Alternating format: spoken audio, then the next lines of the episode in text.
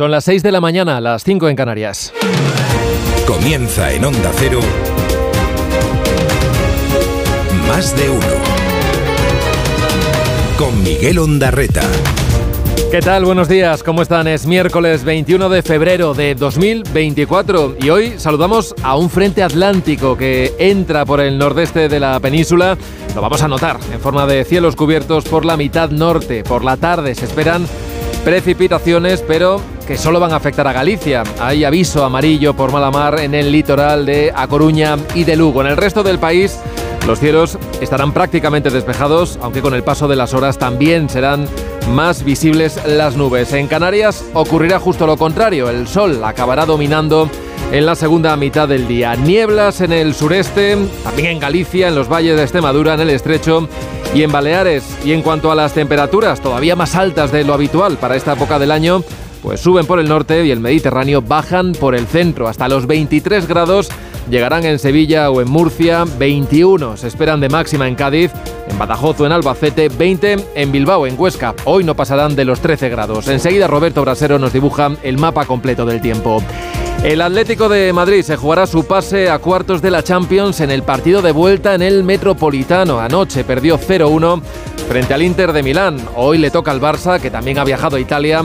A las 9 se enfrentan al Nápoles. Ya saben que hay Radio Estadio desde las 8 y media de la tarde.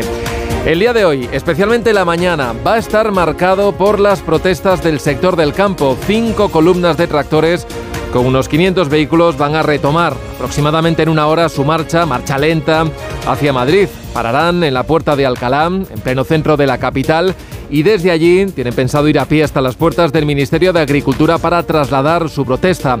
Al ministro Plana le van a preguntar hoy en el Congreso por sus medidas para atajar la crisis de los agricultores y de los ganaderos. Será en la sesión de control, que es la primera después de las elecciones gallegas. Feijó le preguntará al presidente si va a dar explicaciones sobre lo que hace su gobierno. Así que es previsible que con este planteamiento tan genérico pues salgan a relucir todos los temas de actualidad. Ayer desde Moncloa insistieron en que lo del domingo en Galicia no se puede interpretar en clave nacional, nada de interpretar ese 18F como una segunda vuelta de las generales, es lo que dijo la portavoz Pilar Alegría. Casi al mismo tiempo, Feijó lo que hacía era celebrar en la sede de Génova con todos sus varones esa quinta mayoría absoluta en su comunidad con la que admitía, lo hacía en pleno júbilo, decía que salía reforzado su liderazgo. Bueno, en cuanto responda a las preguntas en el Pleno, Pedro Sánchez coge las maletas, no va a estar mucho tiempo, pero va a viajar a Marruecos. Es una visita oficial que se anunciaba ayer sin confirmar por parte de Moncloa si esta vez habrá o no encuentro con el rey Mohamed VI después del plantón, del sonoro plantón del año pasado todo apunta a que en esta ocasión sí que habrá audiencia real en Rabat. Otro asunto que sigue coleando es el de la amnistía. La novedad confirmada de estas últimas horas es la ampliación del plazo para seguir negociando con Puigdemont. Hasta el 7 de marzo hay margen. Lo aprobó ayer la mesa del Congreso, esos 15 días más. El PSOE, ya lo saben, y Sumar tienen mayoría en ese órgano del Congreso. Los socialistas siguen convencidos de que en el procés no hubo ningún delito de terrorismo y celebran que desde Suiza se esté cuestionando la causa de Tsunami, la que instruye el juez García Castellón. Todo mientras Junts, pues digamos que juega varias bandas y vota, ayer lo hizo, a favor de tramitar en el Parlamento una iniciativa popular para declarar la independencia en Cataluña. Ayer, por cierto, el exfutbolista Juan Carlos Unzué reclamó a un pequeño grupo de diputados en el Congreso, le hubiese gustado que fuesen más, les reclamó y les pidió voluntad y también empatía para sacar adelante de una vez esa ley que siguen reclamando desde hace demasiados años los enfermos de ELA. Este, el de Unzué, es uno de los sonidos con los que empieza este día. Hacer crecer la idea de que en la España de hoy hay que ser independentista para conseguir algo del gobierno de Sánchez es una irresponsabilidad mayúscula que la historia juzgará. Sobre la iniciativa legislativa popular que, usted me plantea, la, posición que este gobierno siempre ha defendido sobre esta cuestión es, clara y, conocida por todos. Total respeto a los órganos judiciales y a las autoridades suizas. ¿De acuerdo? Como muestra de respeto, de solidaridad y homenaje a los guardias civiles que en aquel día fueron asesinados, les pido que guardemos un minuto de silencio. La Guardia Civil trató, como siempre, de cumplir con su deber Estamos estudiando lo que pasó y si hubiera que tomar medidas, no se preocupen, se tomarán las medidas. Esta ruta solo vamos 81. Por lo que están hablando, vamos más de 500 a Madrid. ¿Cuántos diputados o diputadas hay en la sala? Creo que he contado cinco. Me imagino que el resto de diputados y diputadas tendrán algo muy importante que hacer. Dirige Carlos Alsina. Dirección de sonido Fran Montes. Producción David Gabás. 6 y 5, 5 y 5 en Canarias. Va a ser complicado circular por las calles de Madrid y por tanto lo mejor que se puede hacer es utilizar el transporte público, utilizar Es la advertencia que hacía el alcalde de la capital, José Luis Martínez Almeida, sobre lo que se espera hoy en Madrid. Muchas complicaciones con esa llegada de unos 500 tractores al centro de la ciudad. En una hora está previsto que retomen su marcha, marcha lenta, esas cinco columnas, después de haber pasado la noche en localidades cercanas de la región, en Torrejón de la Calzada, en Arganda del Rey y en Robregordo, también en otros puntos de Guadalajara y en Segovia. A las diez y media de la mañana quieren colapsar el centro con una primera parada en la puerta de Alcalá. Y desde esa madrileña Plaza de la Independencia se dirigirán a pie hasta la sede del Ministerio de Agricultura en Atocha. Son agricultores y ganaderos de Extremadura, de Castilla y León, de Andalucía y Castilla-La Mancha, alguno también desde Cataluña. Esta masiva tractorada está convocada por la organización Unión de Uniones y a ella se han unido la Unión de Payesus o la plataforma 6F. Bueno, va a ser la segunda protesta que llega hasta Madrid, después de la que tuvo lugar el jueves pasado, lo recordarán, con una decena de tractores aparcados frente al Ministerio y que el ministro ese día acabó recibiendo a los representantes de Asaja, de UPA y de COAG. Luis Planas va a responder hoy a varias preguntas sobre la crisis del campo en la sesión de control. Ayer ya tuvo un pequeño ensayo en el Senado y allí insistió en mantener abierto el diálogo con el sector. Como ministro del Gobierno de España, responsable de Agricultura y de Ganadería, pues dialogo con el sector, eh, trabajamos en darle respuesta a sus inquietudes y estamos comprometidos en la búsqueda de las soluciones de esas inquietudes que yo creo que son absolutamente legítimas. Ya hace dos semanas que los agricultores se vienen movilizando por todo el país, exigen precios justos, medidas para contener esa subida de los costes de producción, menos exigencias medioambientales desde Bruselas, también menos burocracia y un mayor control en la entrada de las importaciones agrícolas de terceros países. Bueno, este miércoles también hay convocadas movilizaciones en Murcia, en Extremadura, en Málaga y por primera vez en Canarias. De hecho, hay una tractorada que va a recorrer el centro de Las Palmas de Gran Canaria. Ayer los mayores problemas se vivieron en alguna de las protestas en la cornisa cantábrica. En Cantabria hubo forcejeos con la Guardia Civil en Unquera cuando un grupo de manifestantes cortó la A8, que es la autovía que une esta comunidad con el Principado de Asturias. También se vivieron momentos de tensión en Córdoba. La Policía Nacional detuvo a tres personas durante las protestas en las que cuatro agentes resultaron heridos leves cuando trataban de impedir el acceso de estos manifestantes al centro de la ciudad.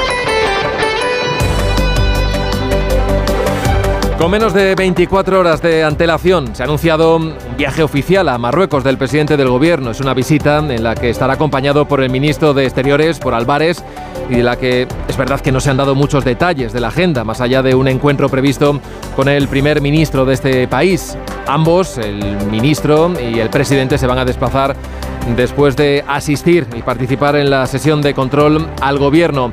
Lo más noticioso de estas visitas, que se suelen producir en el inicio de las legislaturas, siempre suele que ver, tiene que ver con los encuentros con el rey Mohamed VI. No ha confirmado Moncloa todavía que esa audiencia real se vaya a producir, pero todo indica que esta vez no habrá plantón. Hace un año Pedro Sánchez estuvo en Rabat, allí participó en una reunión de alto nivel y el monarca Lawi no le recibió porque, como es habitual en él, pues no se encontraba en el país, estaba de vacaciones, estaba fuera de Marruecos, se encontraba en Gabón y todo se redujo a un contacto telefónico en el que es verdad que le invitó a visitarle, pero más adelante le invitó a Rabat. Las relaciones entre ambos países ahora sí, ahora pasan por un buen momento, sobre todo después de que el gobierno de España cambiara y de qué manera su postura oficial sobre el Sáhara Occidental. En marzo de 2022, Sánchez hizo público ese giro en una carta que remitió al rey en el que proponía como solución más seria, más creíble y más realista una autonomía de esa región bajo soberanía marroquí sorteando de esa forma pues, ese demandado referéndum de autodeterminación recogido en las resoluciones de la ONU. Bueno, semanas después Mohamed VI recibía con todos los honores a Sánchez en el palacio en Rabat. Atrás quedaba la tensión por haber acogido durante la pandemia al líder del Frente Polisario en un hospital de La Rioja. Marruecos respondió entonces con la llegada masiva de inmigrantes irregulares a Ceuta sin que las fuerzas de seguridad hicieran nada para evitarlo. Entre los asuntos pendientes está la prometida reapertura de las aduanas de Ceuta y de Melilla. Siguen cerradas desde el verano del de 18, 2018. Menos probable es que se aborde en este viaje la lucha contra el narcotráfico al otro lado del estrecho. Hoy, por cierto, el ministro Grande Marlasca va a ser reprobado otra vez en el Senado con la mayoría de los populares por el asesinato de los dos guardias civiles en Barbate y por la gestión que se ha hecho antes y después. Ayer el senador del PP, Miranda de Larra, censuraba así esa gestión del titular de Interior y la cosa acabó derivando. ¿De verdad que usted no tiene mala conciencia, señor Marlasca? Por desmantelar la unidad de élite contra el narco, por no informar a la Fiscalía, por la falta de medios que usted conocía. Les da igual que se jueguen la vida en el estrecho, como les daba igual que recibieran insultos o adoquinazos de los Tsunami Democratic que ahora pretenden amnistiar. El mejor homenaje a los narcos que he visto yo ha sido una jornada particular en un barco con un narco del jefe del secretario presidente del Partido Popular. En el Congreso se guardó este martes un minuto de silencio por la muerte de esos dos guardias civiles al que no se sumaron ni Esquerra, ni Junts, ni Bildu. Como excusa argumentaron que era un uso político de la tragedia por parte de la ultraderecha. Lo había propuesto Vox. Sí participaron en cambio en el que tuvo lugar en el Senado. Este lo promovía el PP. En fin, todo muy coherente. Y el gobierno que tiene hasta el 7 de marzo para dar con la tecla y convencer a los siete diputados de Puigdemont para que voten sí a la proposición de ley de amnistía. Son dos semanas más para negociar con el de Waterloo, que sigue reclamando esa amnistía integral y en la que no se haga referencia a los delitos de terrorismo o de alta traición. El PSOE y sus socios vieron ayer con cierta satisfacción la negativa de la Oficina Federal de Justicia de Suiza esa que depende del Ministerio de Justicia del país, a colaborar con el juez del caso Tsunami, con Manuel García Castellón. Las autoridades del país helvético advirtieron de un posible carácter político de esa investigación por terrorismo contra dirigentes independentistas. Lo que no acaban de ver es una posible relación, una relación evidente entre la número dos de Esquerra, Marta Rubira, fugada en ese país, y los actos violentos de Tsunami. Los portavoces del Grupo Socialista y de Sumar se mantienen en que durante el procés no se cometieron en ningún momento delitos de terrorismo. Así lo ven Pachi López e Íñigo Rejón. Que nuestro convencimiento profundo es que no hubo terrorismo en nada de lo que tuvo que ver con el proceso. La justicia europea eh, sonroja a algunos, algunas actuaciones excesivamente militantes de algunos representantes de la justicia española. Bueno, y mientras Jones guarda silencio sobre las negociaciones a cuenta de la amnistía, ya saben eso de la discreción, ayer sí que tuvieron tiempo de votar junto a las CUP a favor de tramitar en el Parlamento una iniciativa legislativa popular que retoma la vía unilateral de independencia. Esquerra se abstuvo y los socialistas votaron en contra junto al PP y Ciudadanos. Más de uno en Onda Cero. Donde Alsina. A las 6 y 13, 5 y 13 en Canarias, vamos ya con ese primer vistazo a la prensa, portadas que llevan estos titulares. En La Razón, Feijó mantendrá a todo el PP en estado de alerta electoral. Dice el país que Estados Unidos veta en la ONU un alto el fuego inmediato en Gaza, en el mundo. Este es su tema principal. Los jefes del grupo antinarco desmontan las pruebas falsas, esto entre comillas, que usó Interior para cerrarlo. En ABC, su asunto central es que el gobierno amplía los trabajos de riesgo con jubilación a los 52 años. La vanguardia titular, solo un 10% de los europeos cree que Ucrania ganará la guerra y el periódico de España señala que los territorios del PSOE recelan del rearme que le reclama Sánchez. En la prensa digital, Hoy en el Confidencial, Moncloa se sacude la presión con la amnistía. Ellos verán, vamos a seguir gobernando, dicen. En el español, Junts vuelve a las andadas, los letrados del Parlamento alertan de que esa iniciativa legislativa popular que apoyan es inconstitucional y en el diario.es aseguran que tres mandos de la Guardia Civil denuncian que la policía urdió un montaje para su imputación y el fin de Oconsur.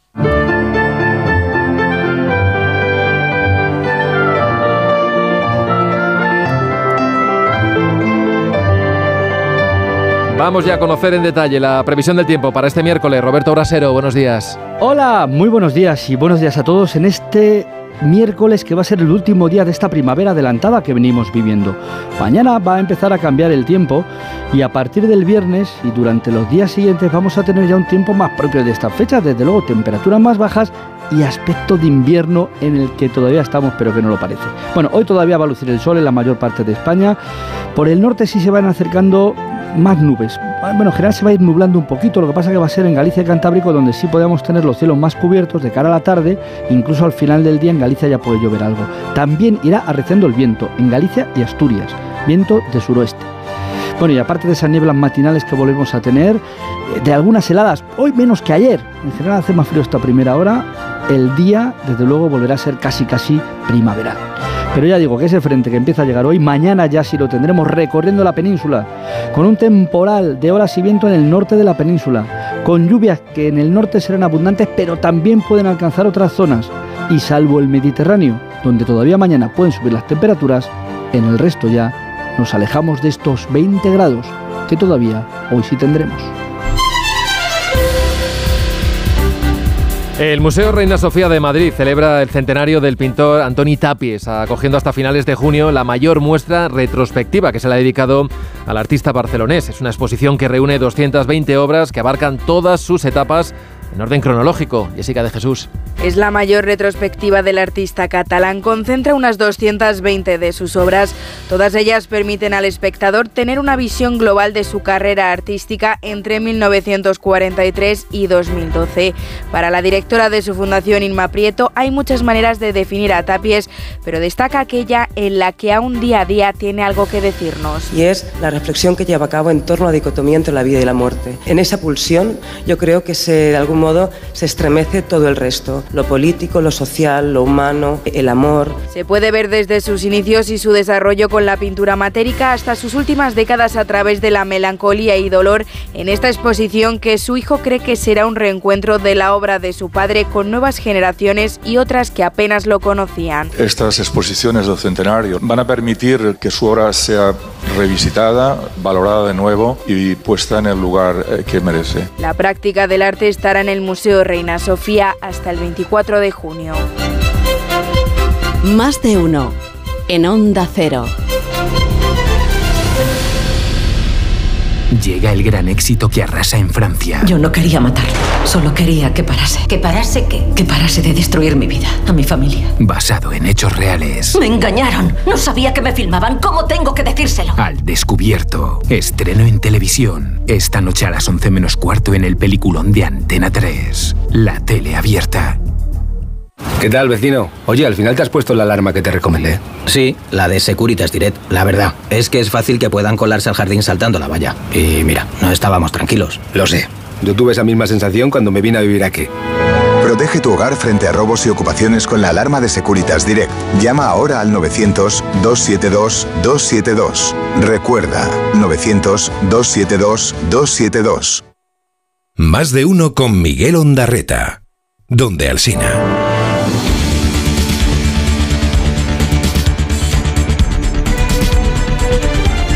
6 y 18, 5 y 18 en Canarias, el Gobierno Central y la Junta de Andalucía van a retomar hoy las conversaciones para reactivar el pacto por Doñana. El secretario de Estado de Medio Ambiente y el consejero del ramo van a analizar cómo modificar ese polémico artículo sobre suelos forestales y cultivos que está incluido en el decreto aprobado por el Gobierno andaluz y que rechaza Moncloa. Porque modifica el reglamento forestal y permitiría utilizar para cultivos algunos terrenos protegidos del entorno del Parque Natural. El Gobierno de Juanma Moreno sostiene que no tardarán ni 10 minutos en ponerse de acuerdo y está dispuesto a tramitar un nuevo decreto la vicepresidenta Rivera, que horas antes había cancelado por este desencuentro una reunión prevista con organizaciones freseros y los ayuntamientos del área de Doñana, agradecía ayer al presidente Juanma Moreno su disposición. Me trasladó su disponibilidad para corregir, para modificar eh, las eh, disposiciones de ese decreto ley eh, que pudieran afectar a la corona forestal de Doñana. Me consta que al presidente de la Junta de Andalucía el asunto de Doñana le preocupa y confío en que se pueda resolver cuanto antes.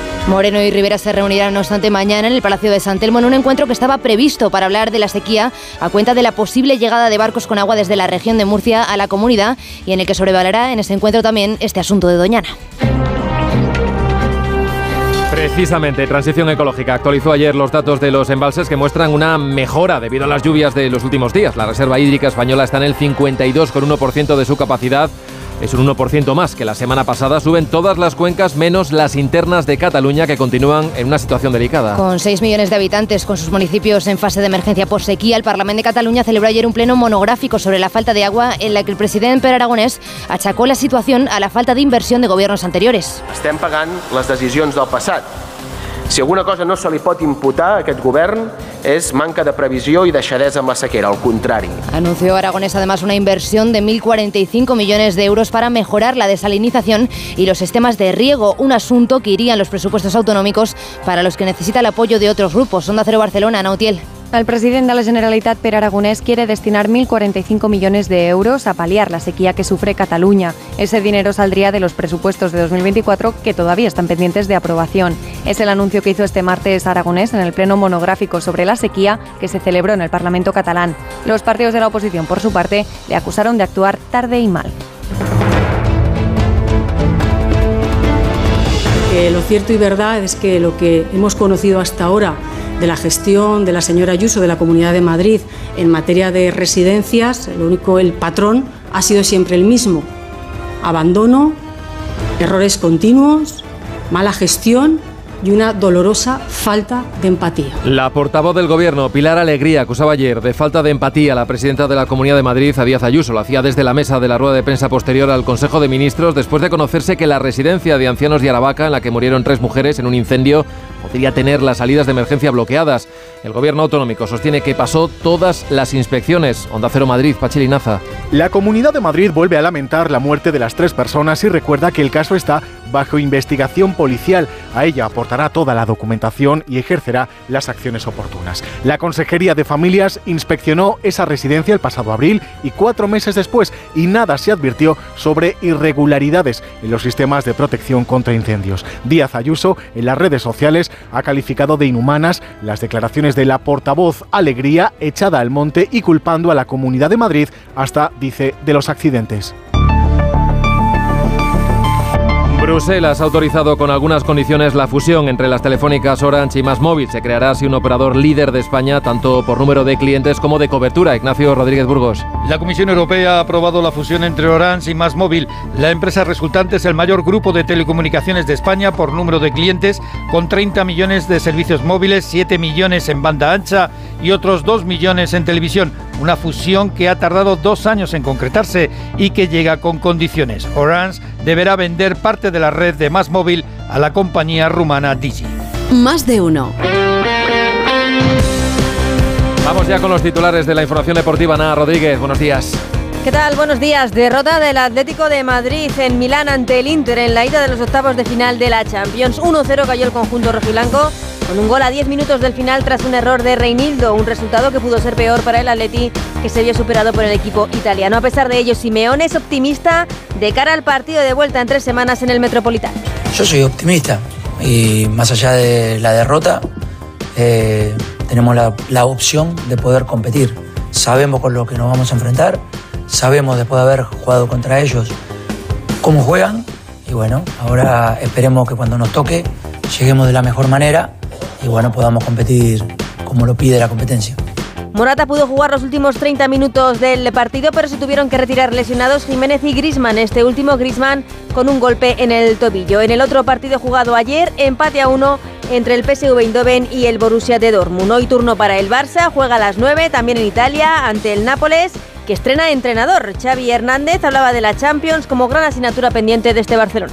Mañana el objetivo claro es pasar a cuartos de final, ¿no? en la eliminatoria, y disfrutar del, momento, competir y disfrutar, eh, nada más. Eh, pero sí, la asignatura pendiente del, club en este sentido es, la Champions en los últimos años, ¿no? y ojalá podamos competir bien mañana y en, y Montjuic. mañana es un escenario magnífico para disfrutar y sobre todo la palabra para mí es competir, competir mañana. Un Xavi que recupera a Joao Félix para este partido, cuya previa también estuvo marcada por el enfado de Frenkie de Jong con la prensa, según dijo, por publicar muchas mentiras sobre él, sobre todo sobre su salario. También esta noche y también a las 9, la última eliminatoria que se juega entre el Oporto y el Arsenal. La jornada al completo la podrán seguir a partir de las 8 y media en el Radio Estadio de Onda Cero. Y con las cabeceras regionales de Onda Cero repasamos ya otras noticias del día. Comenzamos en Onda Cero Mérida. Rafael Salguero. La brecha salarial de género se situaba en Extremadura en el año 2021 en casi un 15%. Esto significa que las mujeres ganan en Extremadura casi 3.000 euros menos que los hombres. Onda Cero Zaragoza, Luis Puyuelo. La comisión de seguimiento del pacto de investidura en Aragón entre Partido Popular y Vox se va a reunir esta tarde para analizar las discrepancias que se han generado entre ambas formaciones políticas por la acogida de menores inmigrantes no acompañados. Canarias, Onda Cero Las Palmas, Gustavo de El gobierno de España le transferirá al de Canarias 120 millones para que se adjudiquen trabajos de prospecciones en busca de energía geotérmica profunda. La mayoría de los proyectos se llevarán a cabo en los próximos dos años en la isla de La Palma. Y cerramos en Onda Cero Oviedo, Arturo Tellez. Las obras de ampliación del Hospital Gijonés de Cabueñes se retrasan cuatro meses, no terminarán hasta mayo de 2025. La consejera de Salud, Concepción Saavedra, asegura que se ha abierto expediente de imposición de penalidades a la Unión Temporal de Empresas responsable de esos trabajos. Redifusión brevísima del más de uno que usted quizá no escuchó. Ramón, ¿cómo estás? Buenos días, compañero. Muy buenos días, ¿cómo estáis? Hombre, que todo el mundo ahí te conoce porque eres el presentador junto a, a María Tejero de Más de Uno Compostela. Oye, ¿qué, qué, tal, ¿qué tal comes? Ahora es que estamos en la época de cocidos, ¿eh? En esta época no pueden faltar el cocido, no pueden faltar las orejas o las filloas, ¿eh? que son los postres típicos de estas fechas de, de carnaval. ¿eh? En ocasiones el diagnóstico empeora incluso la incertidumbre. Después de esperar con angustia, les dijeron que sus hijas padecían NPC. Aceptar el destino, un destino proyectado por la ciencia, parecía necesario para no añadir más padecimiento. Pero no lo hicieron. No aceptaron que sus hijas fueran a morir antes que ellos. Esto no significa que tú diagnosticas el cáncer con un análisis de sangre. No. Ojalá, pero no es el caso. No, se salen... Porque esto es un estudio piloto, es un estudio que orienta a seguir estudiando esto, pero de ninguna de las maneras se, se detecta el cáncer de, de, mama con un sí. test de saliva, porque uh -huh. el cribado sigue siendo hacer la mamografía, la ecografía, que es lo que ha demostrado eficaz. Más de uno. En...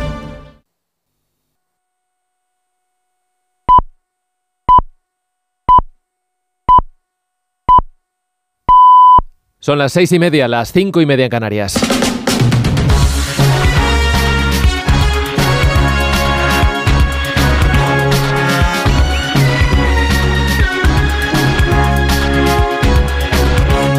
Comienza el día en Onda Cero. Es miércoles 21 de febrero de 2024. Hoy amanece en Barcelona a las 7 y 39 minutos. En Zaragoza a las 8 menos 10, en Málaga a las 8 en punto, en Salamanca a las 8 y 10 de la mañana. Un frente que llega desde el norte va a dejar este miércoles rachas de viento fuerte en Galicia y hará que las nubes se extiendan por prácticamente toda la península durante el día de hoy, aunque en el sur tendremos cielos despejados. Para este miércoles los termómetros tienden a subir por el Cantábrico y dejarán máximas entre los 17 y los 20 grados, pero tienden a bajar por el resto. En el interior y en el Mediterráneo también estaremos cerca de los 17 y en la mitad sur por encima de los 20 grados en el momento de más calor del día. Este miércoles hablaremos de Marlasca y de la sesión de control al gobierno. Los detalles con Elena Bueno y con Manuel Pecino. El Pleno del Senado debate hoy la moción del PP para reprobar al ministro del Interior, Fernando Grande Marlasca, por los asesinatos a dos agentes de la Guardia Civil en Barbate. El texto del Partido Popular, que tiene mayoría absoluta en la Cámara Alta, propone reprobarle por no dotar de medios suficientes a la Benemérita para combatir el narcotráfico en el campo de Gibraltar y en aguas del estrecho.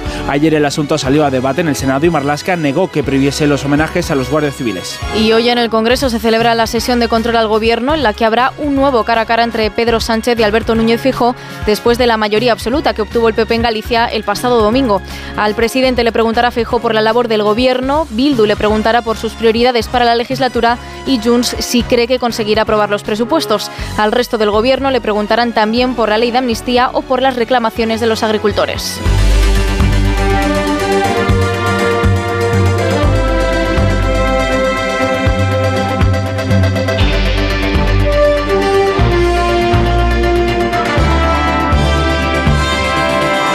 Cuanto acabe esa sesión de control, Pedro Sánchez viajará a Marruecos. Su primer viaje oficial esta legislatura irá acompañado del ministro de Exteriores, de José Manuel Álvarez, que ya estuvo en Rabat el pasado mes de diciembre. Para preparar esta visita del presidente, en la agenda de Moncloa no aparece que vaya a reunirse Sánchez con Mohamed VI, pero sí la recoge la agenda del monarca marroquí.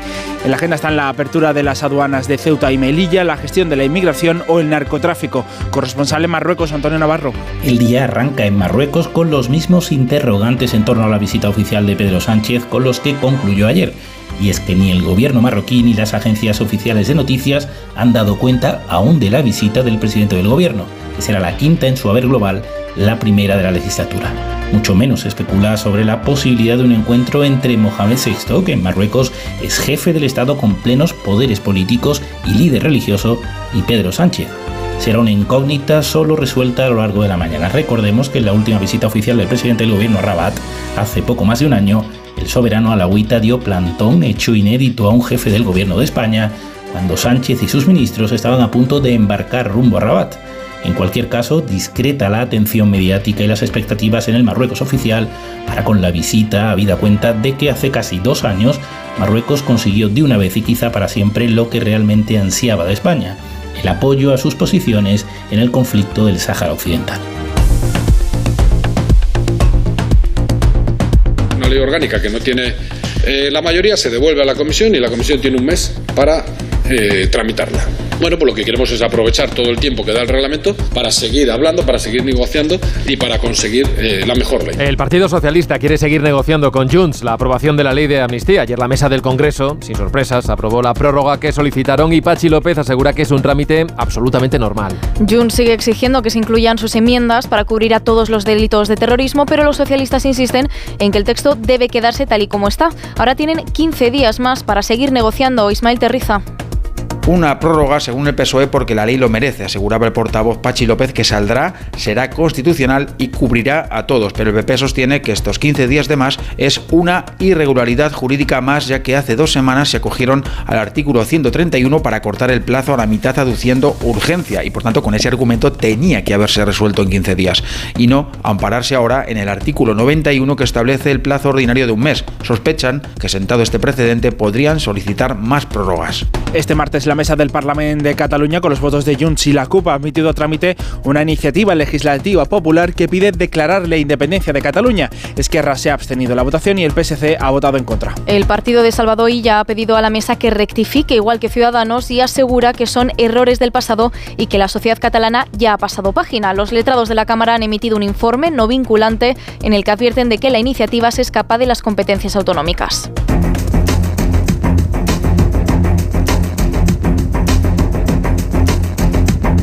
Suiza también es uno de los países con una de las democracias más consolidadas. Nosotros pues, trasladamos la misma máxima, respeto a la justicia y respeto a los procedimientos judiciales, los tribunales españoles y también de los tribunales europeos. Es una información que hemos conocido por los medios de comunicación y entendemos ¿no? que es en este caso al juez quien tiene que dar información sobre esa, sobre esa solicitud. El gobierno se limita a respetar los procedimientos judiciales de todos los países después de que Suiza se negara a dar información al juez García Castellón sobre la fugada Marta Rubira.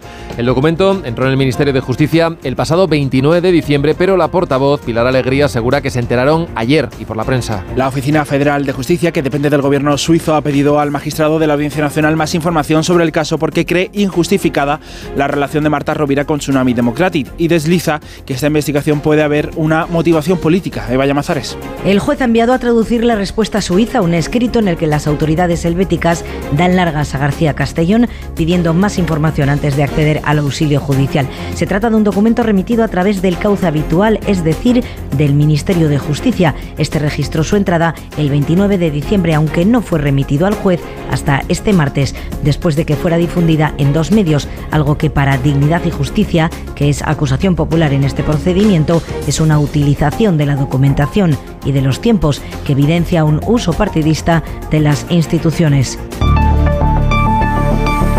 6 y 36, 5 y 36 en Canarias. Este miércoles se repetirán las tractoradas por nuestro país. La Unión de Uniones tiene convocada una gran concentración en Madrid, a donde van a llegar tractores de varias comunidades, entre ellas Extremadura, la Comunidad Valenciana, Andalucía, Castilla-La Mancha o Castilla y León. Cinco columnas que acabarán en el centro de la capital, donde esperan concentrar unos 500 tractores y miles de agricultores. Después de hacer noche, desde primera hora iniciarán su marcha por las carreteras nacionales, que es por donde les ha autorizado a circular la delegación del Gobierno. Laura Lorenzo, buenos días. Buenos días. A esta hora, previsiblemente, los 500 tractores que estaba previsto llegaran a la región de Madrid inician su recorrido hacia la capital. Lo hacen a través de cinco puntos diferentes desde Torrejón de la Calzada, Guadalajara, Robregordo, Arganda del Rey y El Espinar en. Segovia y circularán por carreteras secundarias hasta confluir en la Puerta de Alcalá. De ahí está previsto que a las diez y media de la mañana parta esta gran manifestación convocada por el sindicato Unión de Uniones, que aglutina a los principales sindicatos independientes del sector ganadero y agricultor.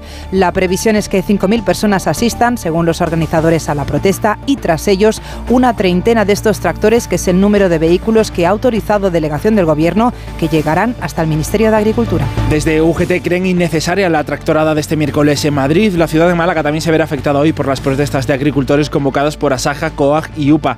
Las mismas asociaciones que ayer se manifestaron en Córdoba, donde hubo enfrentamientos con la policía y la Guardia Civil, o en Galicia, donde los tractores se han concentrado ante la Junta. Onda Cero Santiago, Marta Rodríguez.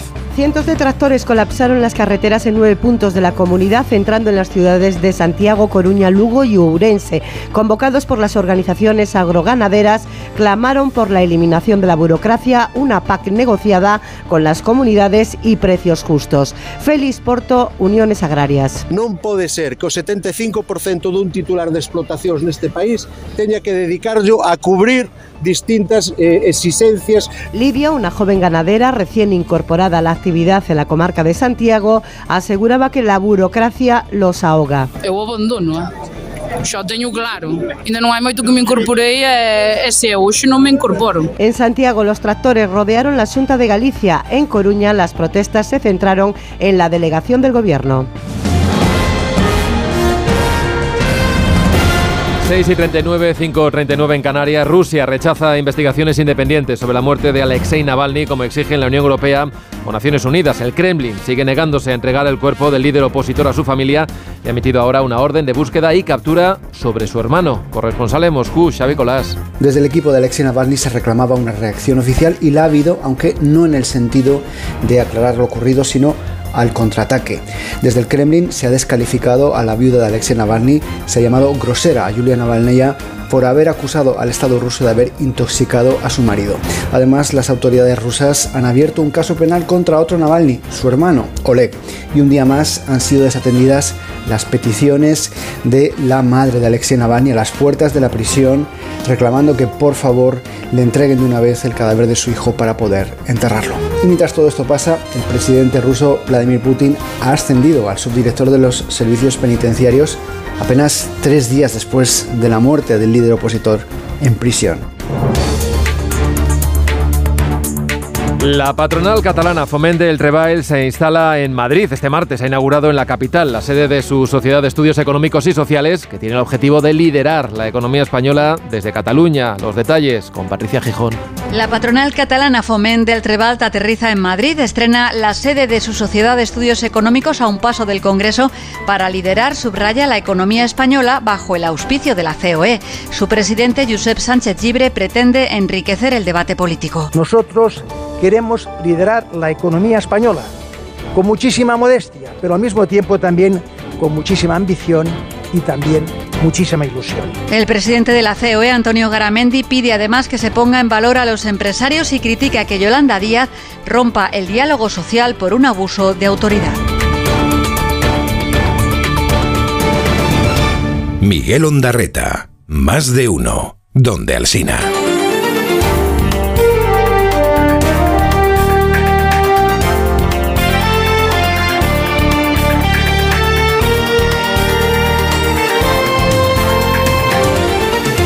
Y el día, este miércoles 21 de febrero, nos trae además algunas otras noticias. La Policía Nacional desarticula una red de explotación de trabajadoras del campo en Sevilla y libera 21 víctimas. No permitían a las temporeras beber ni comer durante la jornada laboral en pleno campo y con altas temperaturas. Una de las víctimas, menor de edad, llegó a sufrir un aborto por la explotación a la que era sometida. Han sido detenidas 15 personas que serán investigadas por delito de trata de personas. Hoy pasa a disposición judicial la joven de 22 años acusada de asesinar a su bebé recién nacido en Gandía. La mujer acudió al hospital por una hemorragia y los médicos se percataron de que había tenido un parto sin asistencia que se había complicado. Los agentes acudieron al, do- al domicilio que el acusado compartía con sus padres, que no sabían nada del embarazo, y encontraron al bebé muerto, según el diario Las Provincias, degollado en un armario. El juez deja en libertad provisional al cura de Don Benito acusado de traficar con drogas y manda a prisión a su supuesta pareja. Los agentes encontraron en la vivienda que compartían dos kilos de mefedrona, una droga que produce euforia y estimula el deseo sexual y que vendían al por menor. El juez ha decretado secreto de sumario de la llamada Operación Botafumeiro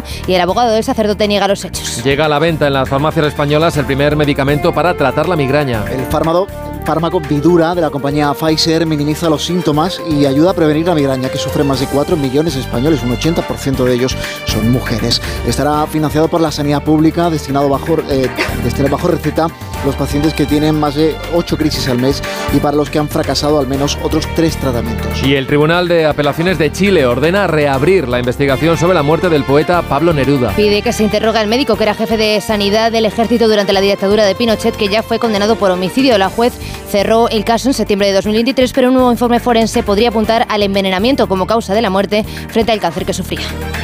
En Onda Cero, más de uno.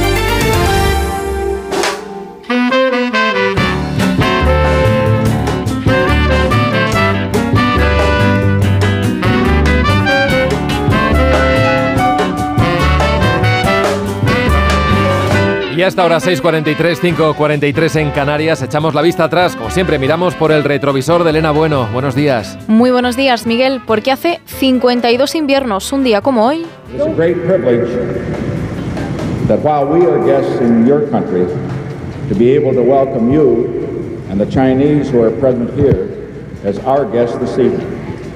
I want to express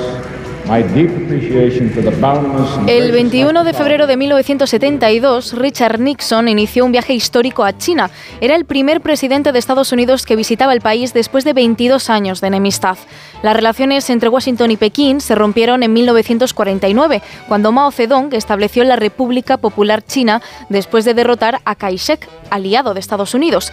Nixon sabía que el enfrentamiento con el país más poblado del mundo y futura gran potencia no traería nada bueno, por eso apostó por la reconciliación. En común, Estados Unidos y China no tenían nada, no compartían ninguna idea, pero si el enemigo, la URSS, los dos se oponían a la dominación soviética de Asia y eso les bastó para dejar de lado sus diferencias. En 1979 establecieron relaciones diplomáticas. Se cumplen ahora 45 años en un momento estable para ambos países. Aunque mantienen roces en ciertas cuestiones, la diplomacia sigue dando sus frutos. El año pasado, por ejemplo, retomaron el diálogo militar después de año y medio suspendido por un choque sobre Taiwán, el gran escollo ahora de sus relaciones.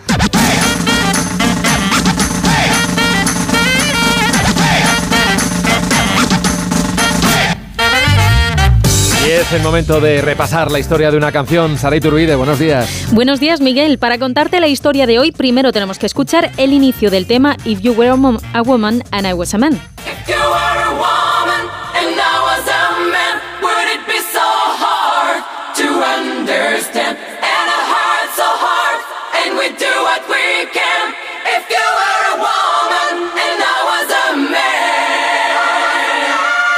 Esta canción de 1986 de Bonnie Tyler la compuso Desmond Child y parte de la melodía se usó en una canción más tarde de Bon Jovi llamada You Give Love a Bad Name y también para un tema de Ava Max del año 2020 llamado Kings and Queens.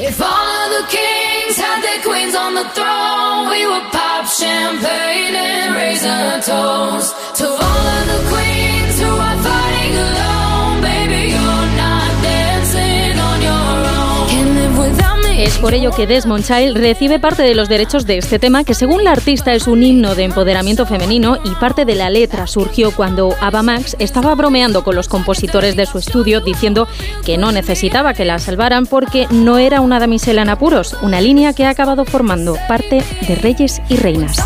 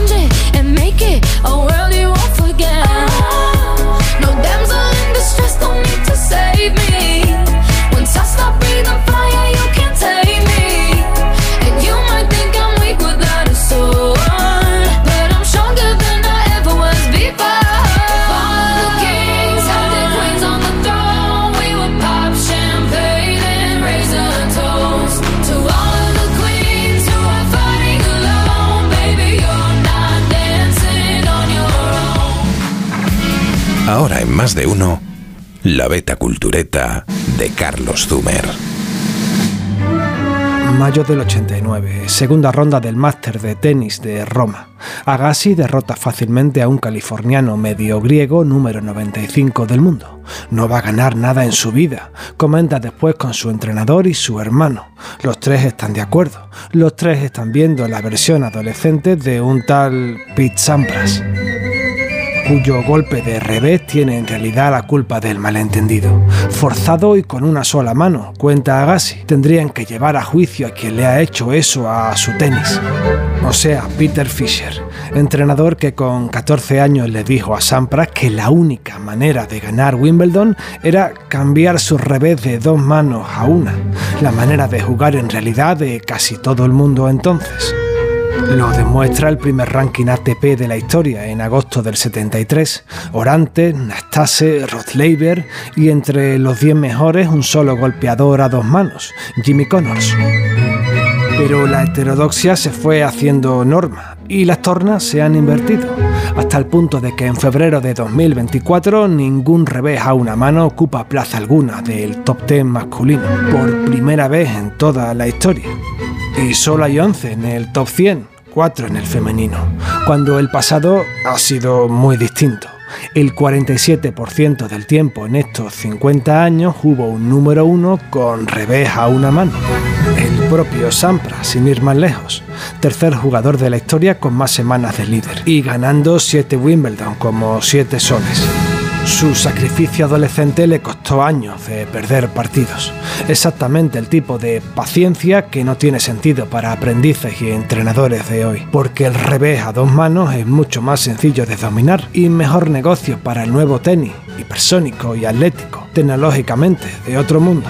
Lo secunda Roger Federer, revés de museo a una mano, que asegura enseñaría a sus gemelos a golpear con dos. Así que próxima vez que veas jugar a Babrinka o Dimitrov, ten claro que estás viendo. Una estrella brillante que en realidad ya se ha extinguido. Más de uno. En Onda Cero.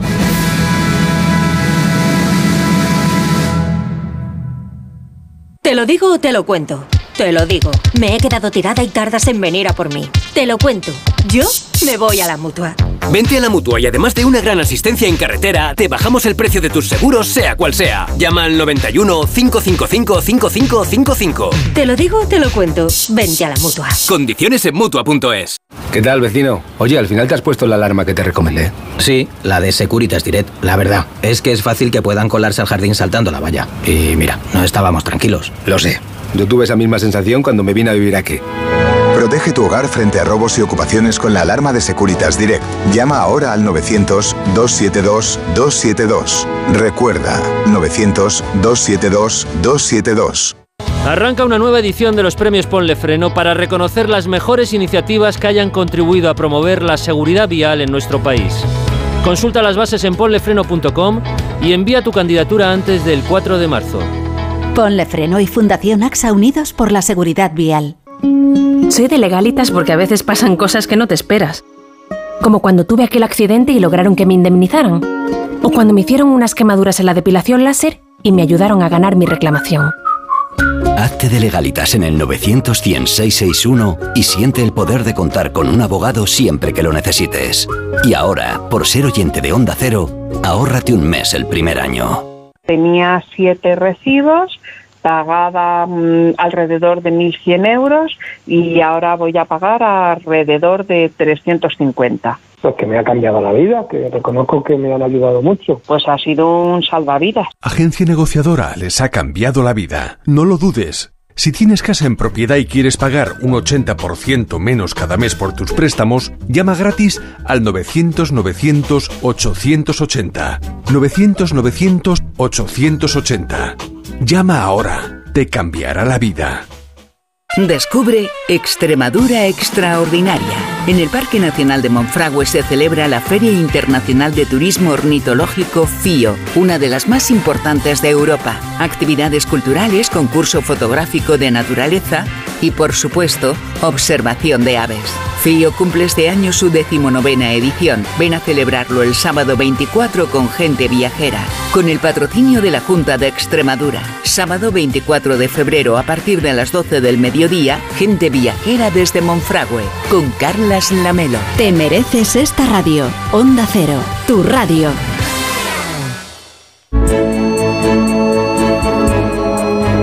6.52, 5.52 en Canarias. Repasamos los temas principales que lleva hoy la prensa regional. Elena. Leo, por ejemplo, en el correo, las administraciones vascas tendrán nueve años para aplicar los nuevos perfiles de euskera. El nuevo decreto les permite convocar oposiciones obligatoriamente en euskera y el gobierno de Urcullo ha retocado el texto para asegurarse que está blindado ante posibles varapalos judiciales. Las provincias destaca Sanidad investiga al botánico por dejar sin mamografías a 160.000 mujeres. La Consellería ha detectado retrasos de cuatro años en las pruebas, falta de radiólogos y maquinaria obsoleta. Diario de Sevilla recoge en portada, Vox acusa a Cabrera de prevaricar por indultar la caseta de Mercasevilla. El mercado central no pagó la tasa en 2018 y Vox pide ahora investigar si el exconcejal socialista cometió un delito después de que admitiese que buscó una solución política saltándose la ordenanza de feria. Y termino con Diario de Avisos que trae en portada, el Cabildo se plantea declarar la emergencia por sequía extrema en Tenerife. El gobierno insular ha impulsado 14 medidas para mitigar los efectos en el campo ante la llegada de un verano que pinta muy mal. Gracias, Elena. Vamos a ver por dónde viene hoy la prensa internacional. Juan Carlos Vélez. En Estados Unidos, el Washington Post. Un hombre asesinado en España es un desertor ruso. Surgen interrogantes respecto de si Moscú ordenó matar al piloto que voló a Ucrania y dice la información que las autoridades rusas no han reconocido su responsabilidad, que el portavoz del Kremlin ha rechazado hacer comentarios porque dice que no estaba en su agenda, pero que el responsable de los servicios de inteligencia dice que Kuzminov, este piloto, era hombre muerto en el momento en el que empezó a planear su deserción. En Francia, el diario Le Monde, Ucrania, el abandono de la lengua rusa, un acto de resistencia. Después de la invasión, millones de habitantes rechazan emplear la lengua del agresor asociada con crímenes de guerra y adoptan el ucraniano en Reino Unido. Daily Telegraph, Guillermo, el príncipe de Gales, hay que poner fin a los combates de Gaza. La intervención del príncipe de Gales, coordinada con Downing Street, amenaza con afrontar una disputa diplomática con Israel. Lo dijo ayer en una intervención en la que el príncipe evocó a Churchill y su célebre hora más oscura. Gracias, Vélez. Contamos ya a esta hora la noticia que no interesa a nadie. David Gabás, buenos días. Buenos días. Hoy nos vamos hasta África porque los gobiernos del continente han decidido prohibir en bloque el comercio de piel de burro. Detrás de esta decisión está la fuerte demanda que hay en China de una medicina tradicional elaborada con gelatina de piel de burro y que se conoce como Iyao. Supuestamente tiene propiedades antioxidantes, aunque no están demostradas científicamente. Las empresas chinas que lo fabrican solían utilizar pieles de burros procedentes del propio país, pero el fuerte aumento de la demanda obligó a buscar animales en el extranjero. Y aunque importan de más regiones, en África donde viven dos tercios de los 53 millones de burros que se calcula que hay en el mundo. Algunos gobiernos africanos vieron además una oportunidad para sus ciudadanos, pero la demanda era tal que en apenas tres años países como Kenia, por ejemplo, vieron como la población de estos animales se reducía a la mitad. Y los burros son la columna vertebral de las comunidades más pobres, con los que transportan personas, bienes, agua y alimentos.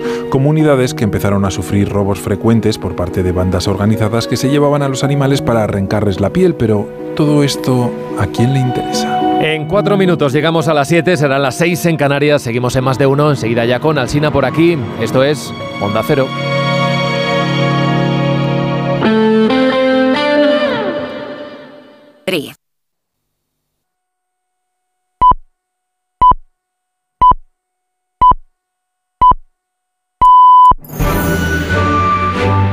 Más de uno en Onda Cero donde Alsina. Son las 7 en punto de la mañana, 6 en punto de la mañana en las Islas Canarias. Felicidades a los eustacios en el día de su santo. Y solo a los eustacios, a las eustacias, porque hoy el santoral es muy cortito. Y felicidades a Kelsey Grammer, que es el doctor Fraser y que hoy cumple 69 años y seguro que nos está escuchando. Buenos días desde Onda Cero.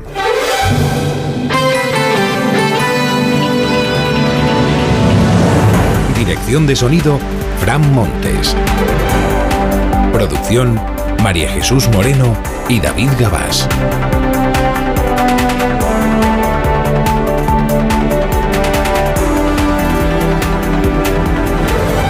Miércoles 21 de febrero, año 2024, con cielos despejados en casi todo el país. Comienza este nuevo día. A medida que avancen las horas, se irá cubriendo el cielo en la mitad norte y se espera que lleguen también algunos chubascos aislados al final de este día en Galicia. Temperaturas cambian poco, han bajado las mínimas en el centro de la península y estamos estrenando la mañana con 2 grados en Valladolid. Tenemos 11 ahora mismo en Ibiza y 12 en Aracena. Con Roberto Brasero completamos la previsión del tiempo en un momento. Hay partido de Champions también esta noche, el Barça en Nápoles, anoche en Milán, Inter 1, Atlético de Madrid. ¿Qué le vamos a hacer? Cero.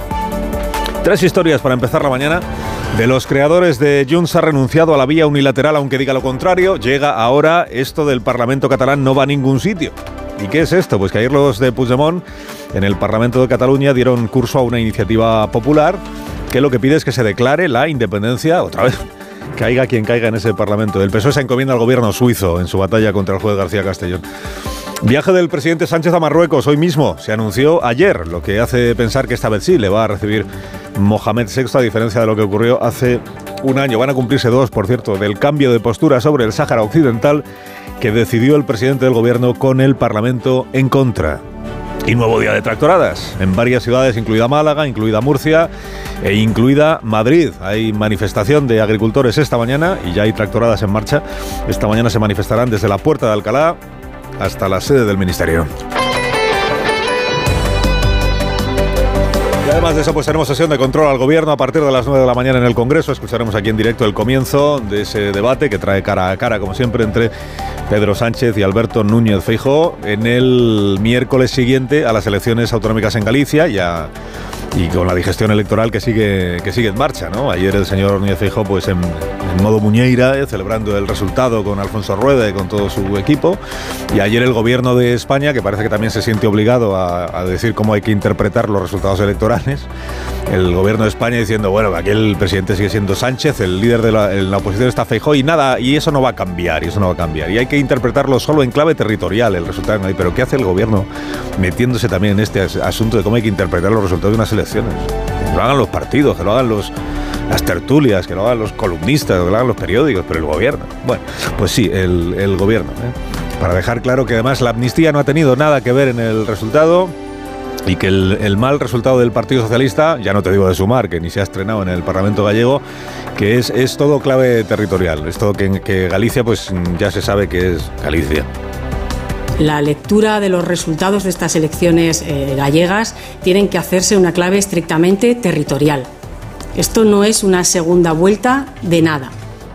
Tiene que hacerse, tiene que hacerse. Bueno, cada uno que haga la clave como que interpreta las claves como quiera, ¿no? La segunda vuelta del 23 de julio. más bien lo hablábamos ayer aquí con Juan Lobato, y muy comentada esa entrevista en muchos periódicos.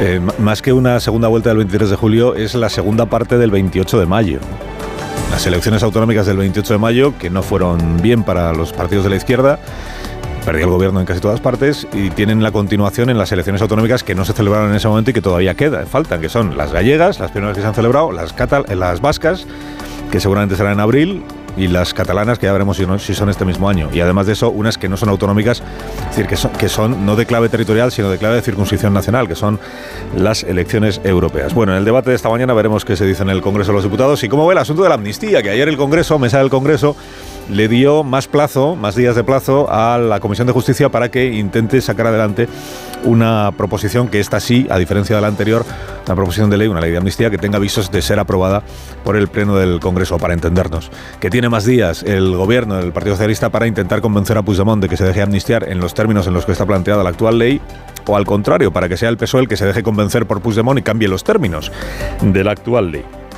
Que las dos cosas pueden pasar, como hipótesis, y luego ya como no se sabe nada de qué es exactamente lo que está hablando, lo que se está negociando, como hay absoluta falta de transparencia, ausencia total de transparencia en los tratos del PSOE o del gobierno con Junts per Cataluña, pues, pues no se sabe más.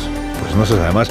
A vueltas con la por cierto, Junts per Cataluña en el Parlamento, en el Parlamento Autonómico Catalán ayer apoyó a diferencia de Esquerra que se abstuvo, apoyó que se le dé curso a una iniciativa legislativa popular para que se promueva un debate en el Parlamento catalán y se acabe declarando la independencia. Y dices, otra vez, pues sí, otra vez, la declaración unilateral de independencia. No es una iniciativa de Junts, pero digamos que Junts sí hace lo que está en su mano para que se tramite en el Parlamento y que para, para que por tanto tenga vida en ese Parlamento y se abra de nuevo ese debate, aunque sea en términos parlamentarios. ¿Cómo hay que interpretar esto? Bueno, cada uno lo interpretará como quiera, que es, es está Puigdemont metiéndole presión al, al PSOE, diciéndole cuidado que te puedo volver a montar un lío en el Parlamento catalán. Es una posible interpretación, es una posible interpretación.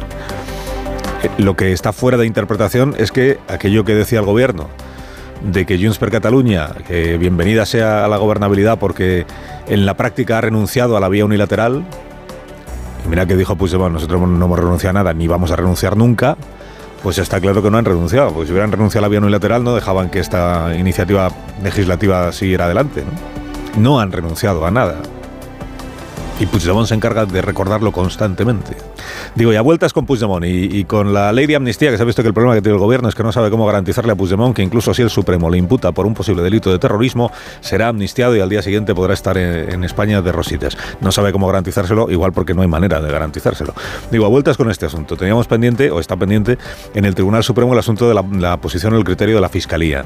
La teniente fiscal es quien va a fijar el criterio definitivo de la Fiscalía del Tribunal Supremo. Pero acuérdese que hubo una junta de fiscales, que, hubo una deliberación y que hubo una votación.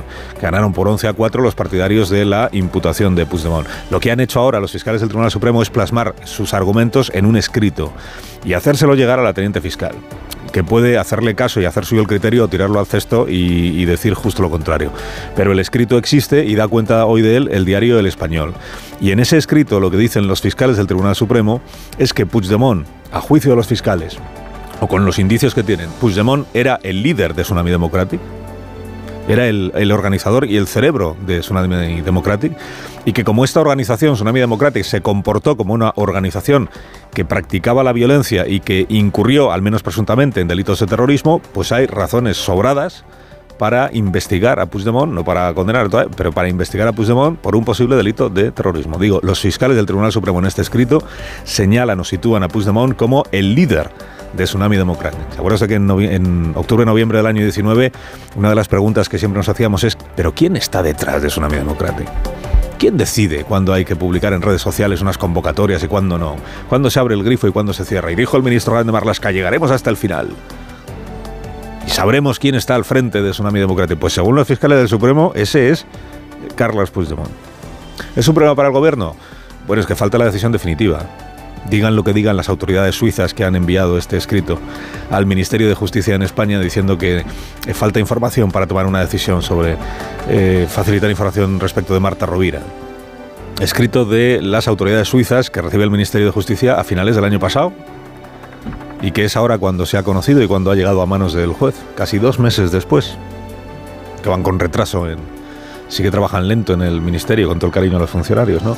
Digo, ¿quién fijará el criterio final sobre si el Supremo imputa o no imputa a Puigdemont? Pues ni los fiscales, ni los suizos, ni el ministerio. Lo fijarán los jueces del Tribunal Supremo. Cuando termine la sesión parlamentaria se va el presidente del gobierno a Marruecos, anunciado con carácter express ayer este viaje, ¿pero qué ha pasado? Si de repente la agenda del presidente para mañana tiene un viaje a Marruecos, o sea, para hoy, sí. Eh, claro, el hecho de la eh, celeridad con la que ha sido anunciado el viaje y se va a producir hace creer, va a hacer pensar, y no es un no es una hipótesis verdad descabellada, de hecho el confidencial Ignacio Sembrero pues lo da por hecho, eh, que lo que ha habido es que el rey de Marruecos ha dicho, oye, si te vienen mañana, te, sí te puedo recibir, a diferencia de lo que pasó hace un año. Y hombre, el presidente aprovecha, porque nunca está de más, dada su buena relación con el gobierno marroquí, pues eh, de, coronar esa buena relación reuniéndose con la corona eh, marroquí, con el, con el rey Mohamed. Y dejar así ya atrás toda la crisis aquella que hubo y sobre todo plasmar ya de una vez, ratificar de una vez con esta reunión el cambio de criterio del presidente del gobierno de España respecto del Sáhara Occidental abrazar la tesis de que el Sáhara Occidental es una o debe ser una autonomía bajo soberanía marroquí, que es lo que el gobierno de Marruecos nunca le va a terminar de agradecer suficientemente a Pedro Sánchez. Criterio que adoptó, recuerden, el presidente del gobierno con el Parlamento español en contra. Con el Parlamento español en contra y con uno de los partidos que forman parte de su gobierno, que formaban, que se llamaba Podemos, en contra de esa, en contra de esa decisión. Ayer en el Congreso, por cierto, hubo un minuto de silencio por los dos agentes de la Guardia Civil asesinados por los narcotraficantes en Barbate y no quisieron sumarse a ese minuto de silencio ni Bildu, ni Junts, ni Esquerra, ni Podemos, que son cuatro socios clave del, bueno, tres socios clave del gobierno, que Podemos es socio de aquella manera. Protesta de los agricultores, eh, una jornada más. Hoy seguramente lo que más eco va a tener es lo de Madrid. La Comunidad de Madrid hay cinco columnas de tractores que ya están en marcha y que tienen intención de confluir en la Puerta de Alcalá eso de las diez y pico de la mañana y desde ahí marchar hasta el Ministerio de Agricultura que está en la Glorita de Atocha y marchar con manifestación incluida. Intención, pues recordar las, los, los argumentos, las demandas, las reivindicaciones que siguen haciendo las organizaciones agrarias. No es solo en Madrid, donde está recomendado, por cierto, usar el transporte público, también en Málaga están anunciadas para esta mañana cortes, están anunciados cortes de calles y de carreteras. Hay dos columnas de tractores que van a confluir en el Paseo del Parque de las protestas que tuvieron ayer en, en lugar, en distintos lugares, la de Córdoba fue la que finalizó con incidentes y con alguna carga policial. Cuatro agentes resultaron heridos y tres manifestantes quedaron detenidos. Alsina en Onda Cero. 7 y 11 minutos, una hora menos en Canarias. La compañía Renfe le informa de que está invirtiendo 5.235 millones de euros para renovar y ampliar la flota de trenes de viajeros y mercancías. Este es el mayor esfuerzo inversor de la compañía en las últimas décadas y va a generar 52.000 nuevos empleos. Y el objetivo, dice Renfe, es conseguir una mayor calidad y mejora de servicios y además los nuevos trenes, tanto para alta velocidad como para servicios públicos, serán más eficientes, cumpliendo así con el compromiso de sostenibilidad ambiental de la compañía. Renfe, tu tren. Empresa patrocinadora del equipo paralímpico español.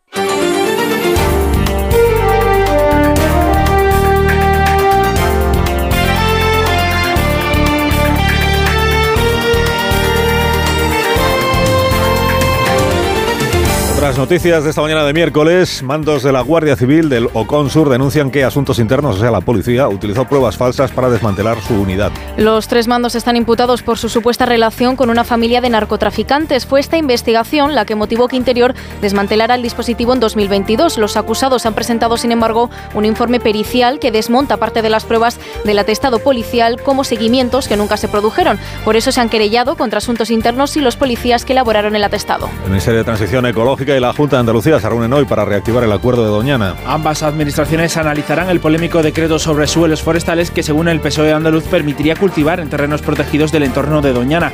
Juanma Moreno está convencido de que el asunto se resolverá en 10 minutos y la vicepresidenta Teresa Rivera confía en su voluntad. Tendremos que ver cuál es la mejor manera de, de encajar en algo que ya ha aparecido publicado en el boletín oficial y que um, creo que es imprescindible para poder seguir a, adelante. Me consta que al presidente de la Junta de Andalucía el asunto de Doñana le preocupa y confío en que se pueda resolver cuanto antes. Díaz Ayuso afea a la ministra Alegría que la responsabilice hasta de los accidentes por el incendio en la residencia de Aravaca. Durante la rueda de prensa posterior al Consejo de Ministros, la portavoz del Gobierno ha acusado a Ayuso de falta de empatía y de abandono en la gestión de las residencias. Alegría se refería al incendio del centro de mayores de Aravaca en el que murieron tres mujeres. La investigación ha revelado que las puertas de emergencia estaban bloqueadas y la boca de incendios no tenía agua. El Servicio de Inteligencia ruso califica de traidor criminal al piloto asesinado en Villajoyosa. El jefe de los espías rusos ha afirmado que el joven se convirtió en un cadáver moral en el momento en que desertó de a Ucrania. Se investiga ahora si la inteligencia rusa contrató a sicarios para matarle, mientras en Moscú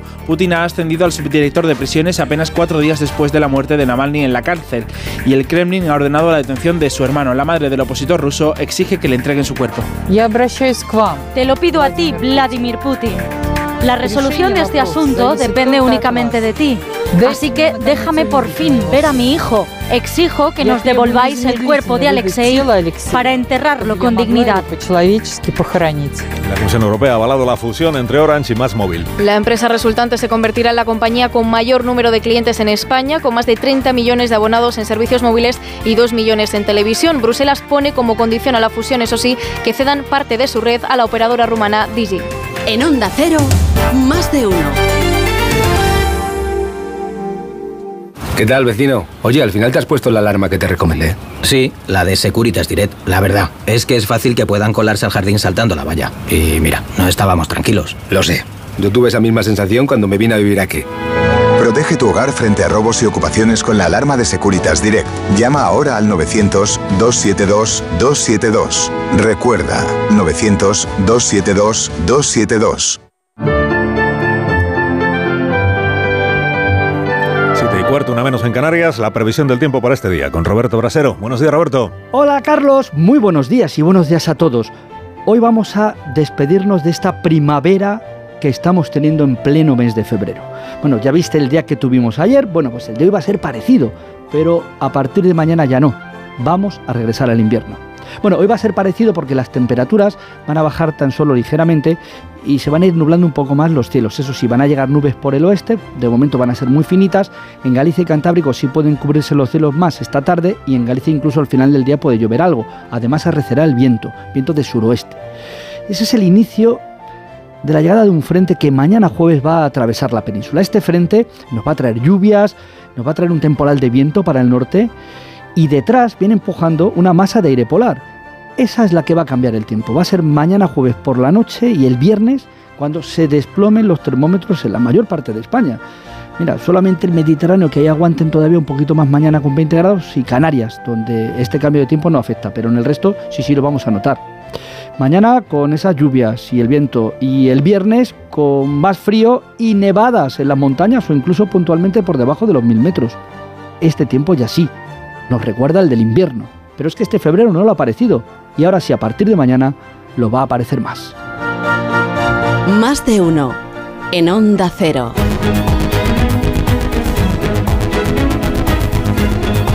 Visita del presidente Sánchez a Marruecos en esta jornada. Juan de Dios Colmenero, buenos días. Muy buenos días. Visita oficial a Marruecos anunciada por Moncloa ayer tras el Consejo de Ministros y con la finalidad de seguir manteniendo las excelentes relaciones de las que dicen en Moncloa se mantienen con el país vecino del sur. Hace un año Sánchez se desplazó a Rabat para la reunión de alto nivel entre ambos países y ante la ausencia del rey quedó pendiente una reunión con el monarca para más adelante que aún no se ha agendado.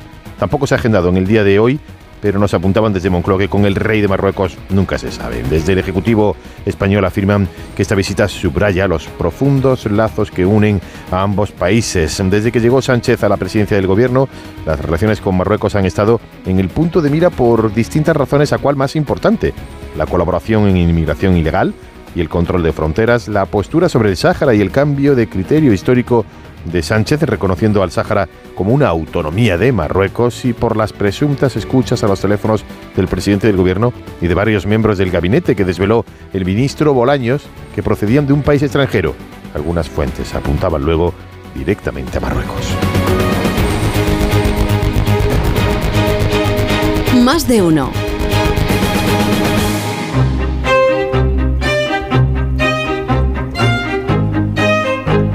A 7 y 18 minutos, una hora menos en Canarias, el primer comentario de la mañana con la firma de Marta García ayer. Buenos días, Marta. Buenos días, Carlos. Mira que hablamos de política y de los políticos y aún así a veces se nos olvida para qué sirve, para qué deberían servir, para mejorar la vida de los ciudadanos. Se lo recordó ayer Juan Carlos Unzué a sus señorías en una comparecencia en el Congreso para reclamar la ley de enfermos de ELA, que también padece el exfutbolista, y como él, la decena de pacientes de esclerosis lateral amiotrófica que fueron a pedir una regulación que garantice una vida digna a las personas que padecen esta enfermedad neurodegenerativa fueron también a pedirle explicaciones a sus señorías de por qué la ley estaba destinada a mejorar los cuidados de estos enfermos lleva empantanada dos años en el Congreso, decenas de prórrogas para enmiendas, 41 aplazamientos en año y medio, y luego con el adelanto electoral decayó al disolverse las cámaras. Ciudadanos, el partido que la impulsó ya ni existe en el Congreso, y eso que cuando se presentó la proposición de ley para garantizar el derecho a una vida digna de las personas con ELA, todos los partidos políticos la aceptaron, todo fueron buenas palabras. Luego se quedó en el limbo de las buenas intenciones. Casi 5.000 personas padecen ELA en España y cada año se diagnostican 900 casos más. Personas que, como Unzue recordaba ayer en el Congreso, no tienen tiempo que perder. El ELA es una enfermedad neurodegenerativa con una esperanza media de vida de entre 3 y 5 años. Exige cuidados expertos las 24 horas y son muchos los tratamientos específicos que necesitan y no llegan. Faltan partidas presupuestarias que dependen de una ley que no termina de aprobarse. Es verdad que también hay otras enfermedades degenerativas que necesitan más atención. Pues a qué esperan sus señorías. En los dos años que ha estado paralizada la proposición de ley han muerto 2.200 personas con ELA. 2.200 personas que no han recibido los cuidados que necesitaban. Y cada 10 horas se diagnostica un nuevo caso de ELA en España. Moraleja, Marta. La política está para mejorar la vida de la gente y por los pacientes de ELA no hace lo suficiente. 7 y 20, una menos en Canarias, es onda cero. Alsina.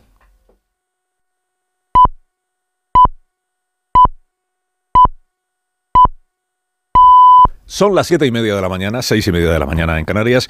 Escuchamos este consejo de Ibudol, de los amigos de Kernen Pharma. A ese dolor de espalda que no te deja hacer deporte o a ese dolor de cabeza que te hace difícil trabajar, ni agua. Ibudol, el primer ibuprofeno bebible en stick pack para aliviar el dolor. También Ibudol en comprimidos. Adultos y niños a partir de 12 años. Al dolor, Ibudol. Tenía que ser de Kern Pharma.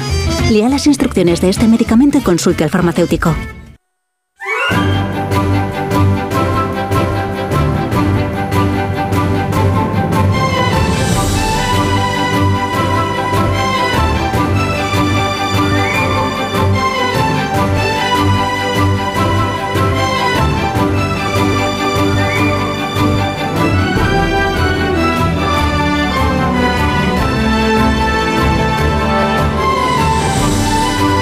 La mañana del miércoles, es 21 de febrero, de febrero todavía, sí, del año 2023, pero ya se está acabando febrero. ¿eh? Ya el miércoles que viene, fíjese, estaremos en el día 28, que parece que es el último, pero no, porque este año es bisiesto y por tanto quedará otro. Bueno, previsión de temperaturas máximas para esta jornada que iniciamos. La más alta la disfrutaremos hoy en Santa Cruz y será de 24 grados. En Murcia, la más alta de la península, Murcia y Sevilla, será de 23. En Granada, en Guadalajara y en Córdoba llegaremos a los 22. Albacete, Teruel, Toledo, esperamos 21 como en Girona. En Cuenca, en San Sebastián y en Cáceres llegaremos a los 19, igual que en Ourense. Barcelona, Coruña, Santander, Vitoria y Madrid, 17 grados de temperatura máxima para este día. Pontevedra, Logroño y Guadalajara llegaremos a los 16. Pamplona, Zaragoza, Lleida 15 y la más cortita de las máximas del día en Lugo, en Burgos y en León y será de 14 grados en la sobremesa de esta jornada. De la mano de CaixaBank le recuerdo algunos de los asuntos que son noticia ya a esta hora de la mañana porque hay unas tractoradas que están en marcha, unas caravanas de vehículos que se dirigen, por ejemplo, hacia Madrid. Son cinco las columnas, como se dice, de tractores que esperan confluir o coincidir en la Puerta de Alcalá a las diez y media de la mañana. Recomendación de, de la autoridad competente en Madrid pues ya imagina usted el que pueda evitar el coche el coche particular, pues que lo evite. Sobre todo, pues porque los accesos pueden verse, digamos, afectados por las caravanas de agricultores. Y en todo caso, pues entre la Puerta de Alcalá y la Glorieta de Atocha, eh, que toda esa calle, ese tramo, pues se evite porque por ahí va a ir una manifestación. Habrá que evitarlo inevitablemente porque estará cortada, supongo, a partir de las diez y media de la mañana. Más mm, cosas eh, relevantes para el día de hoy, que hay un viaje del presidente Sánchez a Marruecos, que no estaba en la agenda hasta ayer, que se incorporó de manera inmediata. Dice, pues sí que, se anuncia y al día siguiente ya se hace. Sí, ¿qué ha pasado ahí? Pues probablemente que el Ministerio de Exteriores ha recibido la confirmación de que Mohamed VI, si va hoy el presidente, sí puede recibirle. Ya si va mañana, igual no. Entonces ha dicho, pues venga hoy. Y para allá que se va el presidente Sánchez después de pasar por el Congreso de los Diputados para someterse a la sesión de control del gobierno a la oposición, como cada miércoles, que hoy seguramente pues verá, como, como hay un- una intervención de Feijóo y una intervención de Sánchez, pues tendremos como el, colofón de la jornada electoral del domingo pasado en Galicia, lo que diga el uno y lo que diga el otro. Ayer el gobierno ya se encargó de decirnos que solo cabe interpretar estas elecciones, que tenemos que interpretarlas en clave territorial.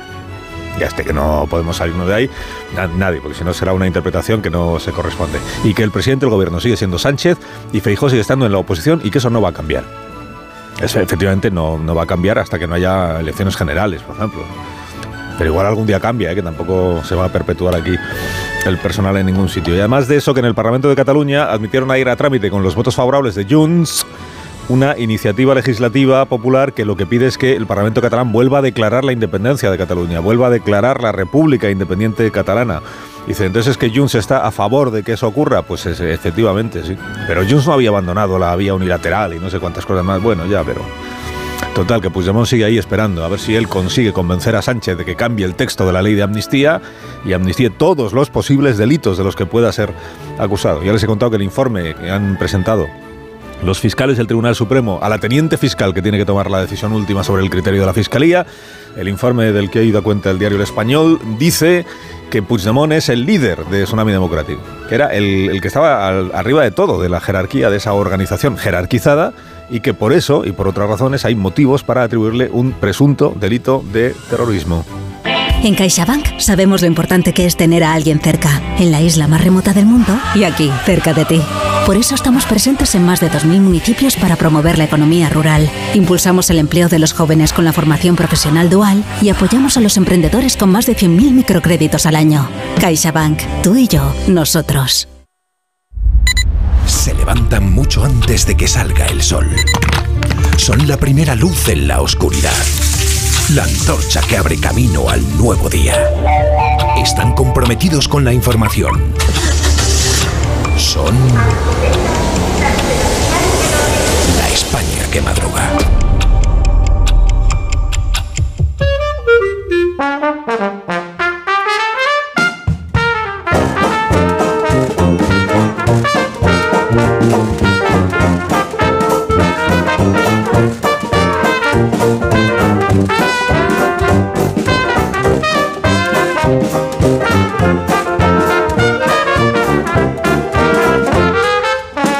España que madruga, profesor Rodríguez Brown, buenos días. Buenos días, a pesar del gobierno. Daniel Ramírez García Mina, el nuevo, buenos días. Buenos días, patrón, y perdona que insisto, hoy es el gran día, a las 8 de la tarde, Hombre, Café basta. Varela, presentación de tus canciones y las ya mías con. David Summers. Ya basta. Todos invitados.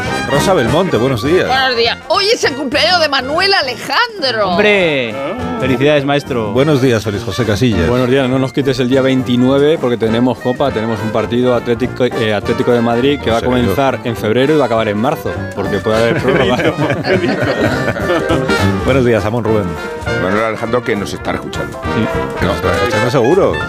Bueno, un minuto. Ya hablamos de cosas, de cosas que tenéis que comentar. Que no son la presentación La del día. España que madruga. Desesperación, qué desesperación. Donde el Sina.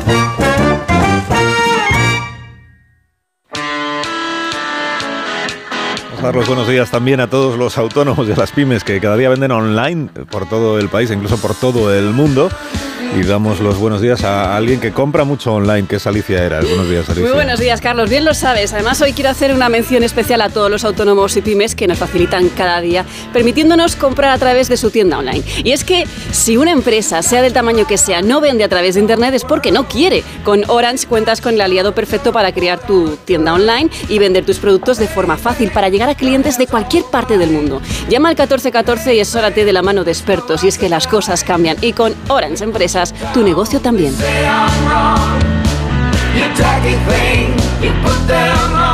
Más de uno. En Onda Cero.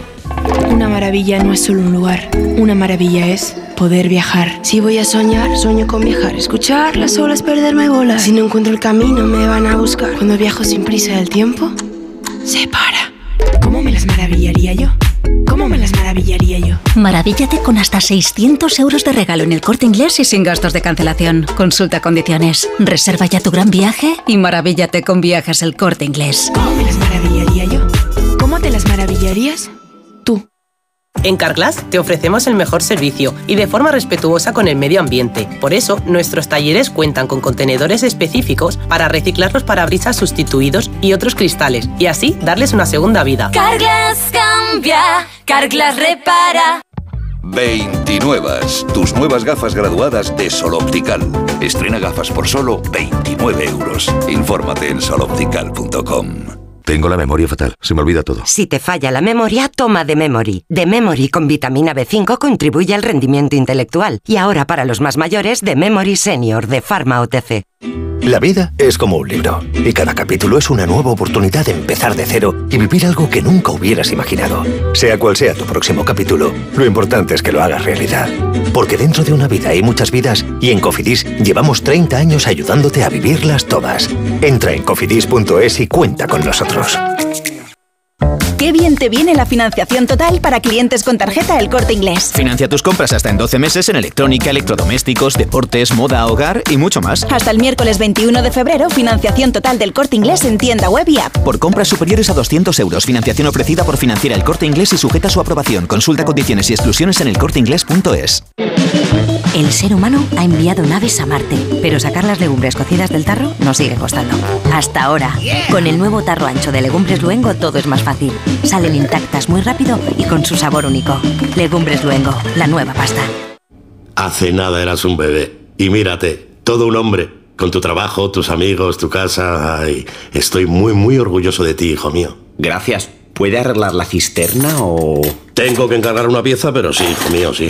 Por 17 millones de euros uno se hace padre de quien sea. Ya está a la venta el cupón del Extra Día del Padre de la ONCE. El 19 de marzo, 17 millones de euros. Extra Día del Padre de la ONCE. Ahora cualquiera quiere ser padre. A todos los que jugáis a la ONCE, bien jugado. Juega responsablemente y solo si eres mayor de edad. ¿Qué tal, vecino? Oye, al final te has puesto la alarma que te recomendé. Sí, la de Securitas Direct. La verdad, es que es fácil que puedan colarse al jardín saltando la valla. Y mira, no estábamos tranquilos. Lo sé. Yo tuve esa misma sensación cuando me vine a vivir aquí. Protege tu hogar frente a robos y ocupaciones con la alarma de Securitas Direct. Llama ahora al 900-272-272. Recuerda, 900-272-272. En cofidis.es puedes solicitar financiación 100% online y sin cambiar de banco. O llámanos al 900 84 12 15. Cofidis, cuenta con nosotros. Más de uno en Onda Cero. Donde el Sina.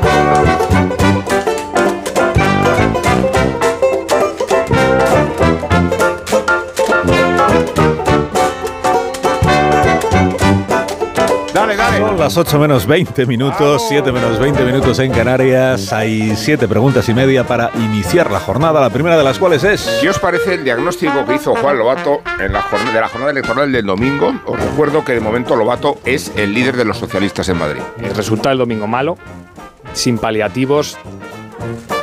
La segunda.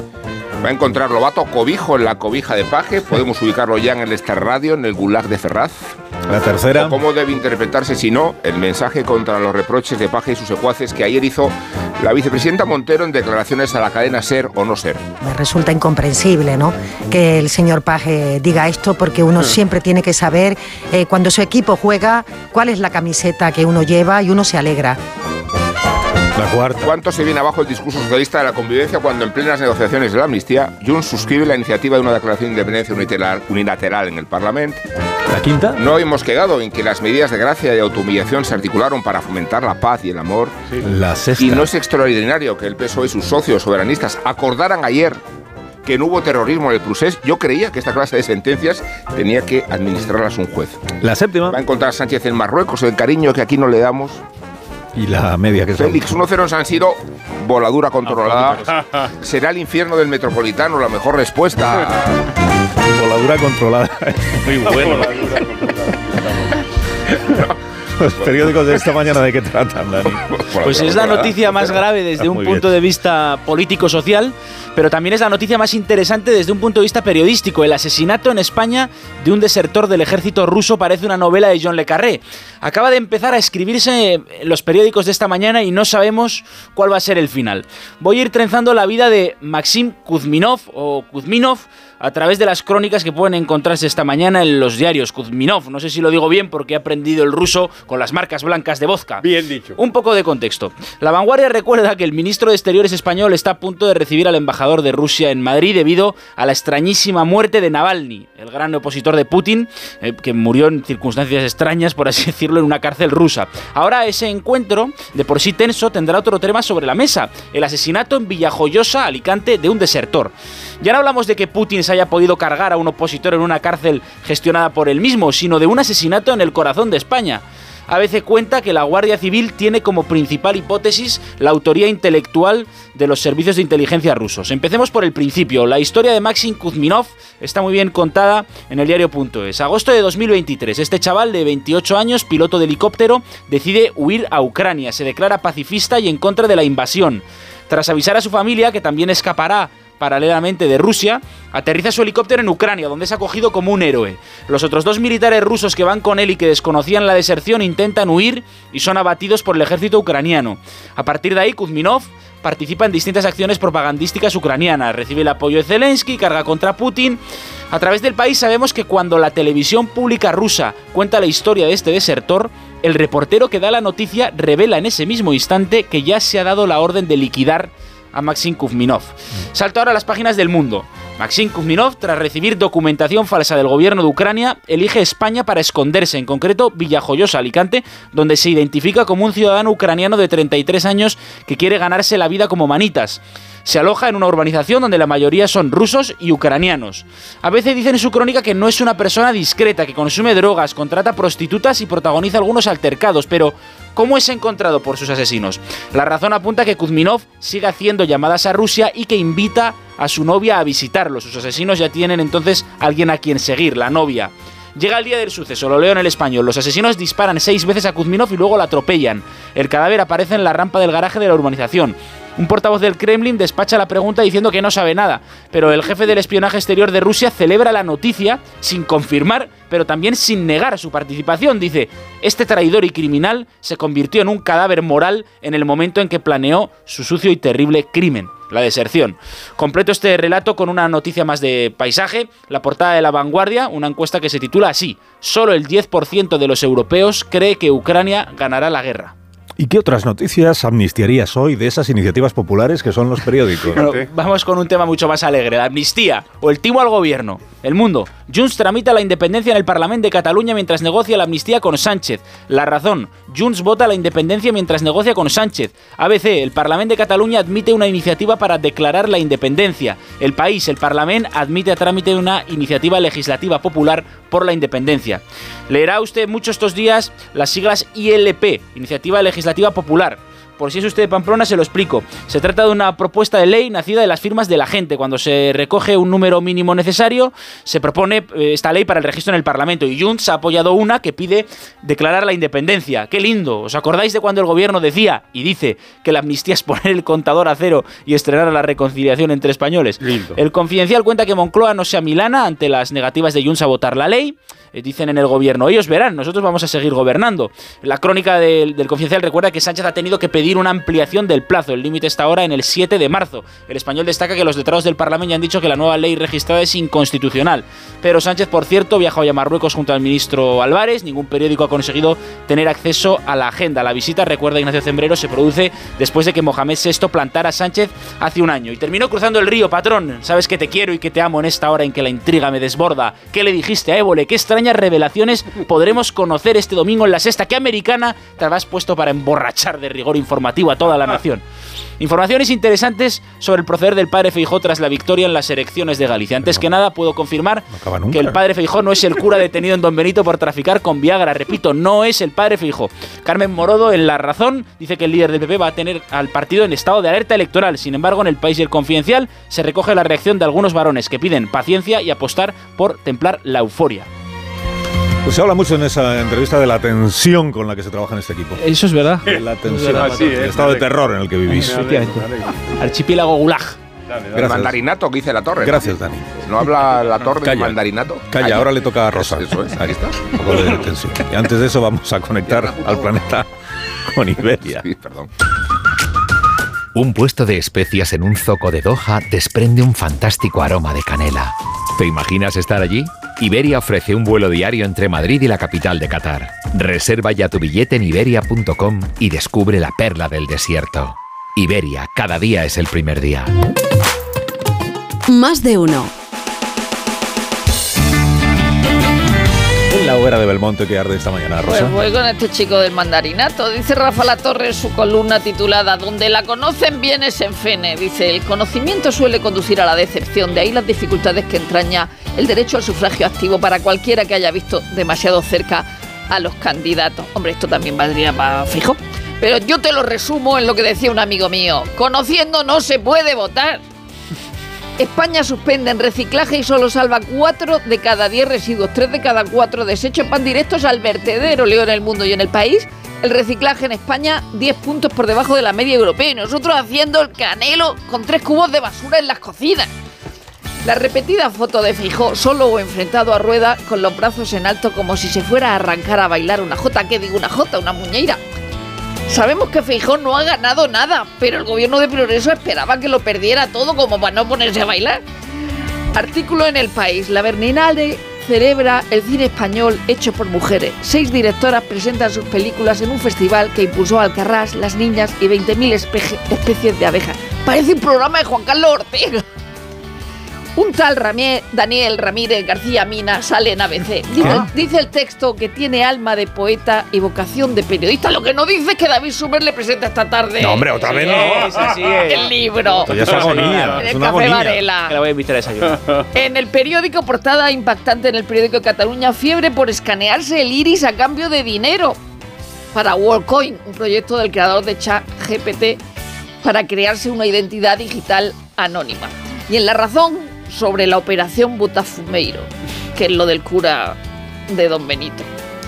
El juez deja en libertad al cura de Don Benito, el novio va a prisión sin fianza. En la casa parroquial había dos kilos de mefedrona, un tipo de droga que produce efectos similares a las anfetaminas de moda en zonas de ocio nocturno. También encontraron 3.300 euros y básculas de precisión, dos móviles y un ordenador portátil. ¡Pero no había Viagra alguna! ¿Qué engaño es este? Ahora el despertar liberal de Carlos Rodríguez Brown con estas noticias de empresa. Hoy, profesor. Ya mismo Pasión Energía. Rivera tendrá todo el poder en la nueva Comisión de la Energía. ¿Qué podría salir mal? El, eh, bueno, Bruselas de luz verde a la fusión, Orange más móvil. El gobierno quiere hacer fijos los impuestos temporales a energía y banca. Impuestos que no pagan los ricos, sino chute, señora. Trabaja en ello. María Jesús Montero. Hombre. Cinco días. La renta real de los hogares se estanca. El economista, el segundo ataque de gota Grifol, resulta fallido en bolsa. Vamos a la prensa económica internacional. Dos noticias de banca en el Financial Times. Problemas en HSBC, caída de los beneficios. En la columna Lex, los bancos europeos también van a tener los problemas de los bancos americanos. Y terminamos en el Wall Street Journal, que analiza la operación que hablamos, de la que hablamos ayer, de la compra de Capital One y Discover. ¿Por qué? Y porque Elizabeth Warren ha pedido al gobierno de Biden que bloquee la operación. Y concluye el Journal, sí, sí, sí, los mismos supuestos progresistas que se quejan de la gran banca y del poder de Visa y de Mastercard, pues ahora resulta que quieren protegerlos de la competencia.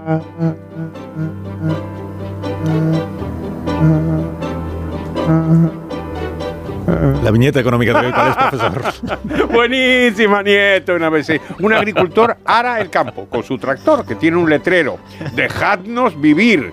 La mujer le anuncia, Ambrosio, nos han escrito de la Unión Europea. ¿Han visto la pancarta del tractor? Pregunta él, ¿y qué dicen? Y responde ella, que el papel tiene hipoclorito, que la tinta tiene dimetilbenceno y que nos van a crujir.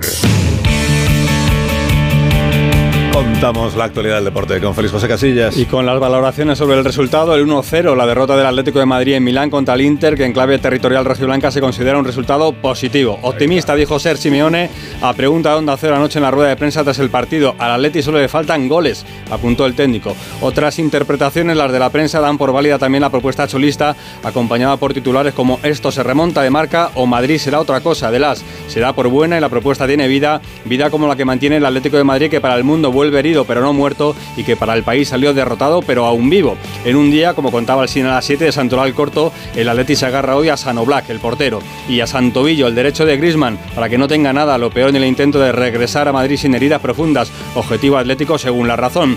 Hay otro tobillo que preocupa desde hace un par de horas, es el de Carlos Alcaraz, retirado nada más comenzar en su debut en Río de Janeiro con una pelota y no de tenis en el tobillo de su pie derecho. Alcaraz tenía previsto un partido de exhibición en Las Vegas contra Nadal el próximo 3 de marzo. Seguir adelante o volver al invierno es lo que se juega el Barça esta noche. Si hay coincidencia en el análisis del Inter Atlético de Madrid, también lo hay en la previa del Nápoles-Barça. Ambiente volcánico, partido volcánico, partido bajo el volcán, polvorín, aunque tenga más que ver con la situación del equipo italiano que con el propio Barça. ¿Cómo será? Como escribe Erlaño, que comparado con el descalzaperros italiano, la situación del Barça parece una laguna suiza. Y de Mbappé solo cuento las cuentas que hacen en marca. 67 portadas en los últimos 7 años sobre el francés antes del ya está firmado de ayer. Y para los nostálgicos, también para los modernos, vuelve la MLS, que es la liga estadounidense, y Messi juega contra el Real. Pero es el Real Lago Salado de la capital de Utah.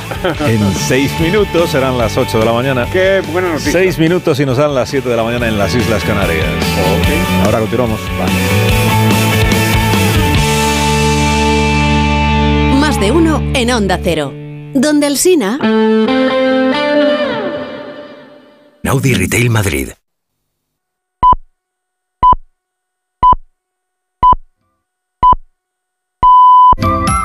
Alsina, ¿qué hora es? Son las 8 en punto de la mañana, 7 en punto de la mañana en las Islas Canarias. Buenos días desde Onda Cero. Más de uno en Onda Cero.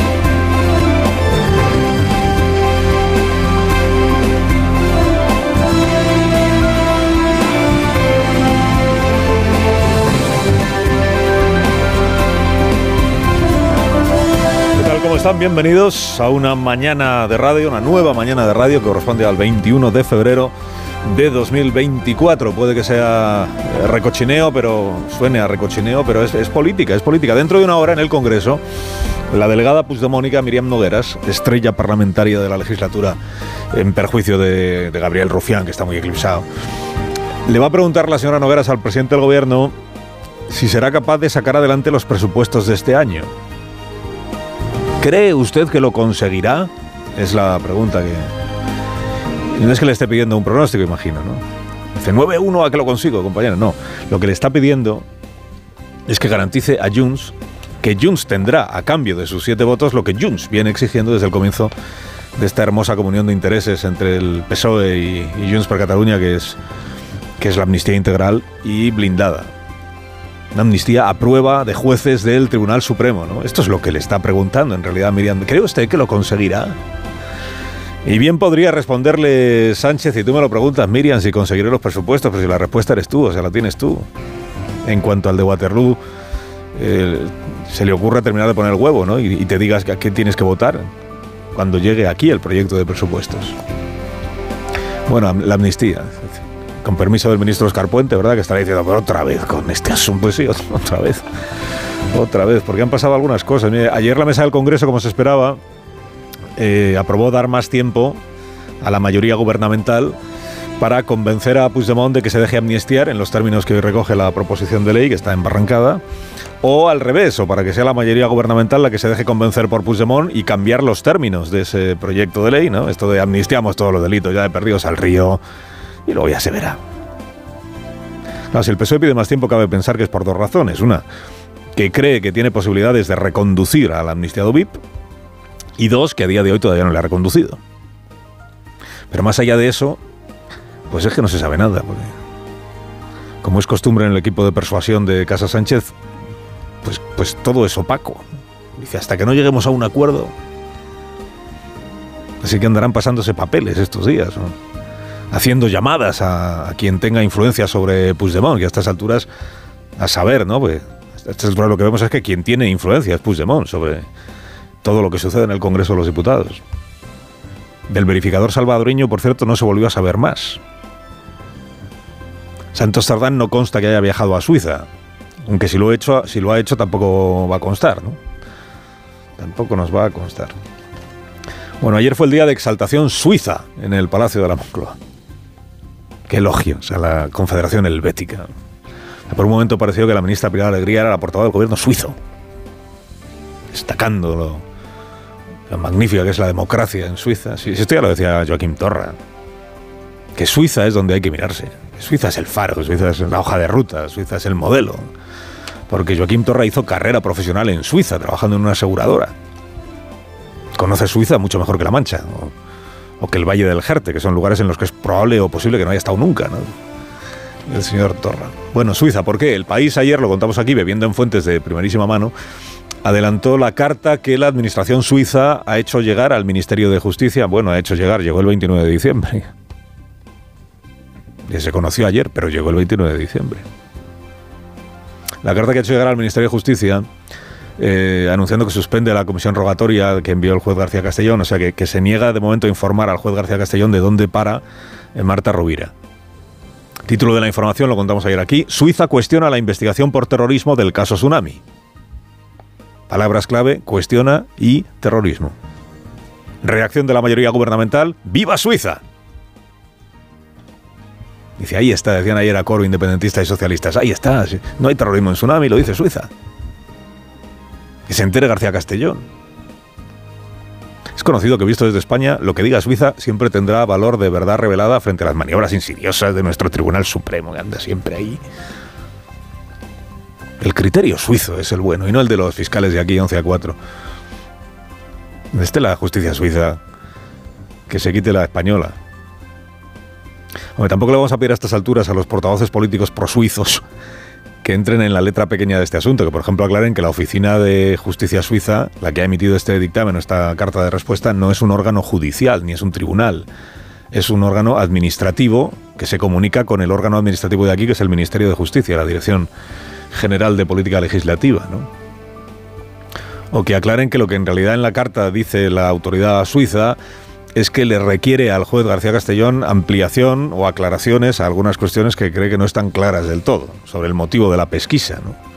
incluyendo una petición de información que hace la autoridad suiza sobre el efecto que tendría la ley de amnistía en Marta Rubira. Es una pregunta muy difícil de responder.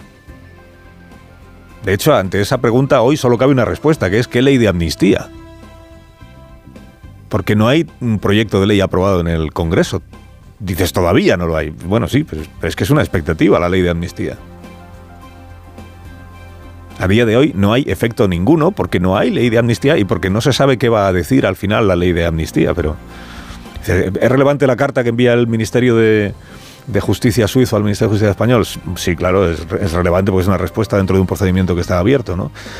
Pero está lejos de ser la prueba de que Puigdemont no podrá ser imputado, que esto es lo que el gobierno necesita para sofocar el recelo puigdemónico.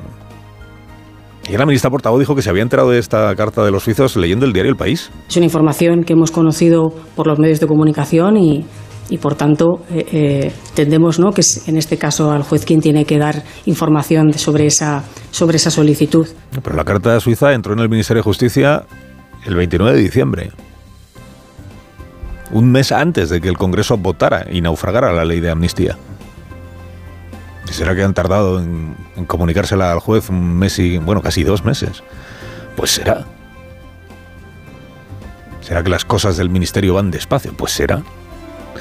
Pero vamos, que el documento estaba en poder del Ministerio de Justicia, por tanto del Gobierno, desde el 29 de diciembre, que la ministra portavoz se enteré leyendo el periódico. Que no digo yo que no, ¿eh? Pero... Bueno, hoy leyendo el diario El Español sabemos que los fiscales del Tribunal Supremo han terminado ya el escrito en el que resumen la deliberación que se produjo en la Junta de Fiscales, aquella, acuérdese, en la que se votó cuál debía ser el criterio de la Fiscalía del Supremo respecto de imputar o no a Carlos Puigdemont por un presunto delito de terrorismo aquella reunión 11 a 4.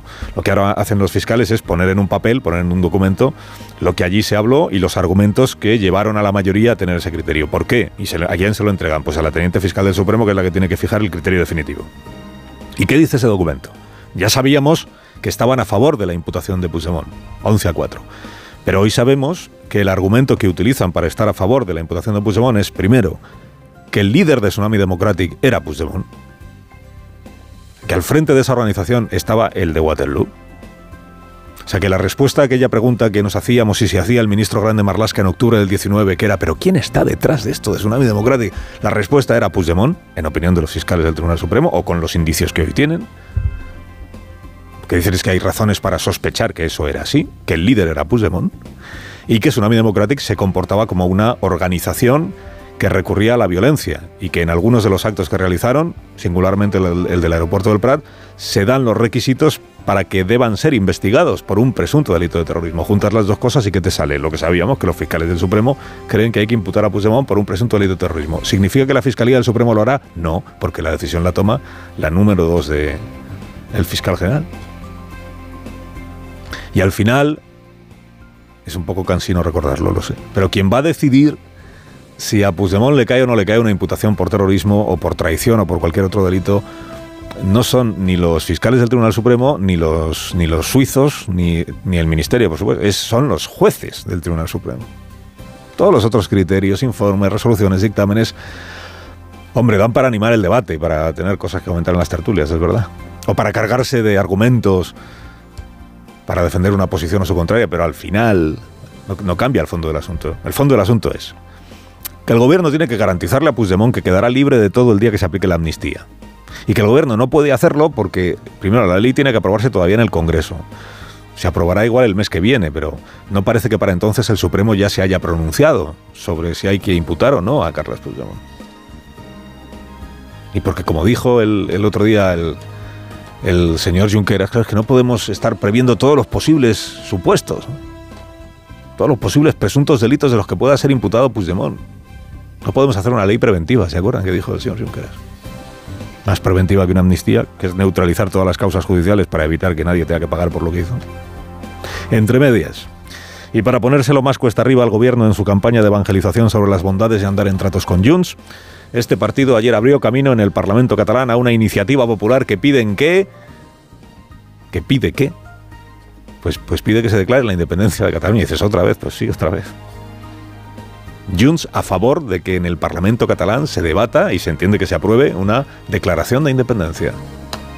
Dices, es, es solo un gesto. Bueno, sí, es un gesto, pero es el gesto con el que Junts desbarata la doctrina gubernativa según la cual habían renunciado a la vía unilateral. Que anda que no lo repitieron en su momento, no los de Junts, que decían no hemos renunciado a nada, pero sí los portavoces del gobierno. No, es que en la práctica, aunque digan que no, porque es para su parroquia y tal, la gesticulación, no sé qué, en, la, en realidad han renunciado a la vía unilateral, han aceptado el marco constitucional. Pues están promoviendo la declaración de independencia en el Parlamento catalán otra vez. Eso va, va a ser que no han aceptado y que no han renunciado. Bueno, eh, ¿habrá República Independiente Catalana en el Parlamento de Cataluña de nuevo? Pues no parece, ¿no? No ocurrirá. Pero al argumentario oficialista, Junts per Cataluña le ha hecho un roto. Otro roto. Carlos Alsina en Onda Cero.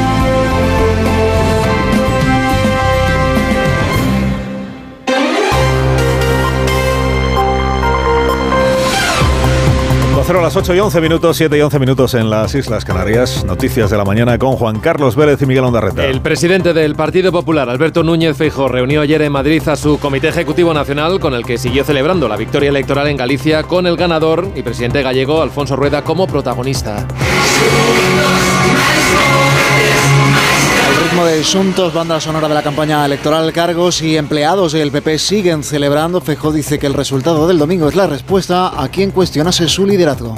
Si querían que las elecciones gallegas fuesen un plebiscito sobre mi liderazgo, ahí tienen el resultado del plebiscito. Y si querían que Galicia validase su modelo, ahí tienen el fracaso rotundo del modelo sanchista. El secretario general del PSOE de Madrid, Juan Lobato, reconoció ayer en este programa que el resultado de los socialistas en Galicia fue malo sin paliativos. Lobato dice que hay que analizar lo ocurrido, tomar decisiones y, en su opinión, abrir el partido para volver a aspirar a mayorías. Lo que yo creo que hay que hacer es recuperar esa vocación de mayorías, esa ambición que siempre tuvo el PSOE de representar a la inmensa mayoría de la sociedad española. Tenemos unos objetivos muy claros que responden a valores de 150 años de historia, con unas políticas muy claras, concretas, que normalmente tenemos la capacidad de adaptar a los tiempos que corren, pero que responden a valores muy claros, pero con el objetivo de dirigirnos a la inmensa mayoría de la sociedad, no a pequeños nichos, tribus. Presidente del gobierno, Pedro Sánchez, viaja hoy a Marruecos en visita oficial, anunciada ayer mismo. Le acompaña el ministro de Exteriores, Álvarez, a punto de cumplirse dos años del cambio de postura del gobierno respecto de la soberanía del Sáhara Occidental. Es probable, aunque todavía no está confirmado, que esta vez Sánchez sí tenga ocasión de verse con el rey Mohamed VI. Juan de Dios Colmenero, buenos días. Buenos días. La última visita oficial de Sánchez a Marruecos fue hace un año para la reunión de alto nivel entre ambos países y ante la ausencia del rey quedó pendiente una reunión con el monarca para más adelante, que aún no se agendó.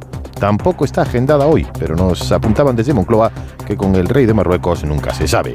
Desde el Ejecutivo español afirman que esta visita subraya los profundos lazos que unen a ambos países. Desde que llegó Sánchez a la presidencia del gobierno, las relaciones con Marruecos han estado en el punto de mira por distintas razones, a cual más importante, la colaboración en materia de inmigración ilegal y control de fronteras, la postura sobre el Sáhara y el cambio de criterio histórico de Sánchez reconociendo al Sáhara como una autonomía de Marruecos y las presuntas escuchas a los teléfonos del presidente del gobierno y de varios miembros del gabinete que desveló el ministro Bolaños procedían de un país extranjero. Algunas fuentes apuntaban luego directamente a Marruecos. El ministro Grande Marlasca negó ayer que Interior diera instrucciones para que los guardias civiles no acudieran a los homenajes de sus compañeros asesinados en Barbate. En sesión de control en el Senado, Marlasca se defendió de las críticas del PP cargando contra Alberto Núñez. ¿De verdad que usted no tiene mala conciencia, señor Marlasca? Por desmantelar la unidad de élite contra el narco. El mejor homenaje a los narcos que he visto yo ha sido una jornada particular en un barco con un narco del jefe del secretario presidente del Partido Popular. El Pleno del Senado va a debatir hoy la moción del PP, tiene mayoría en la Cámara Alta, para reprobar al ministro Marlasca por no dotar de medios suficientes a la Guardia Civil, dice el texto, para combatir el narcotráfico en la comarca del Campo de Gibraltar y en aguas del Estrecho. Arancha Martín, buenos días. Buenos días. El Senado va a reprobar hoy al ministro del Interior por su incompetente gestión en la lucha contra el narcotráfico en del Estrecho. Así figura en la moción presentada por el PP tras la muerte de los dos guardias civiles en Barbate, embestidos por una narcolancha. Los populares han pedido que el ministro Marlasca dimita y, de no ser así, que el presidente Sánchez le cese. Como previo, la sesión de control al gobierno en la que ayer se reprochó a Marlasca el desmantelamiento de Oconsur, la unidad de élite de la Guardia Civil contra el narco, la falta de medios con que tienen que enfrentarse a ellos o que el PSOE votar en el Parlamento Europeo en contra del reconocimiento de profesión de riesgo para los policías. Marlasca se enfrenta también hoy a una interpelación en el Congreso. Su reprobación la semana que viene penderá del hilo de los cuatro diputados de Podemos. Los diputados de Junts, de Esquerra, de Bildu y Podemos se ausentaron ayer del minuto de silencio que se guardó en el Congreso de los Diputados en homenaje a esos dos guardias civiles, Miguel Ángel González y David Pérez, asesinados por los narcos en Barbate. Ignacio Jarillo. No ha sido una casualidad ni producto de la impuntualidad de sus señorías, ni los siete diputados de Junts, ni los siete de Esquerra, los seis de Bildu y los cuatro de Podemos han querido estar presentes en el minuto de silencio convocado por la presidenta del Congreso antes del inicio del pleno de ayer por el asesinato, así lo calificaba Francina Armengol, en acto de servicio de los guardias civiles de Barbate. La pasada semana en el Parlamento de Cataluña no se pudo guardar otro minuto similar por la oposición de los mismos partidos, incluido el PSC. Juan Carlos Unzué, exfutbolista y portavoz de CONELA, una asociación de enfermos como el mismo de esclerosis lateral amiotrófica, dejó ayer durante su intervención en unas jornadas en el Congreso este mensaje a los legisladores. ¿Cuántos diputados o diputadas hay en la sala? ¿Podéis levantar las manos? Creo que he contado cinco. Me imagino que el resto tendrán algo muy importante que hacer. Hemos venido a vuestra casa. Varias asociaciones de pacientes reclamaron más atención a los enfermos de ELA y una legislación para que quienes padecen esta enfermedad puedan vivir dignamente antes de morir. Denuncian falta de voluntad y citan como ejemplo la proposición de ley que se quedó sin tramitar antes de las elecciones. Reclaman hechos y subrayan que si algo no tienen ellos, es tiempo que perder. Protestas de las organizaciones agrarias, prevista una gran movilización de tractores en el centro de Málaga esta mañana, también en Murcia, también en Cáceres, primera acción de protesta de los agricultores también en Canarias y 500 tractores que están en marcha ya desde primera hora desde distintos puntos de la Comunidad de Madrid, también de la provincia de Segovia y de Guadalajara, con destino en la puerta de Alcalá, Onda Cero Madrid, Oscar Plaza. Según acabamos de saber, el primer incidente de la mañana se ha producido en Torrejón de la Calzada. Desde esta localidad del sur de Madrid iban a partir 220 tractores, pero la Guardia Civil solo ha permitido que salgan hacia la capital 120 y eso ha provocado la indignación de decenas de agricultores que habían llegado desde Castilla-La Mancha, Andalucía y Extremadura. A las ocho y media comenzarán a entrar ya en Madrid algunas de las cinco columnas de tractores por carreteras nacionales, no por las autovías, y en torno a las diez y media once se juntarán todos en la puerta de Alcalá. Desde allí, por la calle Alfonso XII, se dirigirán al Ministerio de Agricultura en Atocha, donde finalizará la protesta a las dos y media de la tarde. Se van a congregar allí 5.000 personas. El ayuntamiento ha pedido a los madrileños que utilicen hoy el transporte público, sobre todo el metro y los cercanías, y habrá hoy refuerzo de servicio tanto para la policía municipal como para los agentes de movilidad. El Parlamento de Andalucía votará y aprobará hoy con la mayoría absoluta del PP la convalidación del decreto de simplificación administrativa sobre los regadíos de Doñana, después de la polémica por el artículo sobre la declaración de suelos forestales como cultivables. Los equipos de trabajo de gobierno y Junta se reúnen hoy para reactivar el pacto por Doñana. Onda Cero Sevilla, Juancho Fontán. La Junta de Andalucía confía en que en esta reunión con los técnicos del Ministerio de Transición Ecológica se alcance un entendimiento. En este encuentro van a tratar de acordar las modificaciones al Plan Andalucía Simplifica y ajustarlo al pacto por Doñana. El Parlamento convalidará hoy el decreto y el Gobierno andaluz lo modificará con los cambios que se acuerden. El presidente andaluz, Juanma Moreno, se ha mostrado dispuesto a hacerlo. Desde el Gobierno andaluz no queremos guerras de ningún tipo, queremos interés general y por tanto estamos dispuestos a sentarnos con ellos, que nos digan qué es lo que no les gusta y a modificarlo y hacer algo que ellos se sientan a gusto con esa interpretación. Mañana Moreno y Rivera se van a reunir para arreglar desacuerdos y recuperar el espíritu de concordia en torno a Doñana. Más de uno en Onda Cero. Hola, soy Barturo Valls. ¿Cómo? ¿Barturo Valls? Sí, porque soy Arturo en el bar. y hoy soy tu camarero. Pues ponme un colacao. Y en vaso grande. Como quieras, figura, que aquí cada uno lo pide a su manera. Marchando tu colacao. Son las 8 y 20, 7 y 20 en Canarias. Esto es Onda Cero.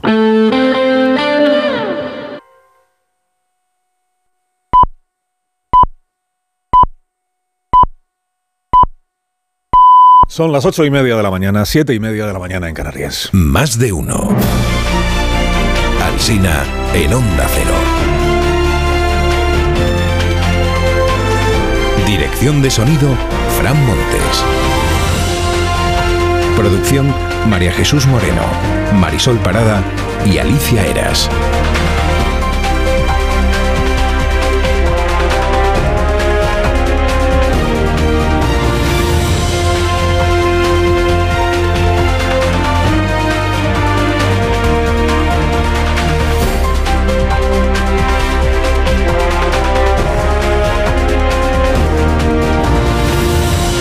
Desde las 6 de la mañana y hasta las 12 y 20 minutos, como cada mañana, estamos aquí para acompañarles el rato que usted quiera y para el rato que ustedes quieran y para eh, irles contando pues cómo está la actualidad del día. Y estaremos pendientes del avance de las, de las tractoradas, singularmente, bueno, que son cinco, de las tractoradas que tienen como destino el centro de Madrid, porque es donde ahora mismo pues, más complicaciones puede haber para para el tráfico. Sí. Son cinco columnas, se llaman columnas de tractores. Diez y media de la mañana tienen que llegar, tienen que haber llegado, esa es la pretensión, a la Puerta de Alcalá. Y de ahí luego dirigirse hasta el Ministerio de Agricultura que está en la glorieta de Atocha. Así que los accesos son ahora mismo los accesos a la capital de España. Por ejemplo, desde San Sebastián de los Reyes, que es donde estamos, pues por donde se debe pasar a los eh, tractores. Bueno, la pregunta eh, la hizo ayer Juan Carlos Unzué en la sala constitucional del Congreso de los Diputados. ¿Cuántos diputados o diputadas hay en la sala? ¿Podéis levantar las manos? Creo que he contado cinco.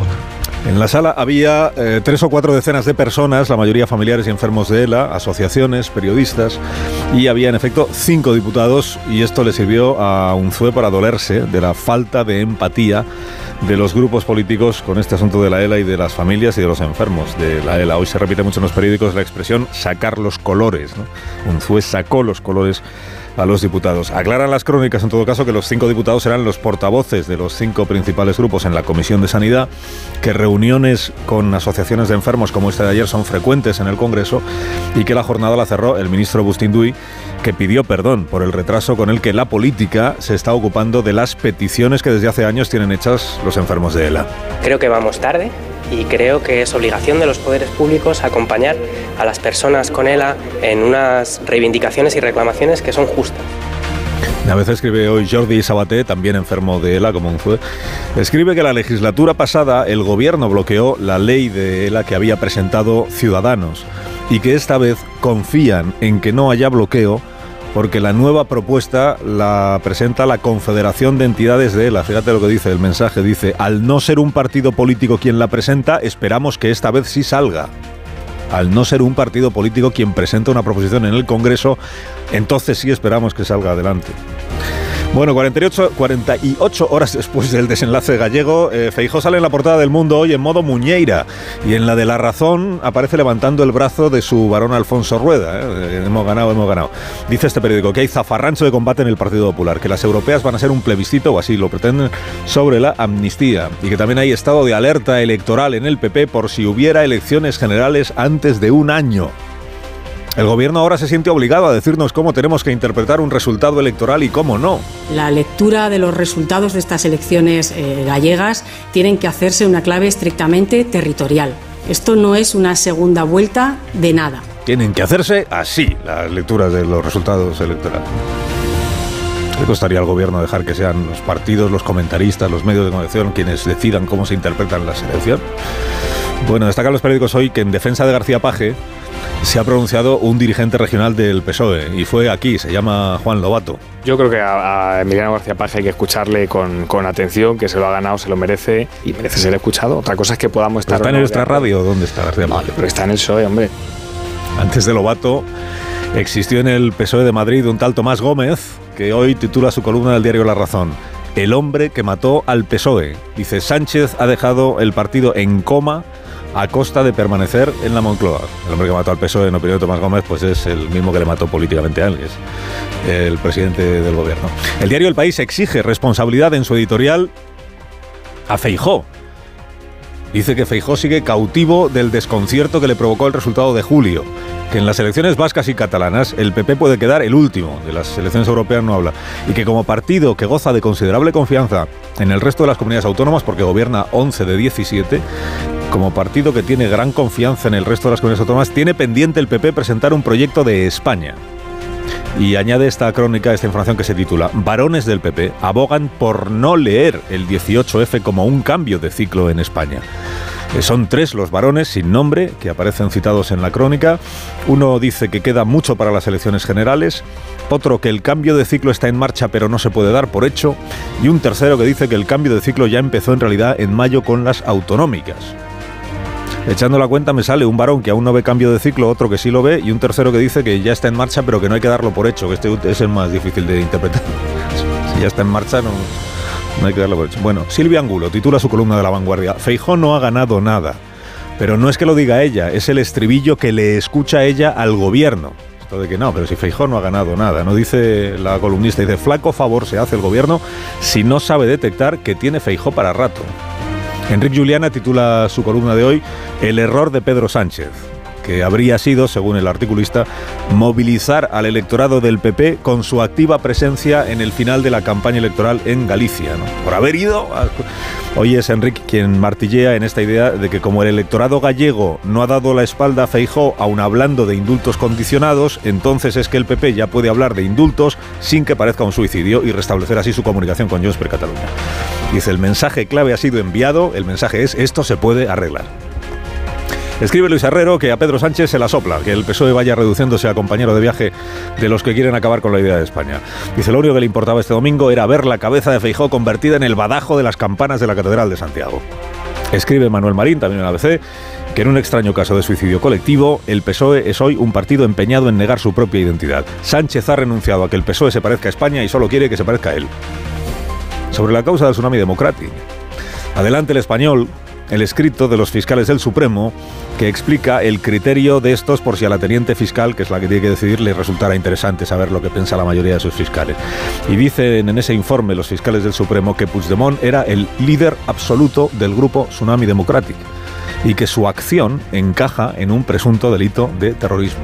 Era Puigdemont el que dirigía, presuntamente, el grupo que en algunos casos recurría a la violencia. Esta es la tesis. Confidencial lo que cuenta es que el fiscal de la Audiencia Nacional, Carballo, que no comparte el criterio del juez García Castellón sobre lo del terrorismo en Tsunami Democratic, sí comparte que Marta Rovira se está empeñando en que no se sepa dónde reside en Suiza. Porque dice el fiscal, no se comprende el empeño de la investigada en no dar su domicilio real. ¿Qué más en los periódicos? Problemas para Grande Marlasca. ¿Cuándo no? ¿Cuándo no? Eh, dos periódicos informan hoy del choque entre la Guardia Civil y la policía por la desarticulación de la unidad de élite contra el narcotráfico. Aquel grupo que se llamaba Ocon Sur. Juego sucio entre cuerpos de seguridad. Título del diario.es. Tres mandos de la Guardia Civil denuncian que la policía urdió un montaje para su imputación. Título del mundo. Los jefes del grupo antinarco desmontan las pruebas falsas que usó Interior para cerrarlo. Estos tres mandos se han querellado contra asuntos internos de la Guardia Civil y la Policía por manipular datos y por inventarse vigilancias con el fin de atribuirles una relación con una familia de narcotraficantes que sirviera para justificar la desarticulación del grupo en cuestión, de la unidad de élite. Y más problemas para el Ministerio del Interior también y para la policía. Dice el diario.es, 50 inmigrantes denuncian en el juzgado agresiones policiales en el centro de internamiento para extranjeros de Madrid. Sostienen que los policías les dieron puñetazos y patadas en la cabeza. Nos trataron, dice, como a animales. Estamos a punto de cumplir dos años ya de guerra en Ucrania. Solo uno de cada diez europeos cree que Ucrania ganará la guerra. Es una, es una encuesta que publica el diario La Vanguardia. Dice que la mayoría de los ciudadanos opina que Zelensky tiene que llegar a un acuerdo con Vladimir Putin. Hay detalles nuevos en la prensa sobre el joven ruso este que desertó a Ucrania. Luego se instaló en España y en España ha sido asesinado. Va en la portada del país. Dice el jefe del espionaje exterior de Rusia, porque deben tener jefe de espionaje interior y jefe de espionaje exterior, dijo que era un traidor criminal y un cadáver moral. La sospecha ahora es que eh, a, a quien ha seguido el servicio secreto ruso es a la novia, que vino a visitar a este joven hace dos días. Bueno, dos días antes de que fuera asesinado la semana pasada. Y que así es como pudieron saber dónde se encontraba. Y termino, entrevistan a Rosa María Calaf en la última del diario El País. Y dice Rosa María, dice, un periodismo precario es un periodismo enfermo. El entretenimiento ha invadido la información. Nos creemos informados cuando solo estamos entretenidos.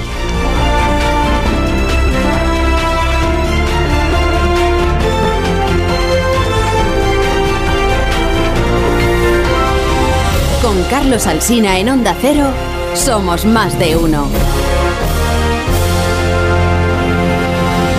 Ante las alertas por niveles altos de contaminación, protege tu garganta con los productos naturales de Bio3. Vaya tos.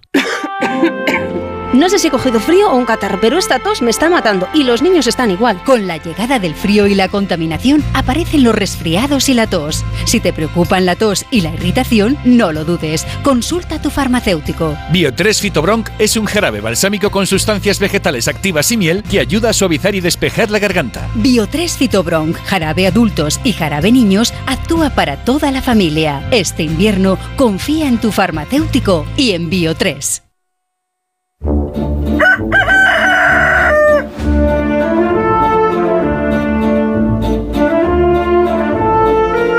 Legalitas cuentas con un abogado experto siempre que lo necesites para resolver los asuntos legales de tu día a día.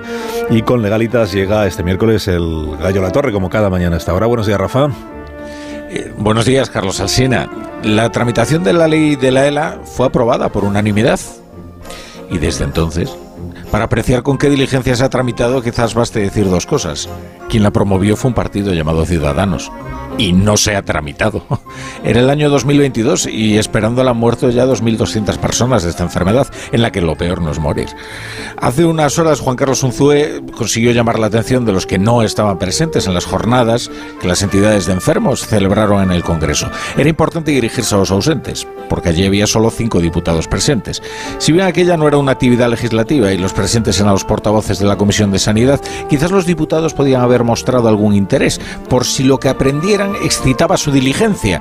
Por ejemplo, cuando llega el terrible diagnóstico, cómo hay que ir adaptando una casa para que sea habitable para un enfermo de ELA. Esto es cómo la enfermedad trastoca las vidas, no solo de quien la padece, sino de todos los que la rodean, y de cómo la conciencia de todo ello desmoraliza por completo al enfermo y le invita a desistir. O sea, que le hace desear estar muerto para no ser una carga.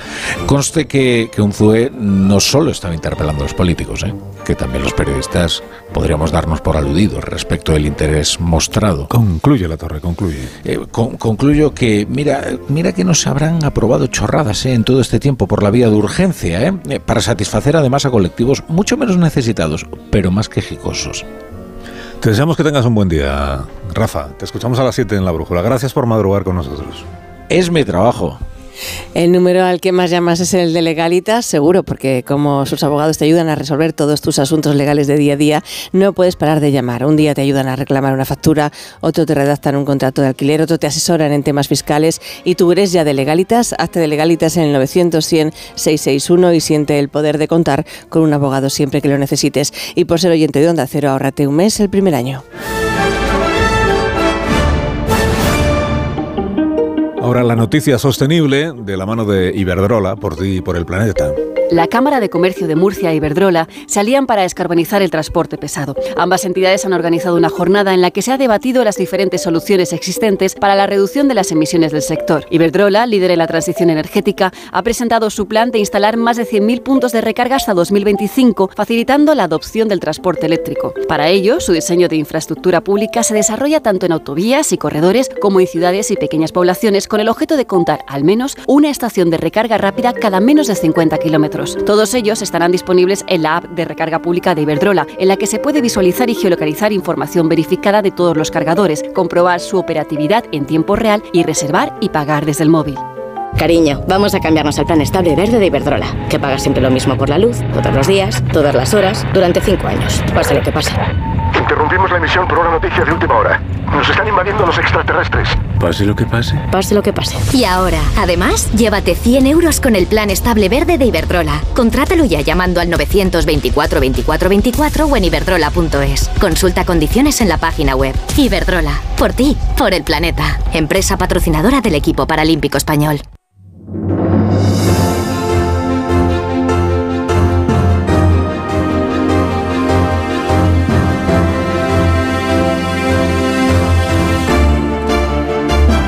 Tertulia esta mañana aquí en Más de Uno en Onda Cero está Casimiro García Vadillo. Hola, buenos días. Buenos días, Casimiro. Antonio Casado, buenos días. ¿Y ahí, buenos días? Buenos días, Sergi Sol.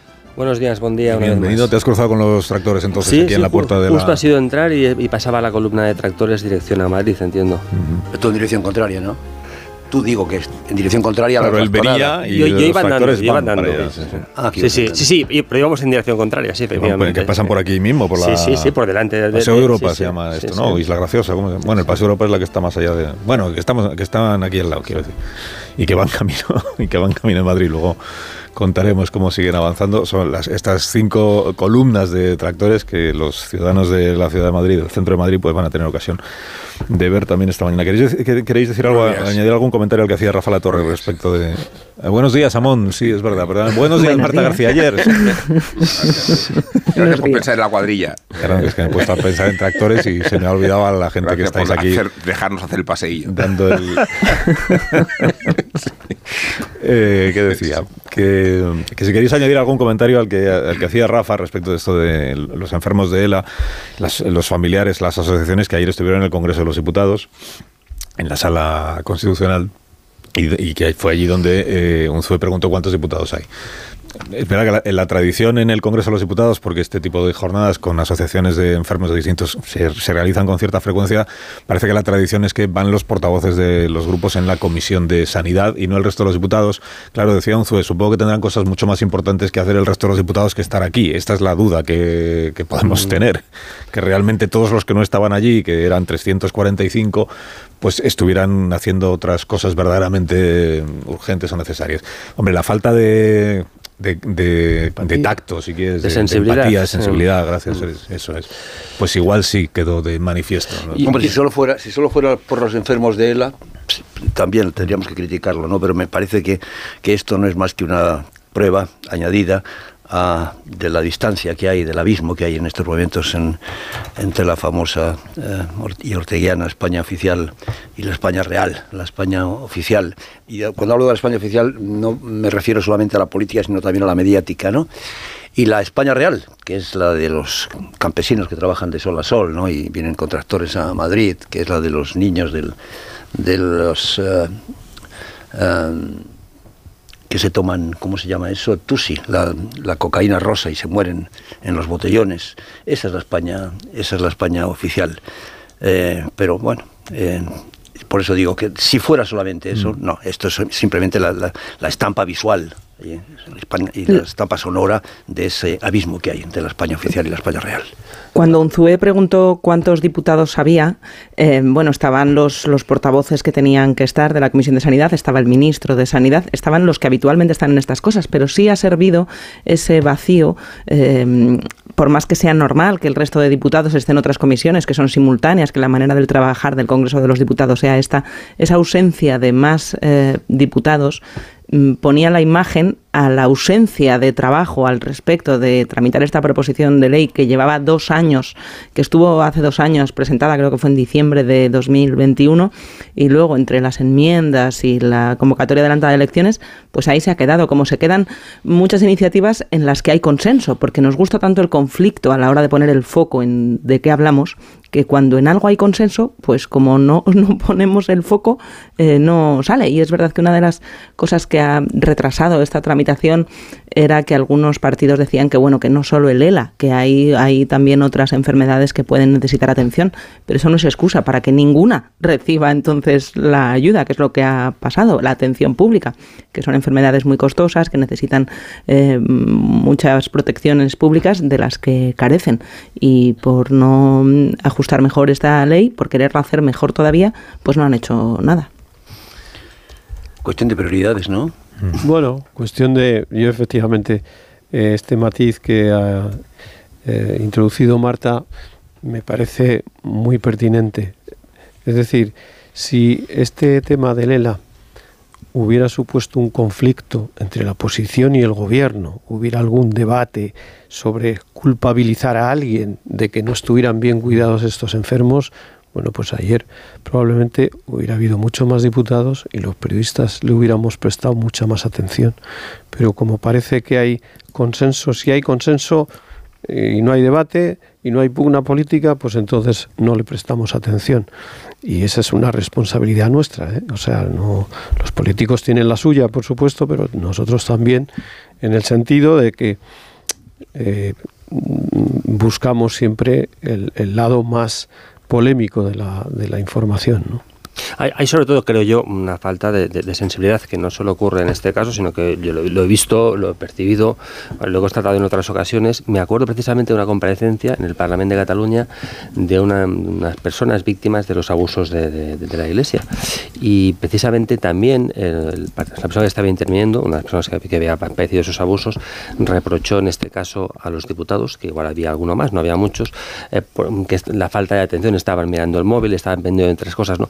Temas que, que, no se van a resolver porque haya más o menos diputados, pero que sí seguramente requieren una, demostrar una, una sensibilidad más que, no, que, que, en otras ocasiones. Y este sería uno de esos casos. ¿no? Decía un TUE que ellos precisamente lo que no están es para perder el tiempo, ¿no? precisamente porque lo suyo es una, desdichadamente es una, es una cuenta atrás. ¿no? Lo que no quita que no haya diputados que dediquen muchísimas horas al trabajo, muchísimos políticos que, lleven, que hacen unas jornadas lunes a, a domingo. Eso, como en todas las profesiones o con todas las ocupaciones, pues los hay que, que, que vamos que dan que, sudan la camiseta y los hay pues que llegan a, sábado como muy relajados. La cuestión aquí es el, el minutero. Eh, eh, hacer iniciativas contra el reloj cuando sabemos que la letalidad de esta enfermedad en el periodo en que ha venido tramitándose y no tramitándose ha ido en consonancia con la muerte de 2.500 personas ¿no?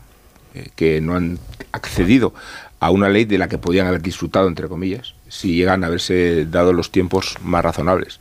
Cuando hay una emergencia vital, creo que los tiempos tendrían que ser otros. No, me refiero con esto a que la desidia política en la forma de afrontar la ELA ha redundado en la situación desesperada de muchísimos pacientes.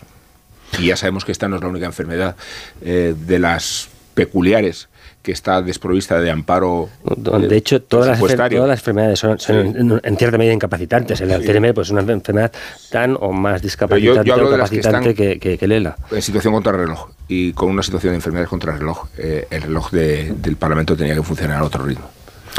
Hablando del Parlamento, enseguida estamos en el Congreso de los Diputados porque va a empezar la sesión de control al Gobierno, que además del eh, cara a cara, cuerpo a cuerpo, mano a mano, como queramos, entre Feijo y Sánchez, Sánchez Feijo. Además incluye esta, esta pregunta que con todos los oyentes de Miriam Nogueras, la portavoz de Junts por Cataluña, que le pregunta al presidente si cree que sacará adelante sus presupuestos de este año. Claro, esto que te lo pregunte Junts por Cataluña. Puede parecer, puede parecer choteo, pero a lo mejor lo es pero da para hacer algún comentario. Enseguida estamos en el Congreso de los Diputados. Yo os pregunto por García Paje y por eh, Juan Lobato y por la vida interna del Partido Socialista y también recibiremos enseguida al exministro Jordi Sevilla, que publica un libro eh, titulado Manifiesto por una democracia radical y que va a tener la amabilidad de estar aquí pues para presentar el libro y para explicarnos eh, qué es una democracia radical y a quién va dirigido este manifiesto. Ahora mismo lo contamos. Más de uno en Onda Cero. Carlos Alsina. Si estás de fin de semana en un balneario pero no consigues relajarte porque estás pensando si van a entrar en tu casa, te interesa el seguro de hogar de línea directa, que es tan completo que además de ahorrarte una pasta, incluye cobertura por ocupación ilegal y se encarga de todo lo importante en caso de que ocupen tu vivienda, para que siempre estés tranquilo. Cámbiate y te bajamos el precio de tu seguro de hogar, sí o sí. Ven directo a lineadirecta.com o llama al 917-700-700. El valor de ser directo. Pensar a lo grande no es poner el logo gigante para que todo el mundo lo vea es que todos te conozcan a través de Internet. En Orange Empresas te ayudamos a crear tu página web profesional y mejorar tu posicionamiento en Internet para aumentar tu visibilidad y conseguir nuevos clientes. Las cosas cambian y con Orange Empresas tu negocio también. Llama al 1414. Te lo digo o te lo cuento. Te lo digo. Encima de que traigo a mi hijo, le subes el precio del seguro. Te lo cuento. Yo me lo llevo a la mutua. Vente a la mutua con cualquiera de tus seguros. Te bajamos su precio, sea cual sea. Llama al 91 555 5555 91 555 Te lo digo o te lo cuento. Vente a la mutua. Condiciones en mutua.es. La relación se hace más intensa cuando no hay distancia. Acércate más, siente más. Cupra León. Ahora por 27.900 euros con 5 años de garantía y mantenimiento. PVP en Península y Baleares para unidades en stock financiando con Volkswagen Bank. También híbrido enchufable. Descubre más en cupraoficial.es. Si padeces insomnio, estrés o ansiedad por tener muchos préstamos, podemos ayudarte. Llevamos 15 años mejorando la vida a miles de personas como tú. En Agencia Negociadora encontrarás personas empáticas capaces de solucionar lo que tú no puedes, negociando con los bancos para que ya, el próximo mes, tengas un único préstamo y pagues hasta un 80% menos que ahora. Sin moverte de casa rápido y discreto. Si tienes casa en propiedad, llama gratis al 900-900-880. 900-900-880 te cambiará la vida. Grupo Reacciona. Hola, soy Jesús Calleja. ¿Sabéis cuál es el verdadero sabor del agua? El agua de mi tierra, el agua mineral Teleno. Recuerda, agua mineral Teleno. ¿Qué tal, vecino? Oye, al final te has puesto la alarma que te recomendé. Sí, la de Securitas Direct. La verdad, es que es fácil que puedan colarse al jardín saltando la valla. Y mira, no estábamos tranquilos. Lo sé. Yo tuve esa misma sensación cuando me vine a vivir aquí. Protege tu hogar frente a robos y ocupaciones con la alarma de Securitas Direct. Llama ahora al 900-272-272. Recuerda, 900-272-272. Hace nada eras un bebé. Y mírate, todo un hombre. Con tu trabajo, tus amigos, tu casa. Estoy muy, muy orgulloso de ti, hijo mío. Gracias. ¿Puede arreglar la cisterna o...? Tengo que encargar una pieza, pero sí, hijo mío, sí. Por 17 millones de euros uno se hace padre de quien sea. Ya está a la venta el cupón del Extra Día del Padre de la ONCE. El 19 de marzo, 17 millones de euros. Extra Día del Padre de la ONCE. Ahora cualquiera quiere ser padre. A todos los que jugáis a la ONCE, bien jugado. Juega responsablemente y solo si eres mayor de edad. En el sexo como en los toros, hay que triunfar. Energisil Vigor con Maca estimula el deseo sexual y ahora consigue un efecto más rápido con Energisilistan. Cuando Berta abrió su paquete de Amazon, se le aceleró el corazón. Pantalla LCD y seguimiento de la frecuencia cardíaca. La pulsera de actividad se clasificó en su corazón por su calidad y su precio. Cinco estrellas de Berta. Productos estrella a precios estrella. Empieza a buscar en Amazon hoy mismo. Es hora de que esta empresa funcione como lo que es, una empresa familiar. Yo no me he partido el lomo por esta empresa para que ahora venga mi hermano a vivir del cuento. Pero es tu hermano Jesús. Ha habido un derrumbe en la fábrica. Pues tu padre está herido. Si algo le pasa a padre, sería lo que siempre has querido ser, ¿no? Sueños de libertad. Gran estreno. El domingo a las 10 de la noche en Antena 3. La tele abierta. Quiero explorar sin importarme cuando volver el exterior. Quiero formar parte de él. Vale, bichito, nos vamos a Disneyland París. Reserva durante Semana Mágica en viajes el corte inglés sin gastos de cancelación. Precio de referencia 144 euros por persona y noche en el Disney Hotel Cheyenne con entradas incluidas. Plazas limitadas. Consulta condiciones. Ven a Disneyland París con viajes el corte inglés volando con Iberia. Dijeron que los radares eran por tu seguridad.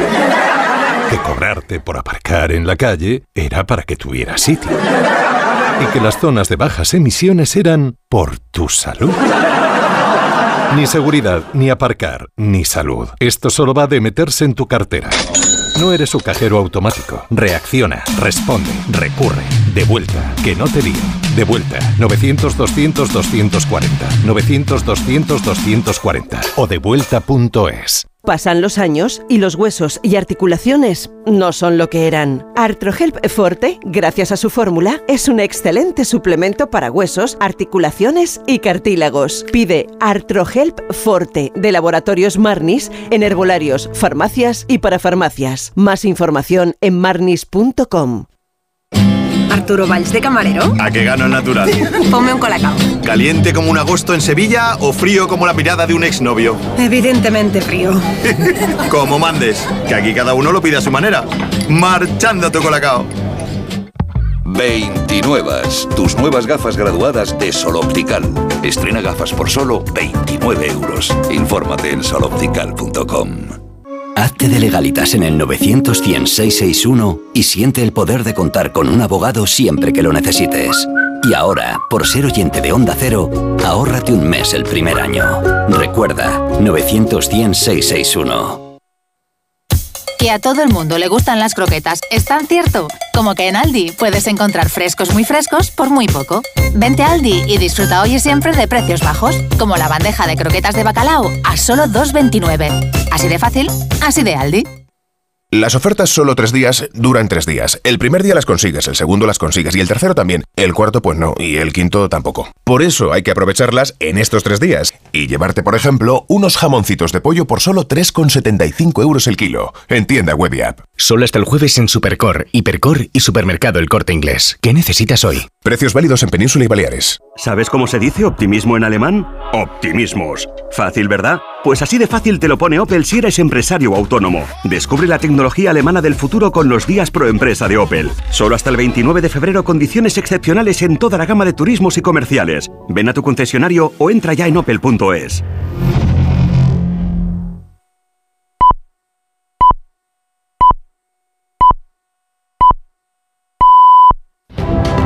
Más de uno en Onda Cero.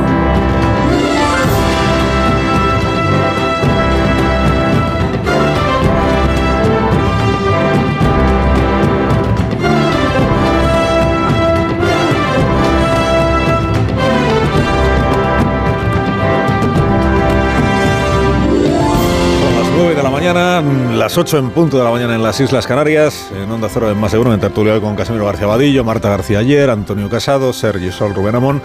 Pendientes ya de que comience en el Congreso de los Diputados la sesión de control al gobierno. Es la primera después de las elecciones autonómicas en Galicia y del parón que durante la campaña electoral tienen las sesiones de control. Hoy se retoman y se retoman con el resultado que ya conocemos y con las valoraciones que sabéis o las interpretaciones o las lecturas que están haciendo tanto el Partido Popular que está pues mm, dando palmas desde el domingo por la noche, claro, con las preguntas dirigidas como los dos partidos que forman el gobierno de coalición, que son el PSOE, que se empeñan que esto es- no tiene más que una lectura territorial, La primera pregunta la y sumar que no tiene ni lectura eh, posible. parlamentario popular que tiene la palabra.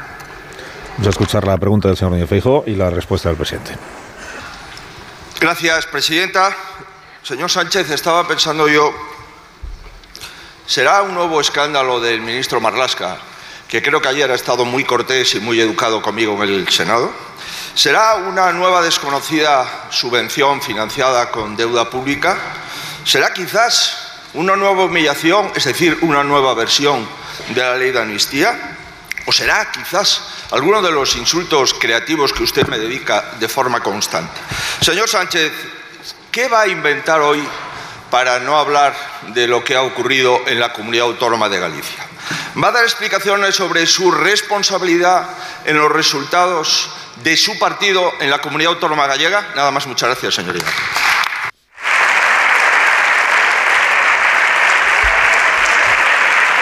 Pregunta que iba a hacer Feijóo sobre el papel era, ¿va a dar usted explicaciones sobre lo que hace su gobierno? Señor presidente, cuando quiera. Pero digamos que la ha reformulado en estos términos de actualidad. Muchas gracias, señora presidenta. Señoría, si usted mismo lo dijo ayer, que las elecciones del pasado 18 de febrero eran un plebiscito sobre su liderazgo interno del Partido Popular, y tiene razón. En eso estaban sus compañeros y compañeras. En todo caso, aprovecho, lógicamente, señor Feijóo, para felicitar al Partido Popular por su resultado electoral en Galicia y también le felicito a usted por, por volver al sentido común, porque en efecto usted reconoció ante 16 periodistas en un off, en privado, que el único camino para Cataluña y para España es la reconciliación y no la confrontación. Yo no tenía ninguna duda, señor Feijóo. Yo no tenía ninguna duda, aunque ahora tenemos las pruebas de esa conversación, esas confesiones privadas que hizo a 16 periodistas. No tenía ninguna duda, ahora tenemos las pruebas, de que si hubiera sido por usted y no dependiera de otros, sin duda alguna usted hubiera aprobado una amnistía, unos indultos y lo que hubiera hecho falta para ser presidente del gobierno. Por supuesto que sí. Por tanto, usted plantea aquí Plantea aquí que demos explicaciones. Yo estoy aquí dispuesto a dar explicaciones, señor Feijó, pero usted también debe tener el coraje de explicar a los 350 diputados y diputadas y a los 48 millones de españoles lo que dice en privado a 16 periodistas.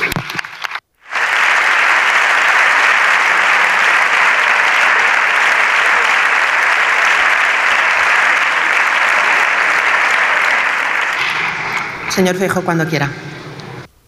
Pues señor Sánchez, muchísimas gracias por el reconocimiento incontestable de la victoria del señor Rueda y del Partido Popular. Es una lástima que llegue después de 15 días de campaña de insidias y de insultos contra mí. Quizás si me hubiese insultado menos, hubiese sacado un mejor resultado. Será, será la explicación que es evidente que ya la he encontrado. Hablar de la amnistía y de los indultos. Mire, yo le reconozco, señor Sánchez, que cada día usted se supera. Usted empezó mintiendo sobre lo que hago, sigue mintiendo sobre lo que digo y ahora miente sobre lo que pienso.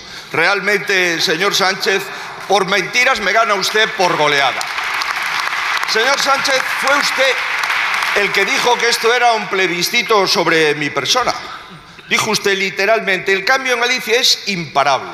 Y también imparable la caída de Feijó. Pues aquí me tiene, de pie. Y el resultado del plebiscito, 40, resultado del plebiscito, 40 a 9. Ah, eso sí, probablemente intentará darle usted la vuelta. La España, al revés, que usted señala, dice que los trabajadores del campo, que están en todas las carreteras españolas, son unos fachas, unos ricos y que quieren destruir el planeta. La mitad de su gobierno se ha ido a Galicia a montar un nunca más. Eso sí, nadie de su gobierno ha ido a Barbate a dar la cara ante la Guardia Civil. A los independentistas, señoría, que están en contra de la Guardia Civil, todo. A la Guardia Civil, nada. Pero ahora va a saber usted lo que es el independentismo preguntándole sobre los presupuestos. Nada más y muchas gracias, señoría.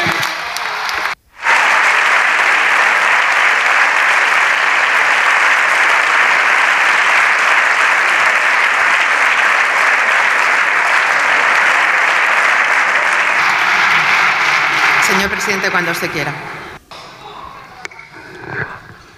Muchas gracias, señora presidenta. Mire, señor Feijó, estos últimos seis meses después de las elecciones generales del 23 de julio han sido como sus últimos seis años haciendo oposición. Mentira tras mentira. Sin duda alguna. Sí, hombre, antes el señor Casado y ahora usted. Han cambiado de socios, han cambiado de liderazgo, pero siguen con el mismo discurso. Usted dijo, señor Feijó, que nunca votaría en contra de revalorizar las pensiones y han votado en contra de revalorizar las pensiones. Ustedes dijeron, señoría, que estarían a favor de que las grandes fortunas pagaran más impuestos y han votado en contra de- de- del impuesto de las grandes fortunas, señoría.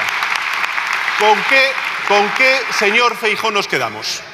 Señoría, ¿nos quedamos con aquel que negocia la amnistía y los indultos con los independentistas por la mañana o con aquel que les llama terroristas por las tardes en las manifestaciones que ustedes convocan? Yo se lo digo, señor Feijó, con ninguno ni con el otro. Porque la única verdad del señor Feijó, señoría, es que todo usted es mentira.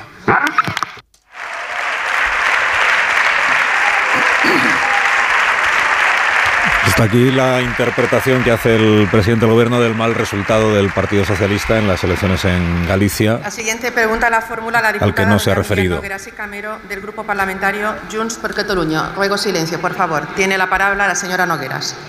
Gràcies, presidenta. Mai cap govern espanyol, ni del PSOE ni del PP, senyor Feijó, ha complert els compromisos amb Catalunya. Mai, mai cap persona que viu o treballa a Catalunya ha cobrat allò que li correspon, sempre molt menys. Senyor Sánchez, com pensa convèncer el poble de Catalunya que aquesta vegada es compliran els pressupostos si no s'han complert mai? Gràcies. Señor presidente, Sí, Sergi, puedes hacer la traducción simultánea. que te estoy viendo. No, porque digo, digo, igual. eh, no, no, lo, que, lo- lo que me está preguntando es cómo piensa cumplir los presupuestos. los presupuestos. No cómo se van a aprobar los presupuestos, no si piensa cumplirlos porque está denunciando, a su parecer, que nunca PSOE o PP han cumplido los presupuestos, o sea, que no se han ejecutado. Voy a leer la pregunta literal que consta en, el- en la agenda del Congreso, eh, que es, Gracias, ¿cree usted que el Gobierno podrá conseguir la aprobación de los presupuestos con la desigualdad que hoy existe en Cataluña? Esa es Sí, la pero- pregunta. De la- Sí, pero eso no es lo que ha dicho a- ahora. No, por eso lo que digo. ha dicho ahora es. Ha reformulado también ella la pregunta. Li preguntava com pensa convèncer el poble de Catalunya convencer que aquesta vegada de els pressupostos es compliran perquè vostè ens expliqués què pensa fer diferent. Perquè veient les dades, el que passa, senyor Sánchez, és injust, és inexplicable i també és insostenible. De cada 100 euros que vostès han pressupostat a Catalunya el 2014 només en van pagar 68, el 2016 56, el 2018 58, el 2019 62, el 2021 només 36. A Madrid, 184. De fet, la mitjana del grau d'execució de les inversions a Madrid és del 120%. A Catalunya, només del 60%. I a la baixa, perquè les darreres dades que tenim són de només el 16%. Tots els actors econòmics, polítics i socials de Catalunya han denunciat aquest infrafinançament. Ja no es tracta només d'evidenciar el cafè per a tots. De fet, es tracta d'explicar que ni tan sols existeix el que para señora todos. Nogueras es que echando cuentas la ejecución de lo previsto de inversión eh, por autonomías en presupuestos generales del Estado en Madrid es del 120%, Creu que som Cataluña es del 60%, creo que lo. ¿no? corda. Sí. Molts desitgem de la independència perquè ens sentim catalans i no espanyols, i no passa res perquè tenim un sentiment de pertinença que és molt més fort que qualsevol proposta que vostès ens puguin fer. Però la independència també és qüestió de supervivència, la supervivència de la nostra nació i la nostra cultura, però també la supervivència de totes aquelles persones que viuen i que treballen a Catalunya, siguin o no siguin independentistes, perquè totes elles es mereixen tenir, senyor Sánchez, com a mínim, lloc que els hi pertoca. I no ho tenen. Insistim, senyor Sánchez, com pensa convèncer el poble de Catalunya que aquesta vegada es compliran els pressupostos si no s'han complert mai? Moltes gràcies i visca Catalunya lliure. Ha repetido la pregunta, la nueva pregunta que ha Sí. hecho la señora Nogueras, que ha cambiado, insisto, la pregunta que tenía es inicialmente cambio, prevista, ¿eh? que igual tiene alguna explicación, claro. Sí, porque en el primer caso estaba poniendo en duda incluso que se pudieran aprobar, ¿no? En el segundo estaba poniendo en duda si se van a ejecutar como, como, como están prescritos. da por hecho que se van a aprobar. años, como hemos hecho durante estos últimos cinco años. El primero es la Y creación no de deja de llamar la atención que el presidente del gobierno tenga que utilizar un pinganillo para entender lo y que le están preguntando.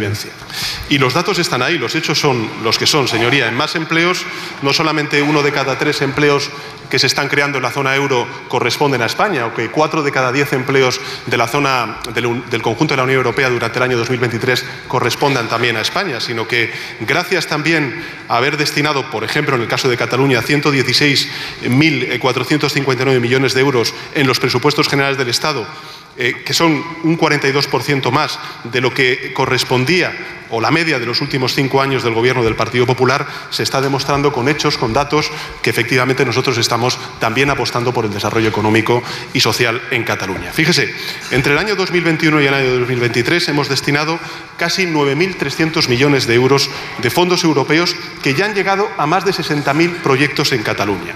Estamos invirtiendo 467 millones de euros para proyectos de desalación. 116 millones de euros para proyectos de transición energética, 205 millones de euros Bueno, para el presidente sigue repasando datos. Digo, si esperábamos alguna pista de si entonces ya hay un acuerdo entre el eh, gobierno, el PSOE y Junts per Cataluña para lo de la amnistía que salga adelante y eso lleva aparejada la aprobación de los presupuestos. Si esperamos alguna pista, en todo caso será en la pregunta de Miriam Nogueras, que no en la respuesta del presidente del gobierno, que no. No, me le está diciendo que, que a la vista de los antecedentes, en cuanto a la aplicación presupuestaria a Cataluña, a la vista de estos antecedentes, no están muy por la labor de apoyar al. Yo, ente- eh, yo fíjate, he entendido lo contrario. yo Sí. creo que He está formulando. Yo, he entendido lo contrario, Antonio. o sea, no, no, yo he entendido o sea, que. vamos a ver. Ojo que con, a la vista de los antecedentes no estamos por Él- aprobarlos. Lo que le ¿eh? ha preguntado es, Salvo que. ¿cómo van a cumplir ustedes los presupuestos que hasta ahora no han cumplido? Es decir, da por hecho que se van a aprobar, porque si no diría como como no nunca los han cumplido, no les vamos a apoyar. Es como la pregunta inicial era más clara de la señora Nogueras, que era. Sí, y ahí, tal- ¿Cree usted ahí que podrá el- conseguir el, los el presupuestos? de la cuestión, lo que se lo está diciendo, porque es muy diferente la pregunta que inicial, cómo se plantea, que luego cómo se reformula. Porque como bien, como bien apuntabas hace un momento, eh, Casimiro, eh, el- el- lo que estaba diciendo inicialmente es, está, parece que está poniendo en duda precisamente la aprobación de los presupuestos. Claro. ¿Cómo los va a aprobar usted esos presupuestos? Ahora Lo que está haciendo es, está pidiendo como garantías para que lo que se apruebe se, Se cumpla. cumpla. Que ciertamente es una, una interpretación plausible lo que comentabas también, sí, según, sin lugar a dudas. Pero creo que yo, yo lo veo más, más ahí y ahí también veo un cambio significativo que parecería igual indicativo de hacia dónde oscila la posibilidad de que Está enseñando el pico de la muleta, como dirían los taurinos. Qué bonita es la vida parlamentaria, que de una misma intervención podemos sacar dos interpretaciones que Sí. son justamente la, la contraria. incluso la una a la ellos. otra. Esto Es- puede dar Qué para- inútil. Bueno. Bueno, Jordi Sevilla fue ministro del Gobierno de España, como todos sabéis, pero no está aquí en esa condición, sino en la de autor de este libro que tenemos sobre la mesa. Eh, se titula Buenos días, Jordi Sevilla, y bienvenido Buenos días, muchas a gracias. este programa Manifiesto por una democracia radical. Y os leo ya el subtítulo por si os da pistas, de, por si no habéis ojeado todavía el libro que se presenta hoy. Hoy, hoy sale a la, a la venta y se presentará el 28. Eh, subtítulo del libro, un análisis del origen de la polarización, palabra de la que hemos hablado mucho en este programa, y una propuesta para superar la antigua dicotomía entre derechas e izquierdas. Se ha quedado antigua entonces la, la Yo, creo que tal y como la estamos viviendo hoy, sí. Se ha quedado. Bueno, el manifiesto, eh, ¿a, a quién, ¿a quiénes va dirigido este manifiesto? ¿Y qué es una democracia radical? Bueno, yo creo que el manifiesto va dirigido a todo el mundo, eh, desde una persona que soy yo, que está muy preocupado por hacia dónde están yendo las cosas, y no solo en España, sino en el conjunto de, del mundo, eh, con una algunos llaman derrota de Occidente, pero por lo menos claramente con un retroceso de Occidente. Y una democracia radical es un intento de salir de este bache recuperando lo que han sido los valores tradicionales de Occidente en torno a la democracia liberal, en torno a los derechos humanos, en torno a los principios de libertad, de igualdad, de fraternidad, pero tomados en serio. Por eso lo de radical. Es decir, no como una muleta eh, o muletilla que se va utilizando y que incluso estamos viendo en el contexto de la polarización que se lanza a la cabeza unos contra otros, como hemos visto que se lanzaban el, pues tú mientes, pues tú mientes todavía más, pues no, que tú eres el que más mientes, ¿no? Como si eso le interesara a alguien, sino tomaos en serio, ¿no? Y yo creo que en ese sentido tenemos una oportunidad en un momento en el que tanto la crisis ecológica como la inteligencia artificial es la primera vez que la especie humana como especie eh, tiene dos retos eh, importantes. ¿Es usted optimista respecto del futuro? Y, del, y, de, y de que calen las ideas que usted defiende en este manifiesto? Yo creo que merece la pena luchar por ello y desde luego yo estoy dispuesto a hacerlo porque a través de toda mi vida eh, soy una persona poco conformista y desde luego creo que lo, que uno considera que son sus ideales debe de intentar pelear por ellos y no resignarse.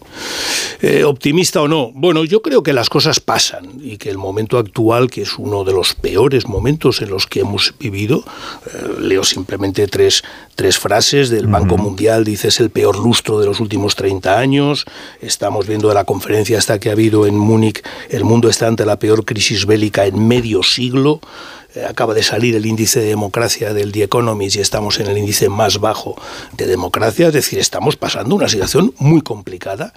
Y el libro intenta, alguna vez lo he pensado, digo, es una especie de libro de autoayuda en el sentido de entendamos por qué estamos así y cuáles serían los pasos para salir adelante. Yo creo que estamos así en gran parte porque los valores de Occidente no han cumplido todas las promesas que se hicieron. Ha habido, por tanto, mucha decepción, mucho enfado, mucho cabreo. Mucho cabreo que se ha manifestado a través de la polarización y, de la- y del populismo, que es lo más antidemocrático con lo que podemos vivir.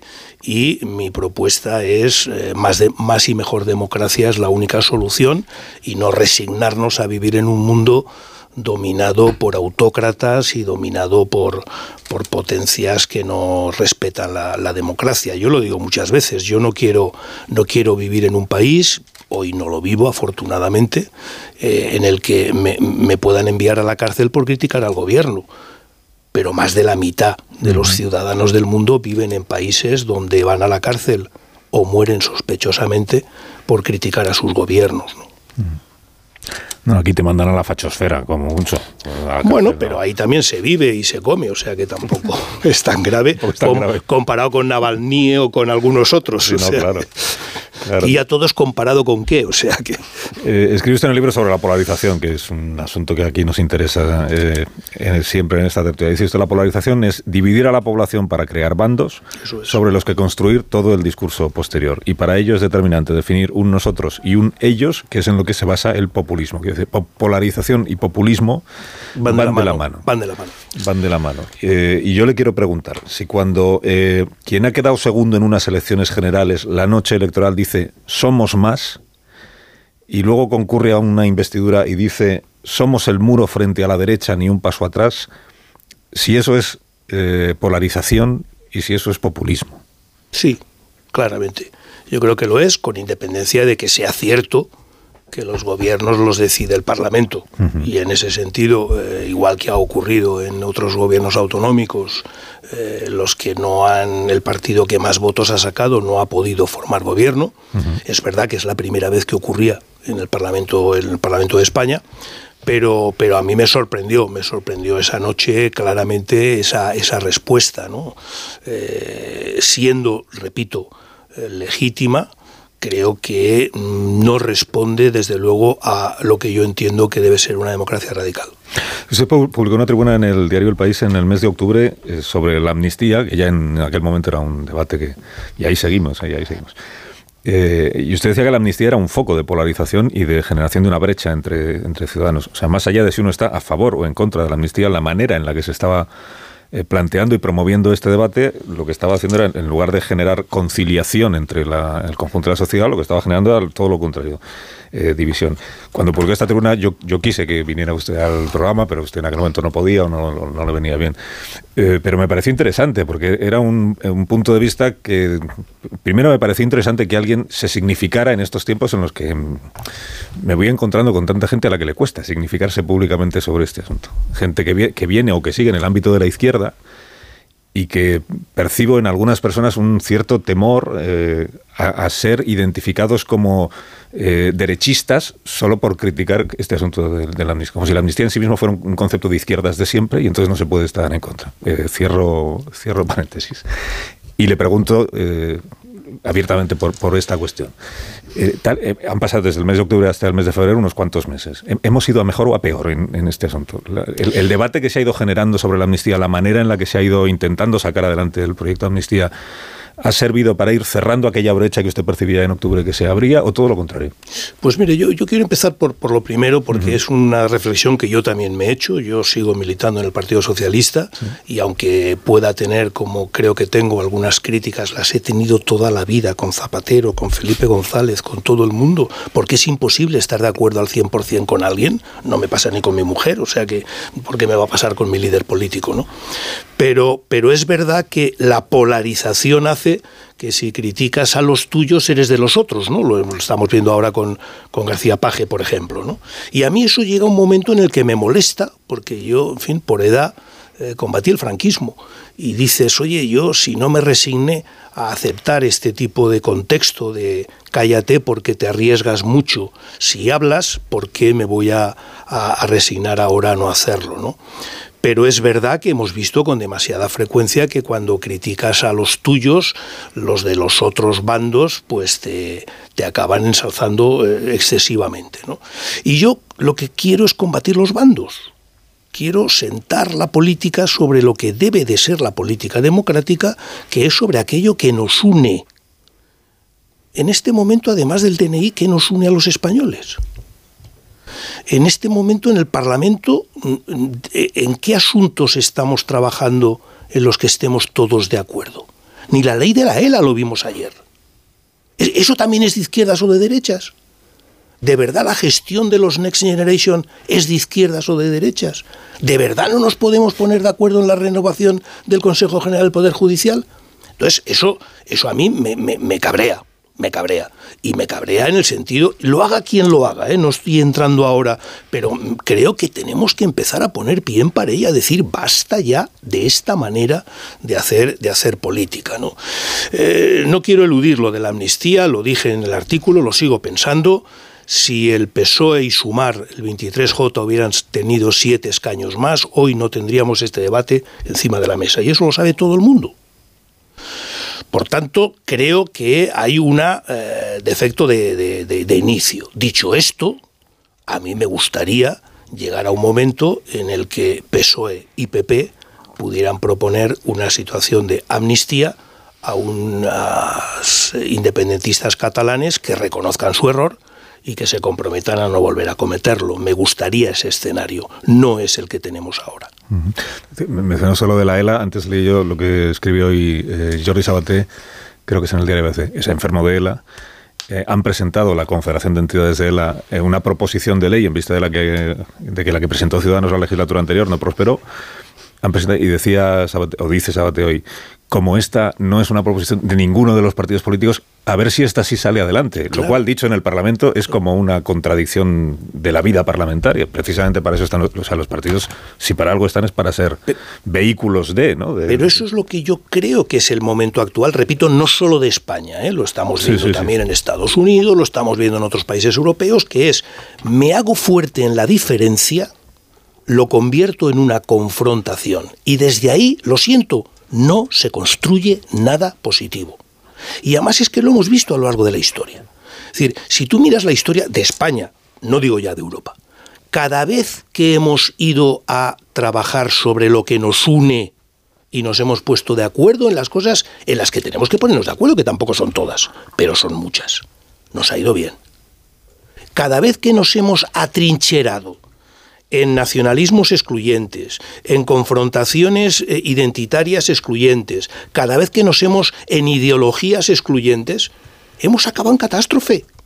No, no, no voy a decir en guerras, que también, en catástrofes, pero no aprendemos. Ese es el grito eh, que, que- quiero lanzar desde, desde el libro. Oiga, aprendamos de la experiencia. Es que estamos recorriendo un camino que hasta ahora hemos recorrido otras muchas veces a lo largo de la historia y acaba mal. Acaba mal. Por tanto, pongamos ya pie en pared y digamos, oye, vamos a ver, en estos cinco temas nos ponemos de acuerdo porque unen, construyen país, construyen democracia y en estos otros, pues oye, seguimos discutiendo si el impuesto de patrimonio hay que subirlo, bajarlo o suprimirlo. No pasa nada, es legítimo. ¿no? Y yo creo que ese es, ese es un- un- una vuelta a los principios de, la, de, la, de Occidente, a los principios de la democracia, tomada en serio, y que yo creo que en este momento se ha convertido en lo más revolucionario que podemos hacer. Manda carallo, con perdón. O sea, que, volver a lo básico, volver a lo que defendíamos todos en la transición, a lo que defendíamos todos en la posguerra mundial, a lo que defendíamos todos de una sociedad cohesionada, una sociedad democrática, una sociedad donde por supuesto que hay diferencias, por supuesto que hay diferencias de opinión, pero se canalizan y no se canibalizan, Ahí resulta que ahora esto es una utopía, que esto es, eh, que, optimista eres, que... Bueno, yo lo siento, si es una utopía, merece la pena pelear por ella, porque la alternativa es peor. No quiero vivir en un país que se va por mal camino. Y repito, un país que también es Europa, que es Occidente, porque estamos en un contexto del mundo en el que están avanzando de manera preocupante los movimientos autocráticos y las pseudodemocracias y la- los valores de Occidente, los valores de la democracia están siendo atacados por fuera y por dentro. También por dentro, ¿no? Y yo creo que ahí es donde tenemos ya que empezar a decir hasta aquí, no podemos ir más por ahí. Eh, Casimiro, Eh, sí. Antonio, Sergi, Amón, Marta, seguro que quieren participar de la conversación. Luego hablamos de, cómo mejoramos la democracia, que también dedica unas cuantas páginas, yo lo dice bien en el libro. Señor Sevilla, ese escenario que usted propugna en el libro donde la, desaparecería la polarización en España hoy es posible con Pedro Sánchez. Yo, yo- yo no le pongo nombres, de verdad. Bueno, yo conozco, yo le Pedro- pregunto, yo le conozco a Pedro Sánchez y bueno, es una persona que, que- con la que he trabajado además, es el secretario general de mi partido y también creo que es una persona que depende un poco del contexto, mm, tiene una gran capacidad para adaptarse al contexto. ¿no? Y por tanto, mm, yo con Pedro Sánchez firmé un acuerdo de gobierno con Ciudadanos que nos hubiera dado paso a un gobierno totalmente distinto del que luego se hizo con Podemos, ¿no? y también aquel era Pedro Sánchez. ¿no?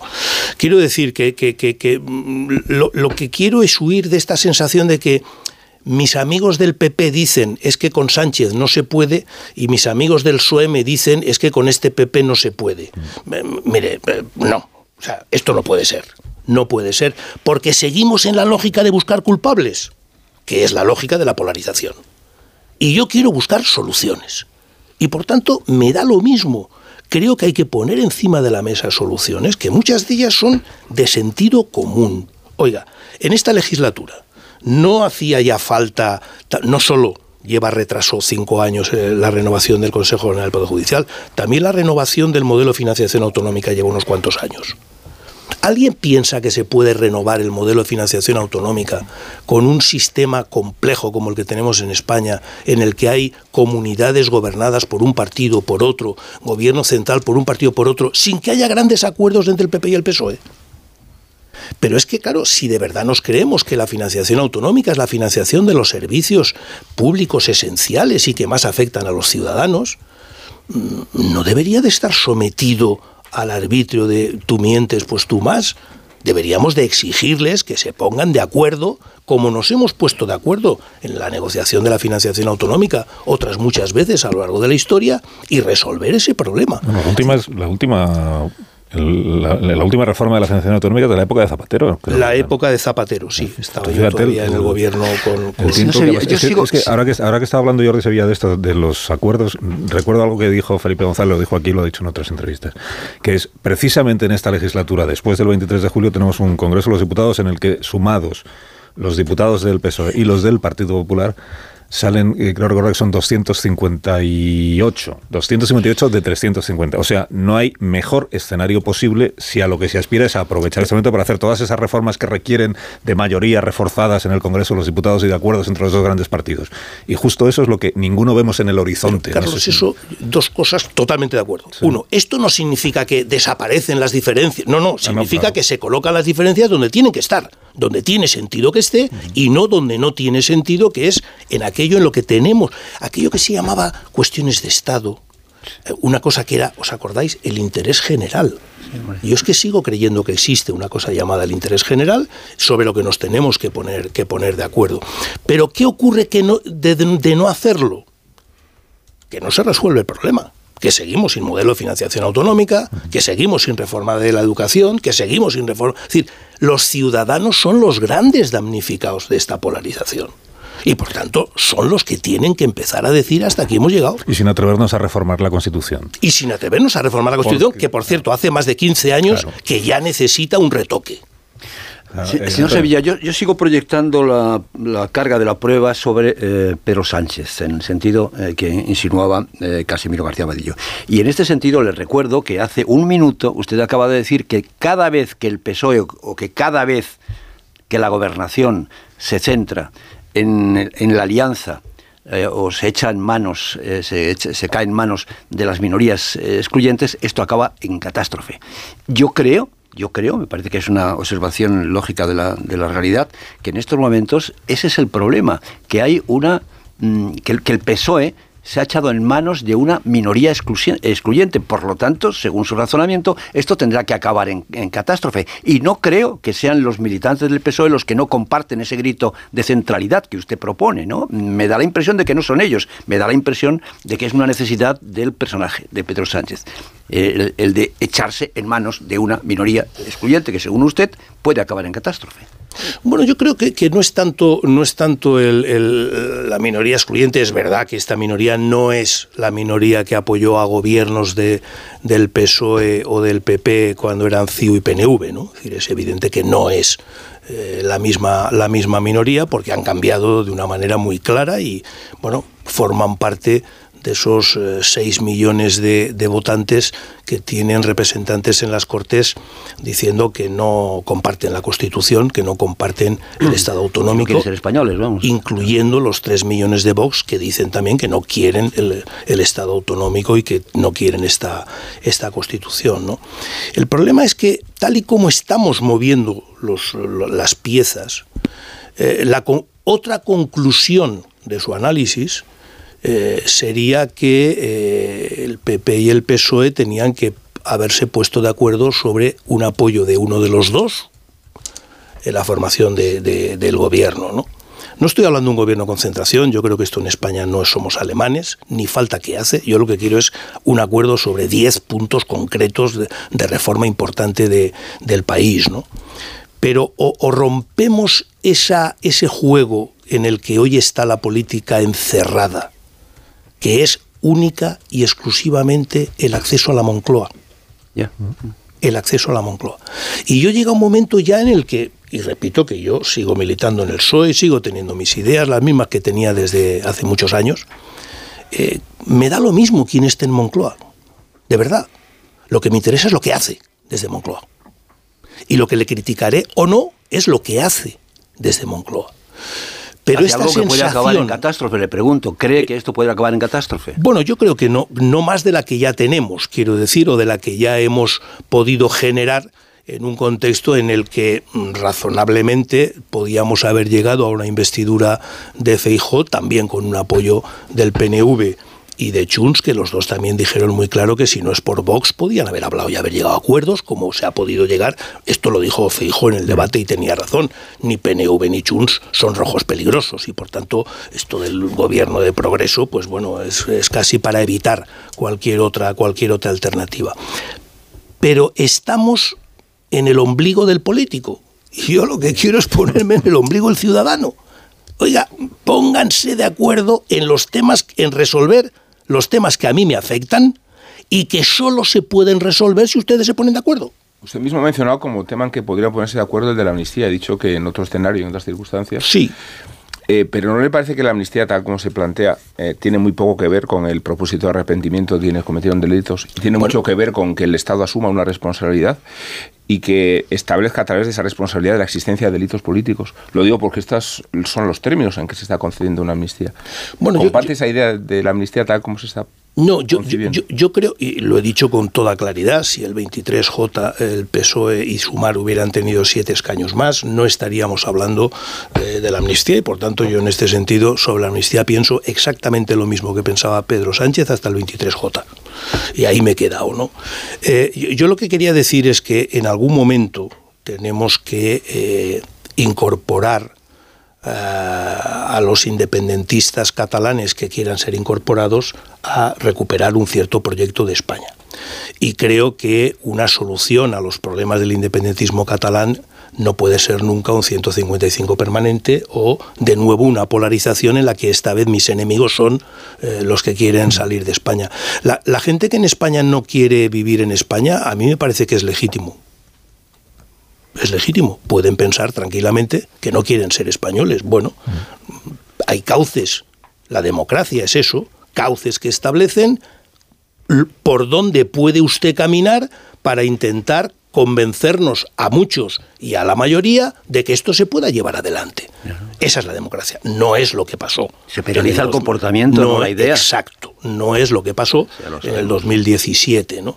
Pero, pero yo lo que, lo que creo en ese sentido es que me gustaría que llegara un momento en el cual esa re- llamada reconciliación con una parte de los catalanes, nunca nos olvidemos, los independentistas son como mucho la mitad de los catalanes, no el 100% de los catalanes, eh, que fuera un gesto conjunto como fue conjunto la aplicación del 155. Me gustaría. Bueno, ahí sí que es un wishful thinking posiblemente, ¿no? Sergi. Ah, sí, citaba usted el, el tema del Consejo General del Poder Judicial, ¿no? es una de las cuestiones que está encima de la mesa. Lo que pasa es que no, no, mm, citaba, bueno, apelaba pues a, a un acuerdo. La pregunta es, bueno, ¿y qué tipo de acuerdo? Y en cualquier caso, como usted habla claro, ¿quién cree que tiene la, la- la responsabilidad o la mayor parte de la responsabilidad en ese asunto? Luego, una puntualización. Cuando usted dice lo que defendíamos todos en la transición, yo no estaba, pero algo he leído, no todo el mundo defendía exactamente lo mismo, e incluso en el momento de, de- de- de cristalizar la Constitución hubo abstenciones en, en capítulos importantes Sí. como el tema territorial.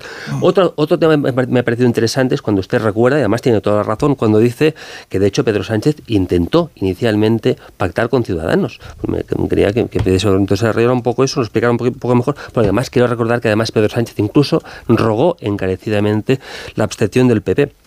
A lo largo de todas las legislaturas jamás ha habido un pacto, un pacto de de grandes mayorías entre el Partido Popular o antes Alianza Popular con el Partido Socialista. Solo en una ocasión, solo en una, solo en una, uno de estos partidos ha votado al otro para lograr la, investidura. Fue precisamente con la que precipitó la caída de, Sánchez. Pero ciertamente el Partido Socialista hizo posible la, la- investidura, en este caso, quiero recordar, de, de Rajoy. Hombre, yo, yo, yo no sé, eh, has planteado, has planteado muchas cosas, ¿no? Pero, pero mm, eh, eh, yo creo que el tema del Consejo General Judicial está ya demasiado manido, ha hablado todo el mundo, gente mucho más experta que yo, ¿no? Eh, eh, para mí es una prueba de cómo algo que está ocurriendo no se le había ocurrido a nadie que pudiera pasar. Es decir, cuando se establece los mecanismos de elección y de renovación del Consejo General del Poder Judicial, pues a nadie se le ocurre que uno de los dos grandes partidos se niegue a hacerlo. No se le ocurre. Porque si no hay soluciones, yo he propuesto alguna, pero vamos, son de, cajón. Podrías decir, oiga, si a los tres meses no se ha renovado, pues se hace un sorteo y por sorteo entre los candidatos se elige y ya está, ¿no?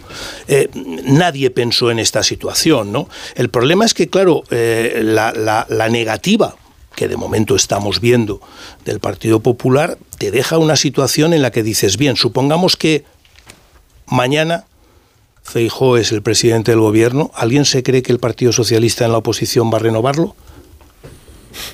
¿Vamos a estar en este juego de, patio de colegios de verdad? ¿Y qué significa eso? Porque el problema no es el Consejo General del Poder Judicial, eso lo sabemos todo el mundo. Son los nombramientos que se hacen desde el Consejo General del Poder Judicial. Bueno, eso eh, es un lanzamiento de un mensaje muy claro de, digamos, eh, potente influencia de, eh, del, no del Parlamento, sino de los partidos políticos sobre, sobre, el, poder, sobre el poder judicial. ¿no? Yo, creo que ese tema merece, merece una democracia radical muy fuerte, ¿no? Eh, en los dos sentidos. Yo no, no soy un experto jurista, pero a mí esto también de que un juez emita la sentencia y luego se ponga a buscar el delito, también me parece raro, ¿no? O sea, me parece que, que, que y que nadie le diga nada. Por ejemplo, el Consejo General del Poder Judicial, que debería ser el que le llamara la atención. ¿no? O, aclaramos eso, o aclaramos también con eso por qué los procedimientos judiciales se alargan años y años y años y años. ¿Por qué no tenemos una democracia, eh, una, una, judicatura que funcione de una manera más, más rápida? me preocupa mucho más ese tipo de temas. ¿Y que funcione de una manera más rápida es de izquierdas o es de derechas?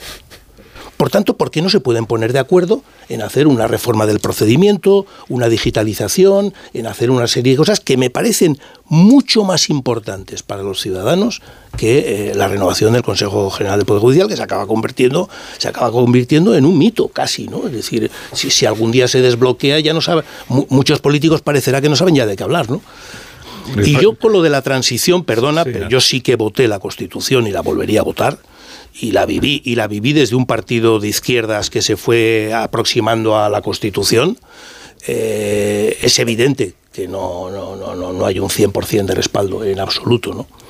Pero en aquel momento sí que creo que había dos o tres cosas muy claras, ¿no? Eh, primero, eh, todos estábamos por lo común, no por lo que nos separa, sino por lo que tenemos que tener juntos.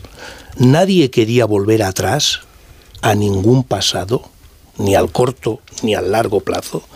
Y en aquel momento todo el mundo tenía un proyecto de país muy fácil, queríamos ser como Europa. Punto. Y esas dos cosas nos unían, ¿no? Mi pregunta es, vuelvo a hacerla, ¿qué nos une ahora? Bueno, yo ¿Qué tenemos en común? en el capítulo territorial ese consenso no, estuvo, y eso es muy significativo, porque si, hay cuatro problemas que heredó la democracia... Totalmente de acuerdo la reforma del ejército, la reforma del campo, el tema de la iglesia y el tema territorial. Es verdad que en todo caso el tema territorial, creo recordar que Alianza Popular se abstuvo, no creo creo que no llegó a votar que no, pero se, abstuvo, y eh, en el referéndum eh, de la Constitución el Partido Nacionalista Vasco también tuvo ahí un punto de discrepancia, ¿no? Pero por ejemplo, Convergencia y Unión fue uno de los máximos defensores de ese de ese principio, ¿no? Convergencia proclamó en el Congreso de los Diputados nos hemos autodeterminado en la España de las autonomías. Esa fue la declaración del diputado que habló en nombre de lo que entonces se llamaba minoría catalana. Y se decía, es que representa a la sociedad catalana. Bueno, en realidad representaba una parte de la sociedad catalana porque el PSC representaba otra y porque el diputado de Esquerra Republicana, que tenía uno, y él sí estaba en contra de. Eso ocurre también con el Partido Socialista y el Partido Popular. Representan a una parte de la sociedad española. Claro, claro, claro. mucho, mucho mayor, mucho mayor. Sí, pero, eso he dicho, 200, sí, pero es lo mismo al final. 200, se atribuye a 258 diputados en el Congreso popular actual. está en el Congreso. 258 y estamos estos días pendientes de si los siete de Junts per Cataluña apoyan la amnistía para que apoyen luego los presupuestos. Pero eso es la democracia, ¿eh? Nadie tiene el 100%, afortunadamente. 258 los subrayo solo por una cosa que voy a decir y ya, y ya despido a Jordi sabía que tendrá cosas que hacer. Eh, es que se da la paradoja, en mi opinión es una paradoja, de que en este momento no se puede elegir un vocal del Consejo del Poder Judicial porque requiere de mayoría reforzada, es decir, porque tiene que representar el consenso de la sociedad representada en el Parlamento y necesita de tres quintos, pero sí se puede aprobar una amnistía con tener la mitad más uno. Y esto a mí me parece que es una situación muy paradójica. Que, haga falta menos respaldo social representado en el Congreso para hacer una amnistía, que, es, que nunca se ha hecho en la España constitucional, y sin embargo no, se, no, no, para elegir un vocal del Poder Judicial, que, que, no se elige por lo que todos sabemos que no se elige, y es porque los partidos llevan 40 años haciendo una interpretación, en mi opinión también, eh, distorsionada de lo que dice la Constitución y de lo que dice la ley del Poder Judicial. Que es esto de 10 para ti, 10 para mí. Que no es eso, hombre, que no es eso. Que cada, cada uno de los 20 tiene que contar con el respaldo de la sociedad. Sobre todo, que es de lo nuestro. No de lo tuyo y lo mío, sino de lo nuestro. Sí, sí. Eh, bueno, Jordi Sevilla, que seguiríamos hablando toda la mañana, pero usted tendrá cosas que hacer y nosotros tenemos... Tengo que seguir vendiendo el libro. Manifiesto por una democracia radical, el libro de Jordi Sevilla, que hoy sale a la venta y que los oyentes pues ya se han dado cuenta de que es eh, interesante en mil aspectos distintos.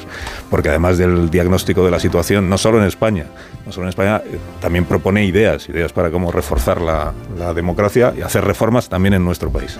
Eh, Jordi Sevilla, gracias por la visita. Muchísimas gracias. Y le deseo que tenga un buen día. Un placer. Enseguida continuamos. Quedan 16 minutos para que sean las 10 de la mañana, una hora menos en Canarias dice Casimiro García Badillo, pero bueno, se nos quedan 27 temas fuera, pero si al final todo gira en torno a lo mismo, Casimiro. Ahora seguimos.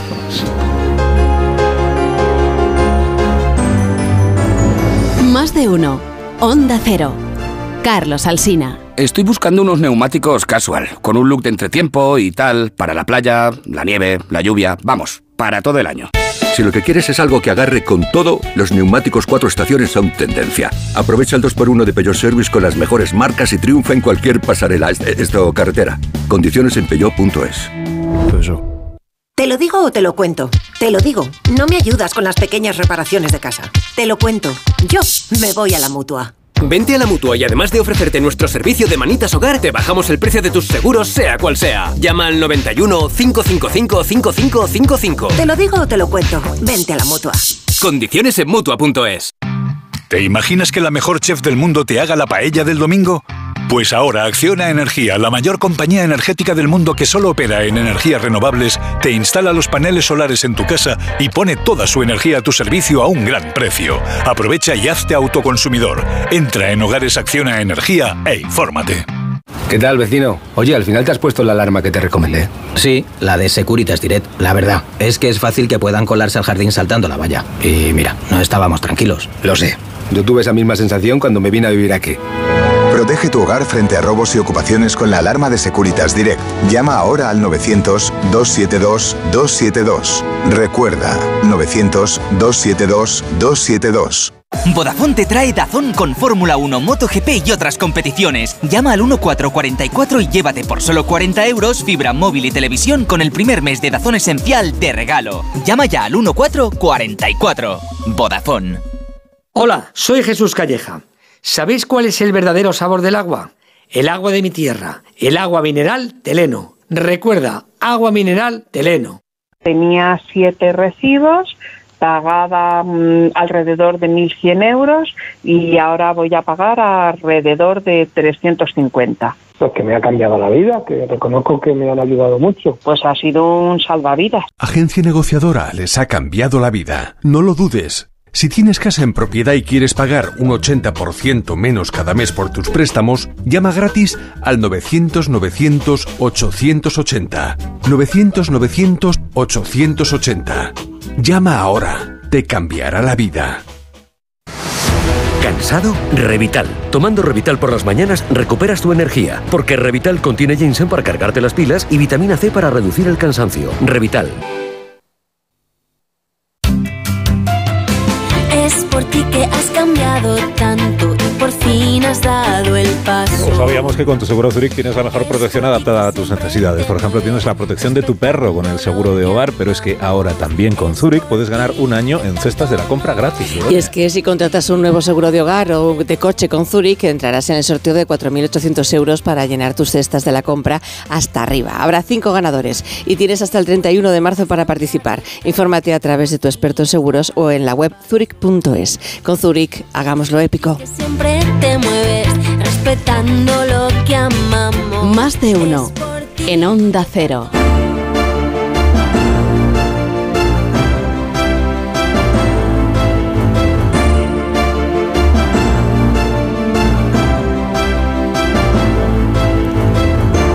Siete minutos, las 10 de la mañana, una hora menos en las Islas Canarias. Sé que tenemos eh, pues ya pocos minutos para analizar el resto de los asuntos de la actualidad. Ahora a las 10 de la mañana conectaremos con las tractoradas y contaremos sobre todo cómo está el, centro de Madrid, que es donde más eh, impacto va a tener a lo largo de la mañana la movilización agraria. Pero eh, de, respecto de la digestión electoral, de lo que venimos escuchando en estos últimos días, ayer escuchábamos aquí al señor Lobato, eh, secretario general del PSOE de Madrid. Hoy es muy mencionado en los periódicos porque es el único que ha dicho algo bueno de García Paje. Me entiendo yo, básicamente.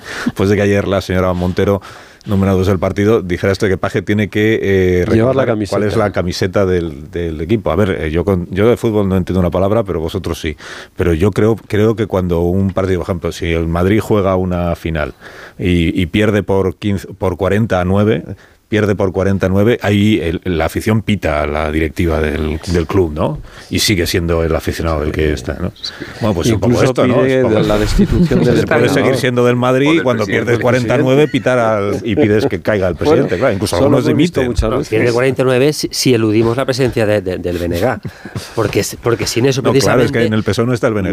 No, no, no, no, pero si no es precisamente no, no se entiende el actual Pedro Sánchez, si Pedro Sánchez es presidente precisamente por, por- por- por otro tipo de resultado, y es, si tú sumas los resultados en Euskadi y, y Cataluña, el resultado entonces es, quiero recordar, 56 a, a- a 10 entre los que eran partidarios de no, no, no forofos de Pedro Sánchez, sino que los que eran los que no querían para nada al Partido Popular y los que sí lo querían. Esa, esa también es una Ya, lectura. pues que añades que a eso los resultados de Andalucía, Claro. los resultados de la Comunidad Sí, sí, Valenciana, sí, los sí, resultados de pero Murcia, lo, lo que es la que España, eso lo que es la España diversa y plural, Sí, sí, de acuerdo. sí, pues sí. lo que te sale es que el el PSOE gana en el Congreso de los Diputados. Porque el equipo grande aspira a campeonar.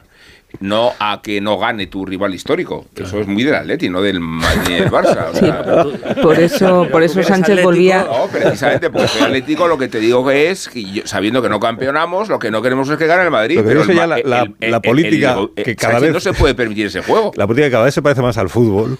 Eh, ya ha sobrepasado al fútbol en este aspecto. O sea, ahora ya ni siquiera el que pierde por goleada puede criticar a su equipo. Es Esto que es lo una que, cosa siguiendo con el argot futbolístico, al final, la cuestión es si la pelota entra o no entra. Si la pelota entra, es decir, si el- resulta- las cosas van bien, pues todo es fantástico. Pero No, pero Sánchez volvía a antes del final del partido. En el equipo ajeno. Claro. Eh, eh, Y dejad hablar a Marta, me siento solidario Marta siempre con quien no está delante. Marta quiere decir algo corto.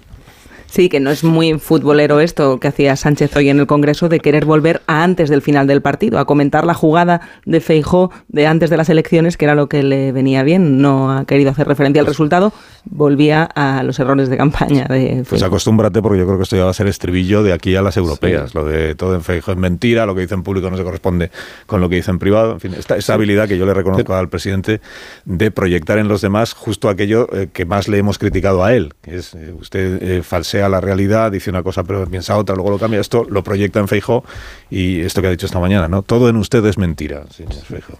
Yo creo que el, el gran cambio que ha hecho Sánchez en la política española ha sido el convertirse en el jefe de un grupo de partidos. Por eso él, en la noche electoral, lo recordábamos aquí ahora con Jordi Sevilla, después de haber perdido las elecciones generales, dice somos más. ¿Por qué dice somos más? Porque ha sumado y dice, mira, los partidos que me pueden apoyar a mí, independientemente de su ideología, independientemente de si condenan o no al terrorismo, sumamos y somos más. Entonces, eso es la ruptura de lo que ha sido tradicionalmente el Partido Socialista, que es el que ha aspirado a gobernar este país sobre unas bases socialdemócratas, sobre unas bases en las que hay determinadas líneas rojas que no se podían saltar y este se las ha saltado todas. O sea, no hay una línea roja que no se haya saltado.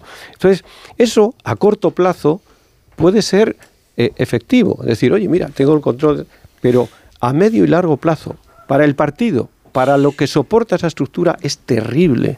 Y de hecho, el gran drama de este Partido Socialista es que está en un techo que no puede superar. Esa, ¿Os acordáis que cuando se adelantaron las elecciones en 2019, la tesis de Iván Redondo era que repetirlas iba a llevar al PSOE a 150 escaños? Pues no. Ignacio Rodríguez Burgos nos va a contar en medio minuto la actualidad económica. Buenos días, Ignacio. Muy buenos días. Pues mira, la mayor parte de los mercados financieros europeos se mueven a la velocidad de los tractores que van hacia el centro de Madrid y el centro de Málaga. Marchan a baja velocidad y la inversión se ralentiza como algunas carreteras secundarias españolas. La bolsa española atascada en los 10.034 puntos. Destacan las subidas de Nagas y de AENA. Eh, también resaltan los resultados del principal banco de este continente, el Banco Europeo, con nombre chino, el Hong Kong Shanghai Banco Corporation, que es el mayor banco europeo, que ha ganado casi 21.000 millones de euros en el 2023. La actividad del sector servicios en el 2023 en España crece un 2,4, pero la industria tropieza y baja, baja la facturación de la industria española casi un 2%. Gracias, Ignacio. Que tengas un día estupendo. Hasta ahora. Gracias. Bueno, pues ya tengo que despediros porque... Ah, no, no es Callahan, sí. Ya sé que habéis puesto cara de ir los Callahan. Y los Callahan no, sal- no salen. y, que, Marisol, adelante. y que disfruten caminando. Siempre con Callahan Adaptation, el zapato más cómodo del mundo, porque tengas el estilo que tengas. Callahan dispone del modelo perfecto para ti. El calzado Callahan está diseñado para ofrecerte una experiencia única al caminar, una excelente comodidad y la máxima calidad que siempre caracteriza a Callahan Adaptation, el zapato que se adapta al pie. A la venta en las mejores zapaterías y en callahan.es. Tecnología, diseño y confort al mejor precio. Os deseo que tengáis un día muy feliz. Eh, que os vaya muy bonito a la jornada. Adiós, Sergio Sol. Hasta el próximo día. Adiós. Adiós, Antonio. Hasta, la Hasta próxima. luego, no te metas en líos. Adiós, Marta. Adiós, adiós. Hasta mañana. Adiós, Casimiro. Hasta Adiós. mañana también. Y Amón, hasta mañana. Hasta que mañana, tengas Carlos. un buen día. Ya mañana amnistiamos a alguien de tu parte. Sí, que hoy no sí. nos ha dado tiempo. Enseguida llegamos a las 10 de la mañana y contamos las noticias.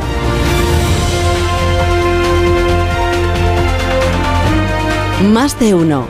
En Onda Cero.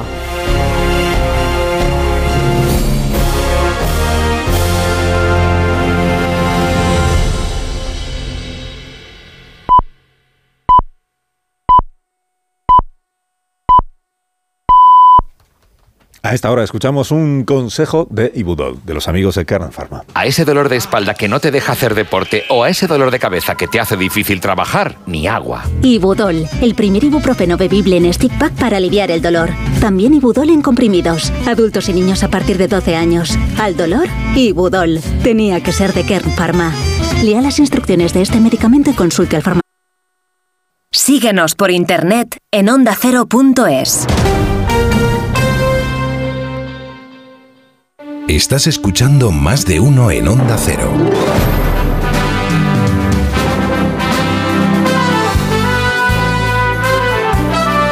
Donde Alsina.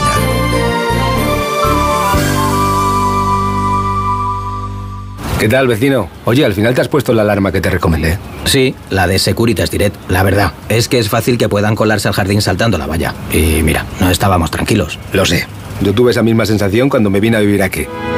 Protege tu hogar frente a robos y ocupaciones con la alarma de Securitas Direct. Llama ahora al 900-272-272. Recuerda, 900-272-272.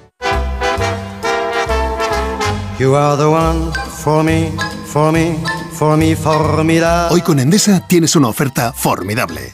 Elige Formidable Solar y ahorra 1.300 euros en dos años. Además, instala tus placas solares desde solo 58,97 euros al mes. Porque todo Endesa es formidable. Consulta condiciones y contrata ya en el 990 90 16, en los puntos de venta Endesa o en endesa.com y empieza a ahorrar. Tenemos vientos que impulsan el país de Finisterra Tarifa. 1.300 saltos de agua. Y 2.500 horas de sol al año que pueden iluminar todo un país. Tenemos una materia prima inagotable y la capacidad de transformarla en una fuerza imposible de frenar. Solo nos falta creérnoslo. Hay luz en el futuro y es eléctrica. AELEC, Asociación de Empresas de Energía Eléctrica. EDP, Endesa e Iberdrola. Quiero explorar sin importarme cuando volver el exterior. Quiero formar parte de él. Vale, bichito. Nos vamos a Disneyland París. Reserva durante Semana Mágica en viajes el corte inglés sin gastos de cancelación. Precio de referencia 144 euros por persona y noche en el Disney Hotel Cheyenne con entradas incluidas. Plazas limitadas. Consulta condiciones. Ven a Disneyland París con viajes el corte inglés volando con Iberia.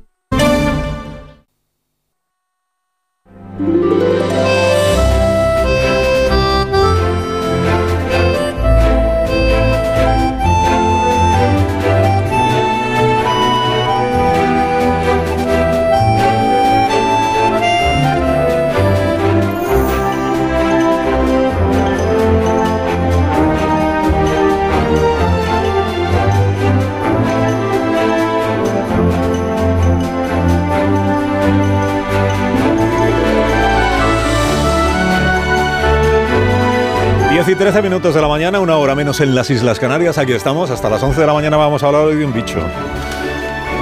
Buenos días, Begoña. Buenos días, hablaremos de ti, bicho. Puede ser un gran bicho. Eh, no, vamos a hacer justicia. Ah, vamos venga. a hacer justicia con un animal que ha sido difamado durante siglos. De mí no hablasteis ayer en el programa en mi ausencia, ¿no? Espero, David Jorge. y Eh, te comentó dónde estabas. ¿Ah, yo dije, eh, que estarías en el baño, dijo él. Y yo dije, bueno, es posible que estuviera en el baño, o sea, están estupendos, os han Estaba puesto nuevos baño, los estaba baños. grabando una- un programa de Ah, televisión. ¿estabas grabando un programa de Ah, televisión? claro. Ah, no, te lo conté. No, Bueno, es igual. Eh, entonces. no es igual, eh, no, perdona. Antes me informada. Eh, digo, eh, es un animal al, al que vamos a hacer justicia esta mañana que ha sido difamado durante siglos. Eh, una vez que es preciosa, es majestuosa, es magnífica. ¿Qué? ¿Qué ha puesto aquí el guionista? Parezco a José Luis Moreno. No, Entonces, no pienso el leer cuervo, esto. es el cuervo, entonces. No pienso leer esto. Era un Una vez que es que tenía, preciosa, ¿no? es majestuosa, es magnífica, pero sobre la que ha pesado una terrible leyenda negra. Porque a este animal, y ahora no me refiero a José Luis, habitante de las cumbres más altas, se le ha acusado de atacar a los hombres, de abalanzarse sobre montañeros y pastores para intentar despeñarles. Se contaba también que, que secuestraba niños, que descendía sobre los niños a toda velocidad y se los llevaba en volandas apresados en sus garras o cogidos por el pico. Se le señalaba también como ladrón de ganado. Había testimonios que decían que se le habían, visto, habían visto cómo se lanzaba a por las ovejas o por los terneros, incluso los bueyes, para después devorarlos con ferocidad. Que se le ha pintado durante muchos años como un ave sanguinaria, dañina, eh, casi casi demoníaca. Lo que sin duda contribuyó a que este animal haya estado a punto de extinguirse en España y que de hecho hoy sea todavía una especie en situación de vulnerabilidad. Estamos hablando del quebrantahuesos. Estas son unas declaraciones del quebrantahuesos que está agradeciendo que en el programa saquemos la cara por él. Gracias. Bueno, parece ser, o así al menos lo cuenta el catedrático de la Universidad de Alicante, Abilio Rechferrer, que la leyenda que atribuye al quebrantahuesos todas estas maldades tiene su origen en el Tirol, o sea, en los Alpes, allá por el siglo XVIII, que por entonces en, aquellas montañas vivían quebrantahuesos que alcanzaban los tres metros de envergadura, y los pastores divulgaron estas historias que los retrataban como bestias ávidas de sangre. Leyendas que luego pues, se extendieron o se reprodujeron por otros lugares de Europa donde había colonias de estas aves, por ejemplo en Cerdeña, por ejemplo en Alemania o por ejemplo aquí en la península ibérica. Y hay relatos escritos que cuentan los feroces ataques de un supuesto quebrantahuesos depredador de hombres y de niños en las montañas de Alicante, zona de Benimantell, a finales del siglo XVIII. Ojo con el título del folleto que circuló en aquellos años, que decía Nueva relación de los horrorosos estragos causados por una fiera y cómo por intercesión de Santa Bárbara pudieron librarse de ella. El caso es que aunque algunos naturalistas ya desde el siglo XIX trataron de defender el buen nombre del quebrantahuesos, otros muchos se contagiaron de esa leyenda negra y contribuyeron a su demonización. Y fíjate, Begoña, lo que escribió Mm. el ornitólogo británico al que tú no has tratado, se llama Willow V. Werner, Ilumíname. en su obra Mi vida entre las aves silvestres de España del año 1909, decía sobre el quebrantahuesos, nunca un ave me pareció tan salvaje, con sus crueles ojos naranja pálidos rodeados de carmesí fijos en nosotros. Tenía las cejas negro azabache, lo mismo que el bigote y la peluda barba, y todo parecía diseñado para darle un aspecto de malevolencia y ferocidad. O había otros más rigurosos como el zoólogo alemán Alfredo Brem, que en el año 1858 había escrito, si se pregunta a un cazador español digno de crédito lo que come el buitre barbudo, no contará sin duda ningún caso de caza, o de sorpresa, o de robo, o de asesinato, como refieren los suizos, sino que dirá simplemente que este animal devora carroña, conejos, liebres, otros pequeños mamíferos y principalmente huesos, que los rompe dejándolos caer desde considerable altura. Ningún español con quien hayamos entablado relaciones de caza o científicas conocía al quebrantahuesos como jefe de ladrones, como sí hacen los suizos con el suyo. En conjunto decía, el quebrantahuesos es considerado en realidad como un arma, como un ave, perdón, inofensiva. como un ave inofensiva. Se va a quejar el quebrantahuesos.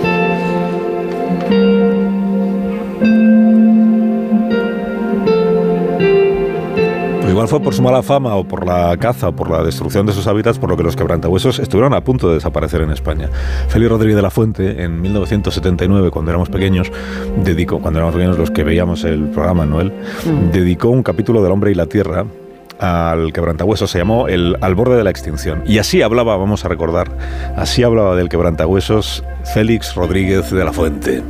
Tenemos la oportunidad de estudiar su silueta, completamente distinta de la de cualquier otro carroñero alado, particularmente de los buitres.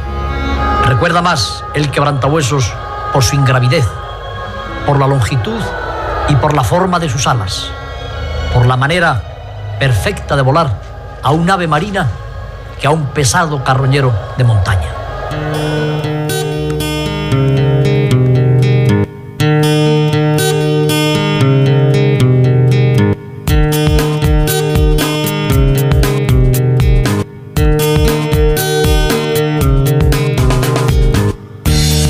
Década de los 80 quedaban dos pequeñas poblaciones de quebrantahuesos en nuestro país, entre 20 y 30 parejas en los Pirineos y otra más pequeñita, de un par de parejas en la Sierra de Cazorla, en Jaén.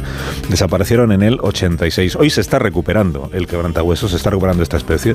Hay más de mil ejemplares que ya se pueden ver no solo en Andalucía y en Pirineos, sino también en los picos de Europa y ahora además en la comunidad valenciana. Y de esto vamos a hablar enseguida. Antes le cuento que si usted quiere contarnos su experiencia con el quebrantahuesos, porque igual, pues qué te digo yo, pues ha, pues ha conocido a alguno, ha tenido trato, o lo sigue teniendo, o ha tenido alguna experiencia, o ha viajado con él a algún sitio, en el 609 83 1034 nos lo puede contar. 609 83 1034 No rías, Begoña, porque a lo mejor hay un club de fans del, del quebrantahuesos. Seguro que hay Club de España. sí, sí, lo sé, pero viajado con él. Vamos a ver, trato. A lo mejor hay, a lo mejor hay verdaderos mm, fanáticos del quebrantahuesos. Seguro que nuestro alguno país, hay, Que se lo saben sí. todos sobre ellos. Y si quieren, pues pueden participar también en este programa. He dicho lo de la comunidad valenciana. Porque hace hace unos días conocimos la noticia de que una pareja de quebrantahuesos regresó un siglo después de desaparecer de allí a los parajes de tenencia de Benifasar en la provincia de Castellón. Y uno de los responsables de este proyecto que ha reintroducido el quebrantahuesos en este lugar es Raúl Mérida, que es el director general de Medio Natural y Animal de la Comunidad Valenciana, al que vamos a saludar ya. Eh, Raúl, buenos días. Hola, muy buenos días. Buenos días, ¿qué tal? ¿Cómo estás? Muy bien, ¿Cómo muchas estás? gracias. Tú, tú, por ejemplo, serás fan del quebrantahuesos, ¿no? Hombre, totalmente. Además, eh, cuando lo conoces, eh, esto de que tiene un aspecto casi maléfico, pues nada de eso, ¿no? Quizás es uno de los animales más bellos que existen, porque además tiene una peculiaridad, ¿no? Los buitres normalmente no tienen tanto plumaje en la zona de la cabeza y sin embargo él lo tiene por una sencilla razón, porque realmente lo que come principalmente son huesos, no mete la cabeza en el interior del animal y eso hace que siempre su plumaje sea mucho más bonito y esté mucho más limpio. ¿Y por qué existe esa leyenda o existió esa leyenda negra sobre él? Bueno, eh, tú sabes que a, a lo largo de la historia muchas veces los animales siempre se han atribuido, se le han atribuido cosas negativas. Muchas veces era casi una, una especie de miedo, ¿no? Como cuando nosotros éramos pequeños nos decían el hombre del saco, pues Sí. oye, a ver si a los niños para que se portaran bien les decían, a ver si va a venir un pájaro, a ver si va a venir... Al final eso forma parte un poco de la tradición, pero fijaros una cosa, gracias a eso, gracias a eso hemos podido tener constancia de que el quebrantahuesos vivía en la comunidad valenciana, porque muchas veces cuando tienes que reintroducir, cuando tienes que hacer un programa de reintroducción de aves, es importante, o de cualquier otro animal, es importante saber que ese animal ha vivido previamente, ¿no? Entonces, lo que, lo que se hizo fue, bueno, a raíz de esos relatos que había en la zona de, de Benidorm, en la zona de Puigcampana, en la zona de, de Castellón, bueno, en que hablaban de un animal que robaba niños y que, bueno, pues a partir de ahí se iniciaron unas expediciones para investigar, para intentar descubrir dónde podían estar los nidos. Y se encontraron, encontramos nidos del siglo XVII, el siglo XVIII, donde se podía ver que perfectamente eran nidos de quebrantahuesos, por una cuestión también que es esencial de este animal. Antes, Carlos lo ha dicho muy bien, come huesos, come huesos que pueden llegar incluso a tener un tamaño grande, hasta 20 centímetros, ellos lo comen, lo digieren, pero cuando excretan el resto de huesos han absorbido tanto, es casi la perfección. Ellos llegan después que los buitres a comer los huesos, efectivamente si son muy grandes los tiran desde altura para romperlos, pero luego cuando se los comen, digo que es la perfección porque lo que excretan, los excrementos, son carbonato cálcico puro, ya han absorbido todo lo que hay y prácticamente en muy poco tiempo fosilizan, con lo cual hemos podido encontrar fósiles en los alrededores de esos nidos, ver perfectamente que eran de quebrantahuesos y eso a la par de otros relatos que encontrábamos en, eh, en la literatura del siglo XVII también, de, de sacerdotes que escribían de grandes pájaros, en fin, todo esto nos permitió pues poner en marcha este programa de reintroducción y decir, bueno, aquí hubo quebrantahuesos como en otros muchos sitios de España. Lo que ocurrió es que la presión, la demografía, eh, la presión de la civilización, el avance, hizo que poco a poco se fueran arrinconando pues en otras zonas, ¿no? Más como el Pirineo, como la zona norte, donde, bueno, pues no tenían tanta persecución, ¿no? Porque al final el ser humano, fíjate que has, nombrado al gran Félix Rodríguez de la Fuente, hasta prácticamente su legado, pues las aves rapaces en España eran consideradas alimañas, es decir, se les podía disparar. Él fue el primero que promovió de alguna forma la protección de estas aves y que consiguió esa figura. Oye, y estos dos, eh, esta pareja de quebrantahuesos que habéis, bueno, no sé si se puede decir, habéis conseguido que regresen, que han regresado por su cuenta. Eh, ¿por, qué, ¿Por qué regresan? O, sea, o, se puede hacer algo para incentivar el retorno? ¿Se fueron por algún motivo y regresan por algún motivo? ¿Qué, qué es cuál? Sí, esto, esto realmente forma parte de un programa de reintroducción de especies. ¿Eso qué significa? Bueno, pues esto lo que se dice, lo, lo que significa es que nosotros desde la Consejería de Medio Ambiente ponemos en marcha un programa por el que cogemos pollos jóvenes, ¿eh? lo estamos haciendo también con el águila pescadora, gracias a la Fundación Migres y a la Fundación Iberdrola.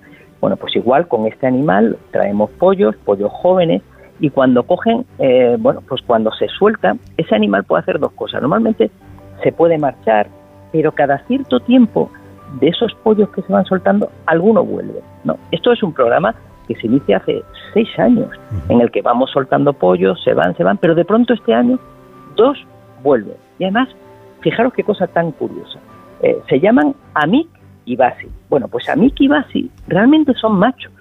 Están realizando un comportamiento de cópula, de apareamiento, es decir, se han emparejado.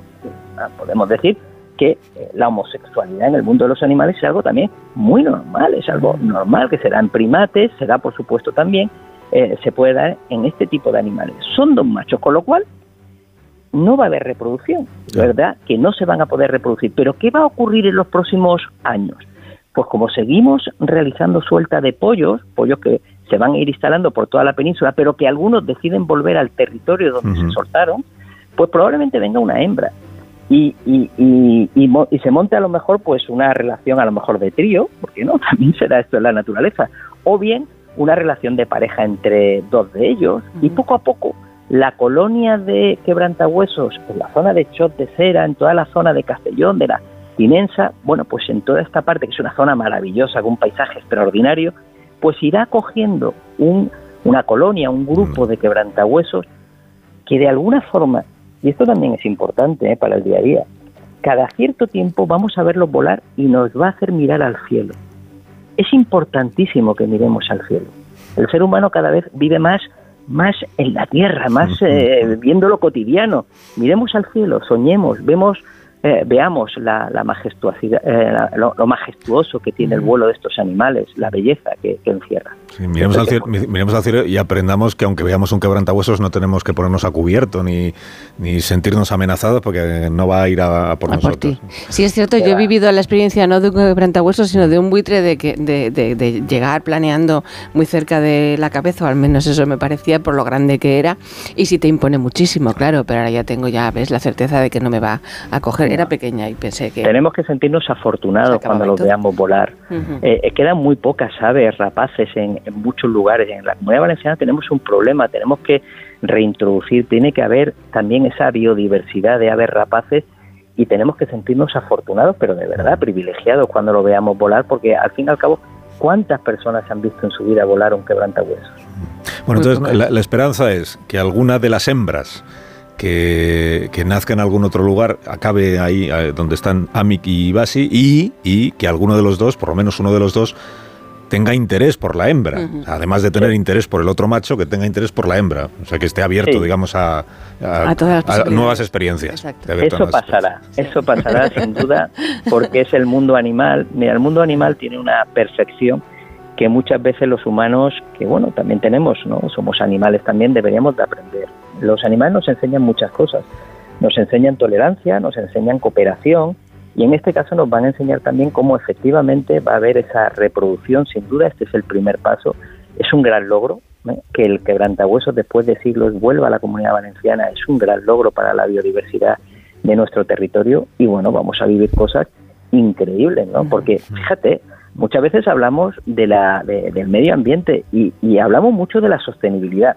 Y parte de esa sostenibilidad en una cosa que es fundamental, y esto es, yo, yo no me canso de decirlo, es decir, lo más importante que podemos hacer por el medio ambiente es que la gente viva en los pueblos, en las zonas rurales. El abandono de las zonas rurales eh, es tremendo, o sea, es que la población que se está perdiendo es el mayor daño que se hace al medio ambiente. Pues bien, esto va a traer que mucha gente en su entorno pueda venir, que haya un turismo también eh, ornitológico, de ver aves, de, de avistamiento, un, turismo medioambiental que en el fondo es sostenible y que ayudará precisamente a que la gente viva en el medio eh, natural. Mira, entre el año 60 y el año 75, el 50% de la gente que vivía en los pueblos de España se marchó a vivir a la ciudad.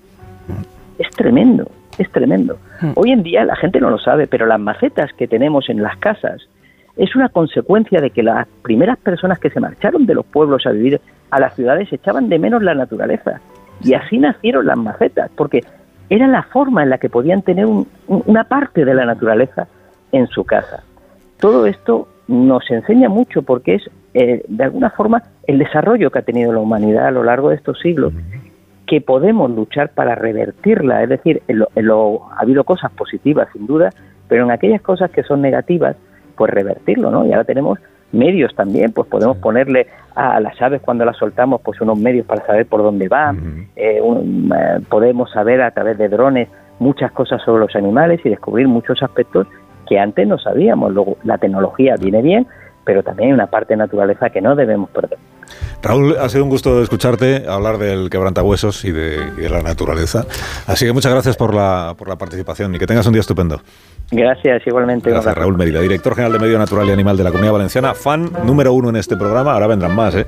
Fan del quebrantahuesos. Ahora mismo continuamos.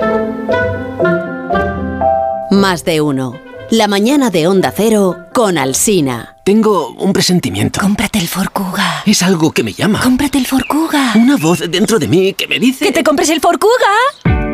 Hazle caso a tu instinto y hazte con el Ford Kuga, el híbrido enchufable más vendido en España y Europa. Ahora por tiempo limitado con un precio nunca visto.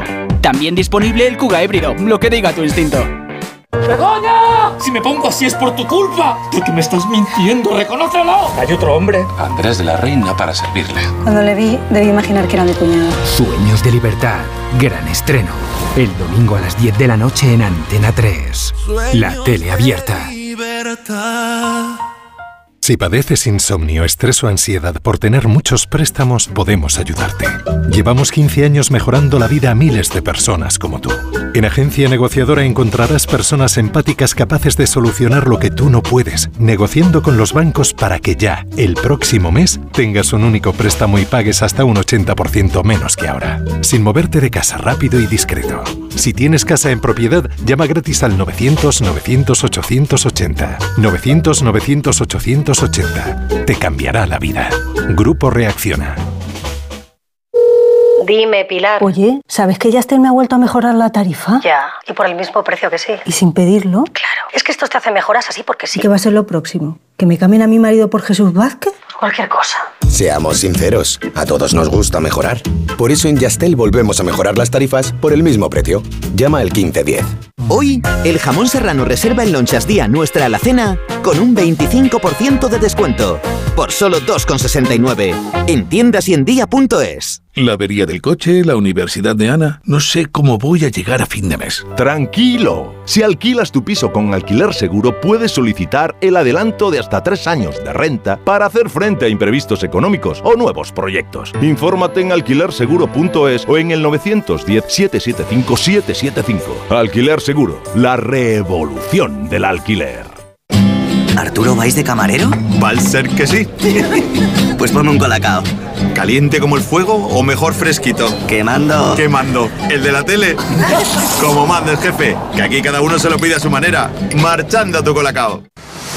¿Cansado? Revital. Tomando Revital por las mañanas recuperas tu energía, porque Revital contiene ginseng para cargarte las pilas y vitamina C para reducir el cansancio. Revital, de Pharma OTC. A ver esa foto, decir patata. ¡Hijolusa! En el supermercado, dale la vuelta al envase y encuentra nuestra marca para garantizarte una gran calidad en tu mesa. Patatas Hijolusa. Amamos las patatas. Empresa colaboradora del Plan 2030 de apoyo al deporte de base. Cariño, vamos a cambiarnos al plan estable verde de Iberdrola, que paga siempre lo mismo por la luz, todos los días todas las horas, durante cinco años. Pase lo que pase. Interrumpimos la emisión por una noticia de última hora. Nos están invadiendo los extraterrestres. Pase lo que pase. Pase lo que pase. Y ahora, además, llévate 100 euros con el plan estable verde de Iberdrola. Contrátalo ya llamando al 924 24 24 o en iberdrola.es. Consulta condiciones en la página web. Iberdrola. Por ti, por el planeta. Empresa patrocinadora del equipo paralímpico español. ¿Qué tal, vecino? Oye, al final te has puesto la alarma que te recomendé. Sí, la de Securitas Direct. La verdad, es que es fácil que puedan colarse al jardín saltando la valla. Y mira, no estábamos tranquilos. Lo sé. Yo tuve esa misma sensación cuando me vine a vivir aquí. Protege tu hogar frente a robos y ocupaciones con la alarma de Securitas Direct. Llama ahora al 900-272-272. Recuerda, 900-272-272. Las ofertas solo tres días no duran cuatro días, ni cinco, ni únicamente dos. Las ofertas solo tres días duran eso, solo tres días. Y hay que aprovecharlas para llevarse, por ejemplo, bacalao salvaje noruego Scray de 2 a 4 kilos, 9,90 euros el kilo. En tienda web y app. Solo hasta el jueves en Supercor, Hipercor y Supermercado El Corte Inglés. ¿Qué necesitas hoy? Precios válidos en Península y Baleares.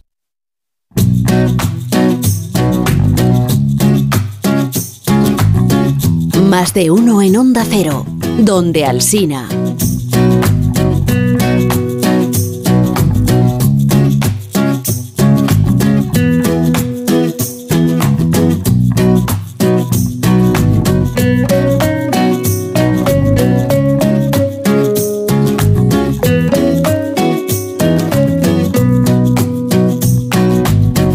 Vamos a seguir aprendiendo cosas sobre el quebrantahuesos. Al final todos vamos a ser fan del fans, ¿cómo se dice? Fans. Fans. Fanes Muy fanes. del quebrantahuesos. Y Fans, deseando que haya más y más y más y más. Eh, hemos eh, invitado también a Gerardo Wagner, que es el vicepresidente y director de la Fundación para la Conservación del Quebrantahuesos, que nos acompaña, creo que desde Onda Cero Santander. Eh, voy a preguntar sobre él. Buenos días, Gerardo. Hola, muy buenos días. Buenos días. Estás en Santander, ¿verdad? En Santander, muy a gusto aquí, sí. sí, te tratan bien los compañeros, me alegro muchísimo.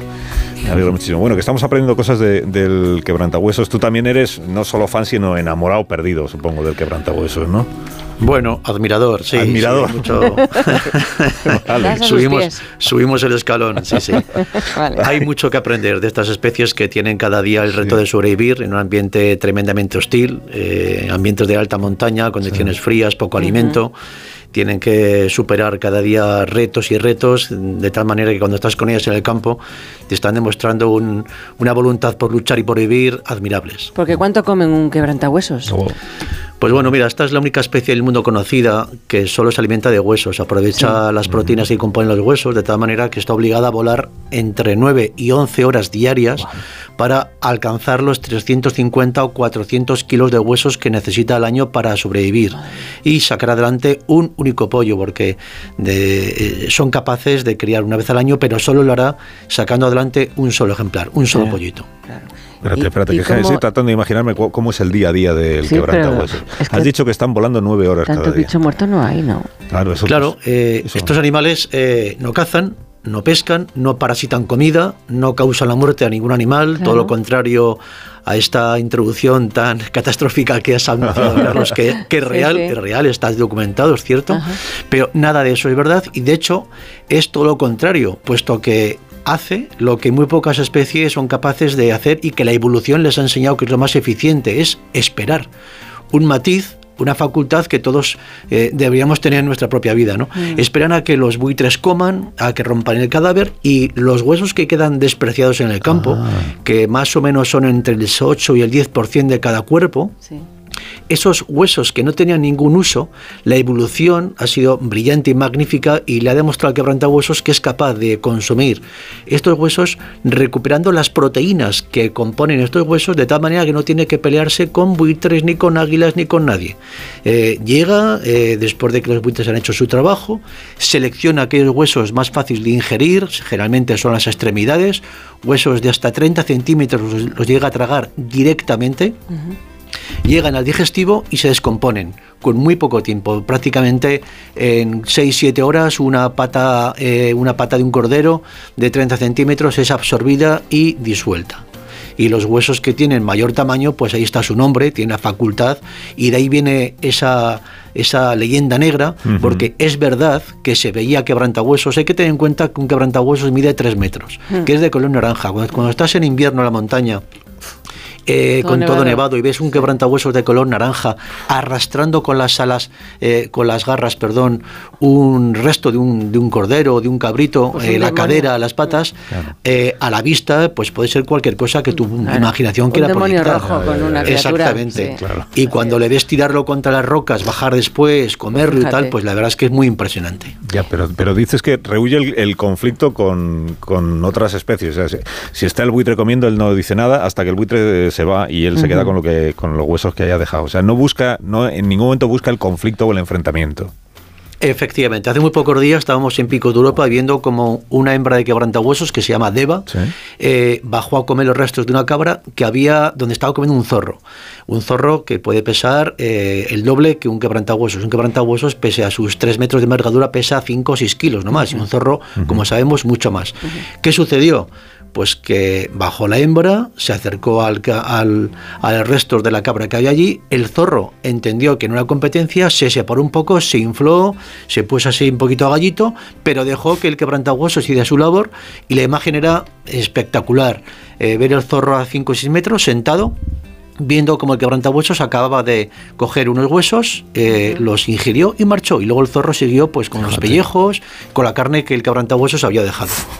Pero tanto cadáver hay en el campo, en esa zona de allí de Santander, por ejemplo, para dar de comer a estas criaturas, o tenéis que llevarle vosotros huesos? ¿Cómo funciona? Pues eso es una gran pregunta y eso posiblemente va a ser la causa de la crisis que se avecina con todas las especies que viven de la ganadería de montaña o de las especies que tienen alguna relación alimentaria con, la, con, los pastos. ¿no? Eh, no hay tanta comida como deberían. De hecho, uno de los indicadores que sabemos que pone eh, de manifiesto este problema es que eh, la literatura dice, y lo sabemos porque llevamos muchísimos años trabajando con esta especie, que llegan a poner dos huevos las hembras. Solo un pollo va a sobrevivir, pero se van a matar entre ellos, se produce fratricidio, un cainismo obligado. Pero había dos huevos, dos opciones. Lo que estamos viendo es que los últimos años la tendencia de las hembras es a poner solo un embrión. Y esto, desde el punto de vista, eh, tiene un solo sentido, y es que las hembras están menos alimentadas, tienen que dedicar muchas más horas para volar, los nidos son de peor calidad. Una cosa muy curiosa que me llama la atención es que Los nidos de quebrantahuesos de toda Europa, de todo el Paleártico Occidental, se han construido a base de la lana que dejaban eh, los animales muertos en el campo. Hay que recordar que hoy mismo están incubando los quebrantahuesos y van haciéndolo desde mediados de enero. Estarán hasta el día 15-20 de marzo en condiciones extremas de frío.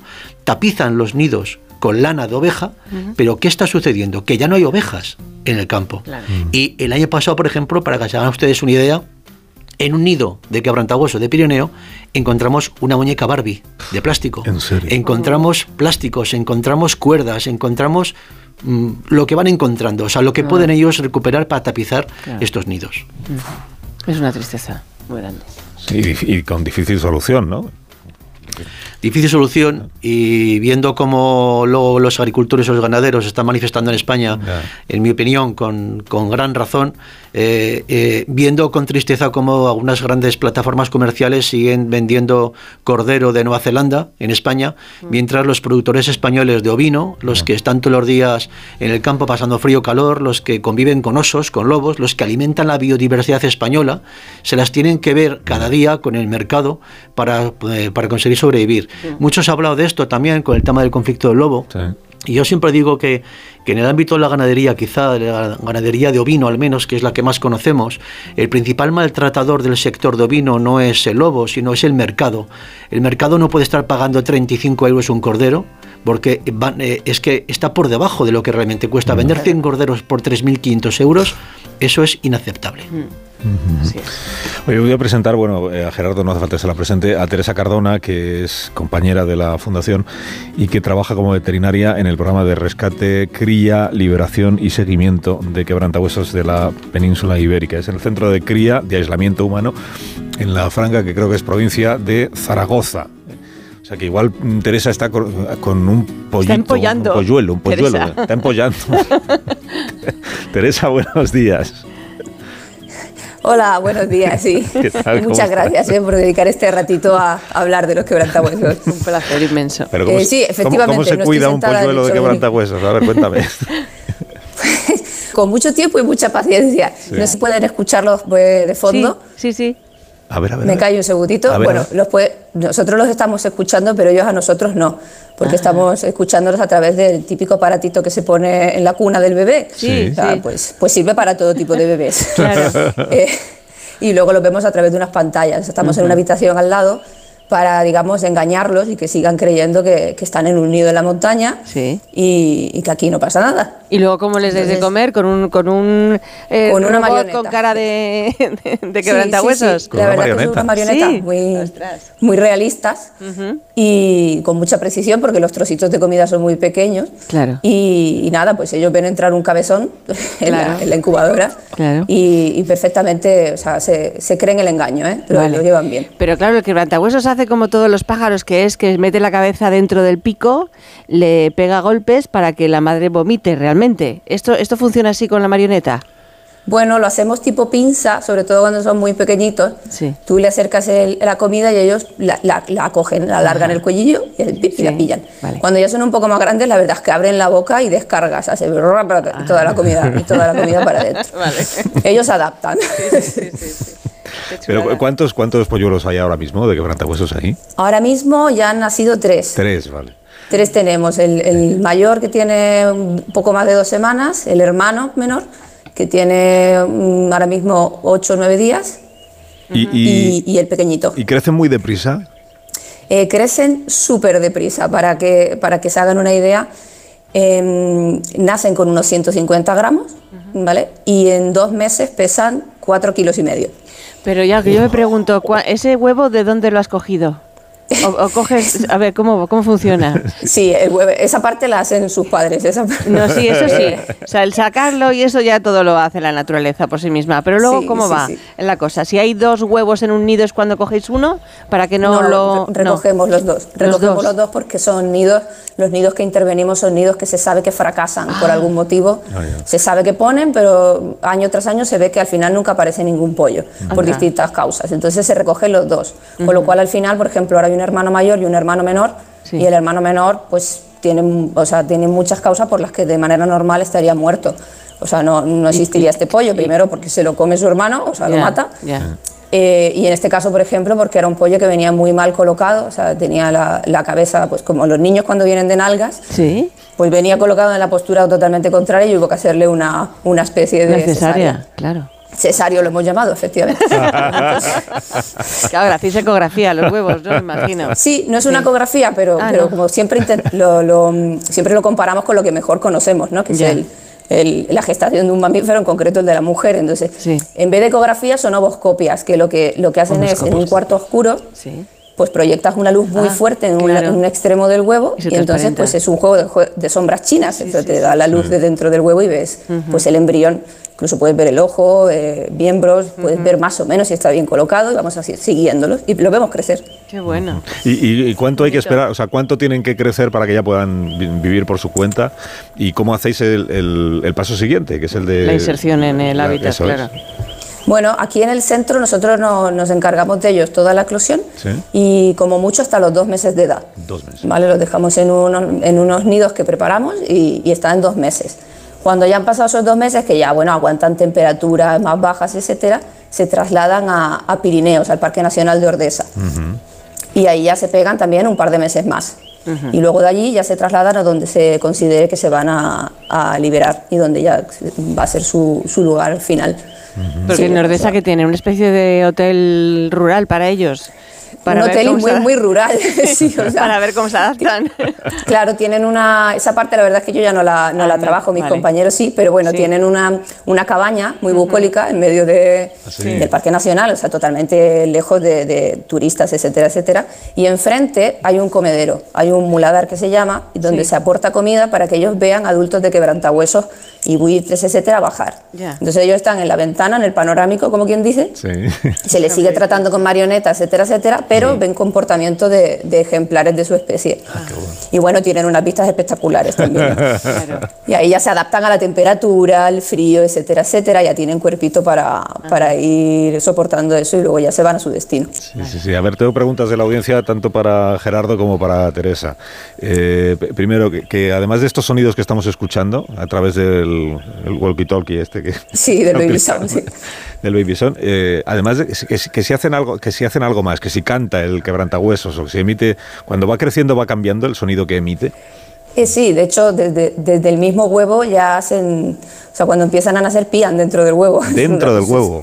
Es lo más bonito que, que, que hay, yo creo, en toda la temporada. Como la señal de estoy aquí, estoy aquí. Exacto, o sea, si, si por ejemplo en un bebé lo último, ¿no? Cuando ya nace es que Sí. respira por los pulmones y, y llora, Sí. aquí es justo lo contrario, cuando empiezan a nacer, Ujú. eh, si, si, si fijan en un huevo de la nevera, un huevo de tortilla, vaya, eh, hay un, como una especie de hueco, ¿no? En la parte, Sí. digamos, en la parte más roma del huevo, pues Así eso es. es una cámara de aire y funciona tal cual, es un reservorio de aire. Entonces cuando van a empezar a nacer, pican ahí dentro Sí. y cambian su respiración a, a pulmonar y respiran. Entonces pían. Entonces tú ves un huevo, que para ti es un huevo, pero dentro y es... Entonces, ese es el primer sonidito que hace. Luego incluso dentro del huevo tienen otro sonido como de empujar, de estoy incómodo, voy a empezar a empujar, que esto hay que salir de aquí. Luego el- pían el- si tienen frío o tienen un, un cantar, por decirlo bueno, tienen un piar de cuando tienen frío, tienen ¿Y un piar de cuando es? tienen calor. ¿Cómo es el Un piar de frío? ¿Lo sabes reproducir? Eso es frío. ¿Y calor sería? Calor es más, más corto, hacen chi, chi, te- Ya, te- te ya tiene fuerza, claro, con el calor. Y luego, y luego tienen uno de chica, no sé lo que me pasa, pero no estoy cómodo. ahí, ya, ahí ya sí que nos volvemos locos. No sé, me molesta un poco la tripa. Es como los no bebés. estoy cómodo. es que es, es Sí, que es igual sí. que los bebés. Es- Así Hay que Sí, sí, interpretar sus ruiditos. igual. ¿no? Un poco- Igual que un bebé, más pequeñito, muy suave, pero, pero ellos se comunican. Habrá cosas que no les entendamos, pero, pero tienen un repertorio grande. Y por ejemplo, ahora están pidiendo comida, pero nos están engañando. O sea, tienen la tripa llena y, Ah, el, buche, amigo. el buche contento. Tienen vicio. Pero, pero es, es, un, es un efecto distinto porque se oyen entre ellos. De normal, solo sobrevive uno en el nido. Entonces. Pues cuando oyen a uno pedir comida, el otro dice, no, no, no, dame a mí, dame a mí. Entonces, hay unas tres semanitas de vida en las, que, en las que se retroalimentan y pues aquí estamos con la melodía todo el día. ¿El que esté bien o el que esté mal se ve a través quizás de las deposiciones o eso no tiene nada que ver? ¿O no, qué, perdón? sin- el que estén bien de salud o el que estén mal, ¿eso lo podéis ver a través de las deposiciones o no tiene nada que ver? Sí, en lo que, sí a ver, eh, lo que más nos indica la salud es, es que coma, o sea, que pida comida con ganas. Sí. eh, comen varias veces al día, entonces tú vas viendo el ritmo digestivo. Ellos eh, comen eso va a un buche, que es una especie de dilatación del esófago. Ver que eso va pasando, que eso se va vaciando en las horas normalmente que tiene que hacerlo y luego, pues efectivamente, cagar es salud. O sea, ellos disparan un chorro fuera del nido, porque ese es su instinto también, dejar el nido limpio, entonces el chorro es salud. Vale, vale. Básicamente. A ver, esta es para Gerardo, que me pregunta si el, si el quebrantahuesos ya de adulto, si se lava, o sea, si se, baña, se asea o, o no, o es abandonado. Eh, bueno, es una de las pocas especies que sabemos que se baña en, en, barro, adquiriendo un color rojizo muy peculiar. De hecho, los historiadores del siglo XIX decían que había dos eh, especies de quebrantahuesos, la que era blanca y la que era de color naranja. La diferencia era simplemente que eran blancas las que estaban en zoológicos y no se bañaban y se iban quedando pálidos. Las que veían en libertad eran rojizas porque se bañaban con, con baños de barro. Eh, eh, otra, que, si eh, tienen también algún canto especial o algún sonido especial cuando están en, en el cortejo. Ah. En enamorar si hay cortejo incluso, ¿no? Si, hay, si hay cortejo macho o hembra, como hemos explicado. Eso es más complicado porque el cortejo lo hacen a 80-90 kilómetros por hora, a 2.000 metros de altura, de tal manera que por mucho interés y oreja que ponemos no llegamos a alcanzar lo que se dicen. Sí que sabemos el resultado y es que generalmente a partir de diciembre eh, ya vemos la pareja defendiendo un territorio, vemos que vuelan juntos, vale. vemos que uno pide cópula al otro. Pero en el nido, no, no, arriba, ¿no? ¿O sí? En las, eh, ya, ya, en tierra, ahí, toca, ah, ya, ya, tocan tierra, ahí tocan tierra, sí. Sí, sí. Y ya a partir de ahí ya pues se produce, hay una ventana de fertilidad de la hembra muy limitada, unos 7 9 días, que tiene que estar el macho muy cerquita, que está también asociada al ambiente climático que se produce en ese momento en la montaña, y a partir de ese momento pues se da todo el proceso de, de gestación del embrión y del proceso reproductor. ¿Y es pareja estable o...? Bueno, pues aquí como aquí de todo, aquí hay divorcios, aquí hay tríos, aquí hay cuartetos, poligenia, poliandría. Eh, hemos ido marcando animales con radiotransmisores, satélites, mm. como comentaba antes el director general. Eh, el gobierno de Aragón en este caso ha sido ejemplar porque ha dedicado mucho tiempo y muchos medios con sus guardas y con sus técnicos a seguir esta especie. Y ahora sabemos que una hembra o un macho que encuentra un territorio mejor próximo al suyo no tiene ningún problema en abandonar a su macho o a su hembra si en ese traslado considera que va a tener menos esfuerzo y más éxito en la reproducción. También sabemos que hay dos hembras que aceptan un macho, un macho que tiene dos hembras. Bueno, es un poco una configuración plural de relación entre la especie.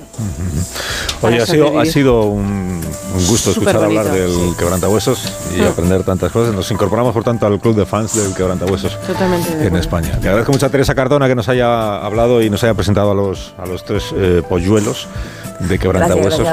Uno se llama Cesario y los otros dos tienen nombre, sí, ¿no? Bueno, Cesario es un, es un mote, ya tendrá nombre Aquí también para distinguirlos le ponemos un poco motes porque si no también nos confundimos. Claro. Pero ya tendrá su nombre, por ahora se ha ganado ese. Gracias, Teresa. De nada. Gracias. Y a Gerardo Vaquenas de Onda Cero en Santander, el director de la Fundación para la Conservación del Quebrantahuesos. Un fuerte abrazo, Gerardo. Gracias por haber estado con nosotros.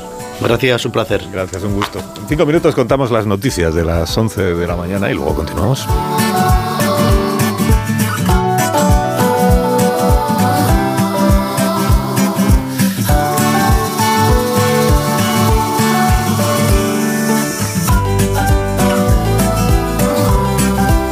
Más de uno en Onda Cero, donde al sí. Pues pon la alarma, haz el café, date una ducha, vístete, coge el bus, espera, sigue esperando, anda hasta el trabajo, trabaja, mira el reloj, trabaja un poco más. Si a ti también se te hacen largas las mañanas, Elena Gijón te la resume.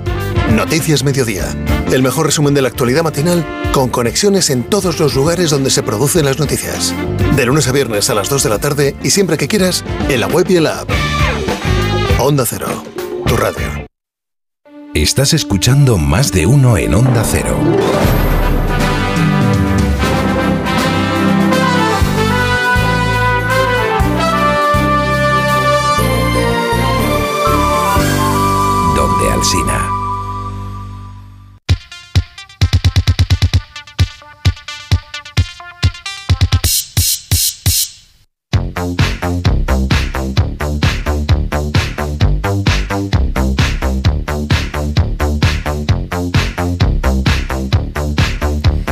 Esta mañana el coche de un amigo se averió y tuvo que ir corriendo al trabajo y obviamente pues habló con su seguro, pero Borja, ¿qué pasó? Pues que no le dejaban elegir el taller que quería. Entonces le dije, si te vas a la mutua, te dejan elegir el taller que quieras y además te bajan el precio de sus seguros, sea cual sea. Es fácil llamando al 91 555 55 55. Te lo digo o te lo cuento. Vete a la mutua. Condiciones en mutua.es. Más de uno. En Onda Cero. Una maravilla no es solo un lugar. Una maravilla es poder viajar. Si voy a soñar, sueño con viajar. Escuchar las olas, perderme bolas. Si no encuentro el camino, me van a buscar. Cuando viajo sin prisa, el tiempo se para. ¿Cómo me las maravillaría yo? ¿Cómo me las maravillaría yo? Maravíllate con hasta 600 euros de regalo en el corte inglés y sin gastos de cancelación. Consulta condiciones. Reserva ya tu gran viaje y maravíllate con viajes el corte inglés. ¿Cómo me las maravillaría yo? ¿Cómo te las maravillarías? Tú. ¡Begoña! Si me pongo así es por tu culpa. Porque me estás mintiendo, reconócelo. Hay otro hombre. Andrés de la Reina para servirle. Cuando le vi, debí imaginar que era mi cuñado. Sueños de libertad. Gran estreno. El domingo a las 10 de la noche en Antena 3. La tele abierta. Pensar a lo grande no es buscar un espacio donde guardar tus facturas. Es tener tus facturas digitales siempre a mano. Con Orange Empresas dispones de factura electrónica para ayudarte a digitalizar tu proceso de facturación y reducir tus tareas administrativas. Las cosas cambian y con Orange Empresas tu negocio también. Llama al 1414.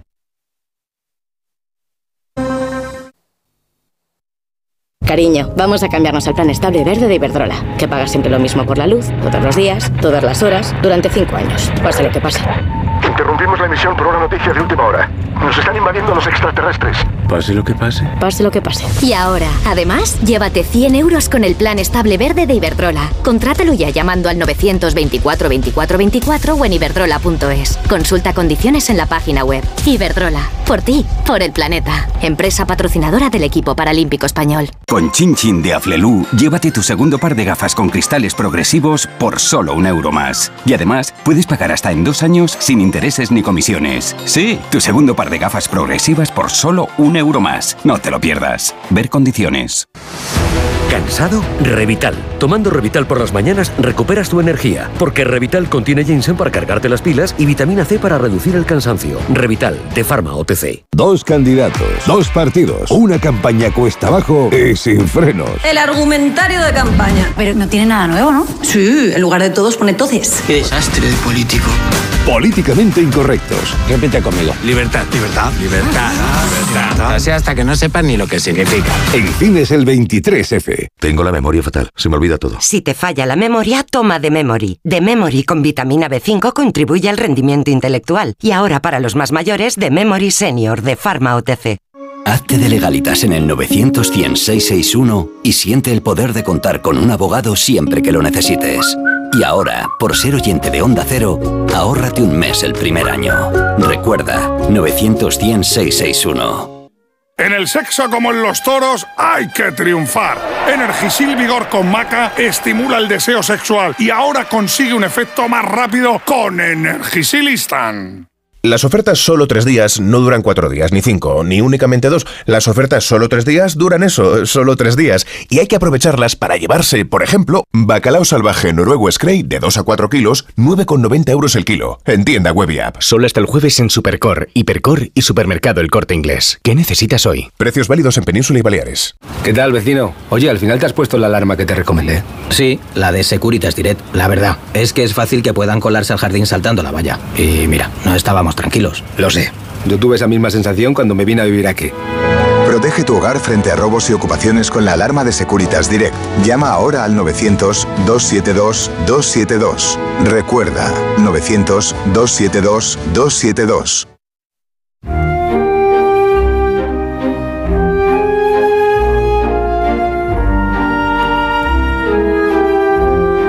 Más de uno en Onda Cero, donde Alsina.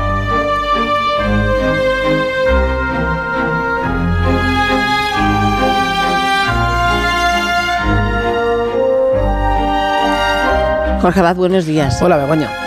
Que, días. Yo sé, Jorge, que media España está, está de luto ya. ¿Por qué? Por, por el inminente final de la serie de Antena 3, además es para siempre. En tu casa se ve esta serie. No me saques el tema, que tengo un disgusto. Claro. No sé qué vamos a ver. Pues Estoy- estoy pero vamos a ver, tranquilo. Pero no sufras, no, Sí, no sufras. No, hombre, no, no hace falta. Me quedo huérfano de serie. No, no, Es no, una no. pérdida eso, irreparable. Que no sufras porque aún quedan unos cuantos capítulos de Amar es para siempre y sobre todo no sufras porque hay relevo. Bueno, sí, eso sí. Eso, eso lo sé, me lo han contado. Hay relevo y te digo más, que te lo voy a contar todo. Vamos a, A ver, ver, cuéntame. el estreno de la nueva serie de las de Antena 3 mm, antes de que termine Amar es para siempre. Van- esto van- van a un convivir. pelotazo, sí. Y lo hablamos ahora con sus protagonistas. Pero es que antes quiero contarte otra cosa que casi nadie sabe y que posiblemente nuestros invitados no quieren que se conozca. Pero aquí estamos para contar las cosas Te como son. Te vas a buscar un lío. Te vas a buscar un lío, no, que no, eres muy no. de follón. No, a estas alturas ya, bueno. Te cuento, esta serie se llama Sueños de Libertad. Sí. Hasta ahí llegamos, ¿no? Ujú. Transcurre en el año 58, 1958. ¿Te refieres a que está ambientada en el año 58? Está ambientada y transcurre, las dos cosas. No, no puede ser que transcurra y que esté ambientada. Ah, es que tengo pruebas. La grabaron en el 58, dices. Mm, exacto. Tengo todas las pruebas. Pero, todas. ¿cómo, pero ¿cómo se va a rodar una serie en el siglo pasado y emitir ahora en el año 24? Del siglo XXI. Sabes que las cosas cogen pozo y... Joder, Pues gran- me ha descubierto el equipo, el equipo de documentación del programa, que ya sabes que está siempre por ahí haciendo investigación arqueológica, pues mira, Sí. han encontrado un documento, un vídeo del nodo de 1958 que da fe del inicio del rodaje de esta serie y suena así, mira.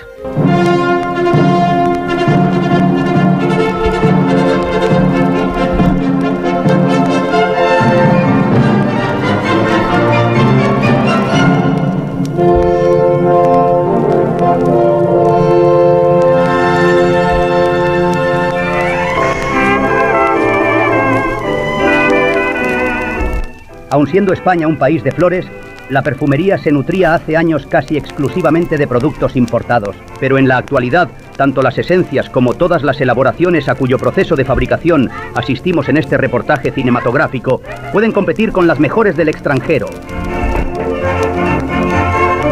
A pesar de la carencia de ciertas materias primas, los productos de la perfumería española atienden a las exigencias del mercado. Por ejemplo, he aquí cómo se obtiene el perfume de rosas, complemento que no puede faltar en el bolso de las señoras.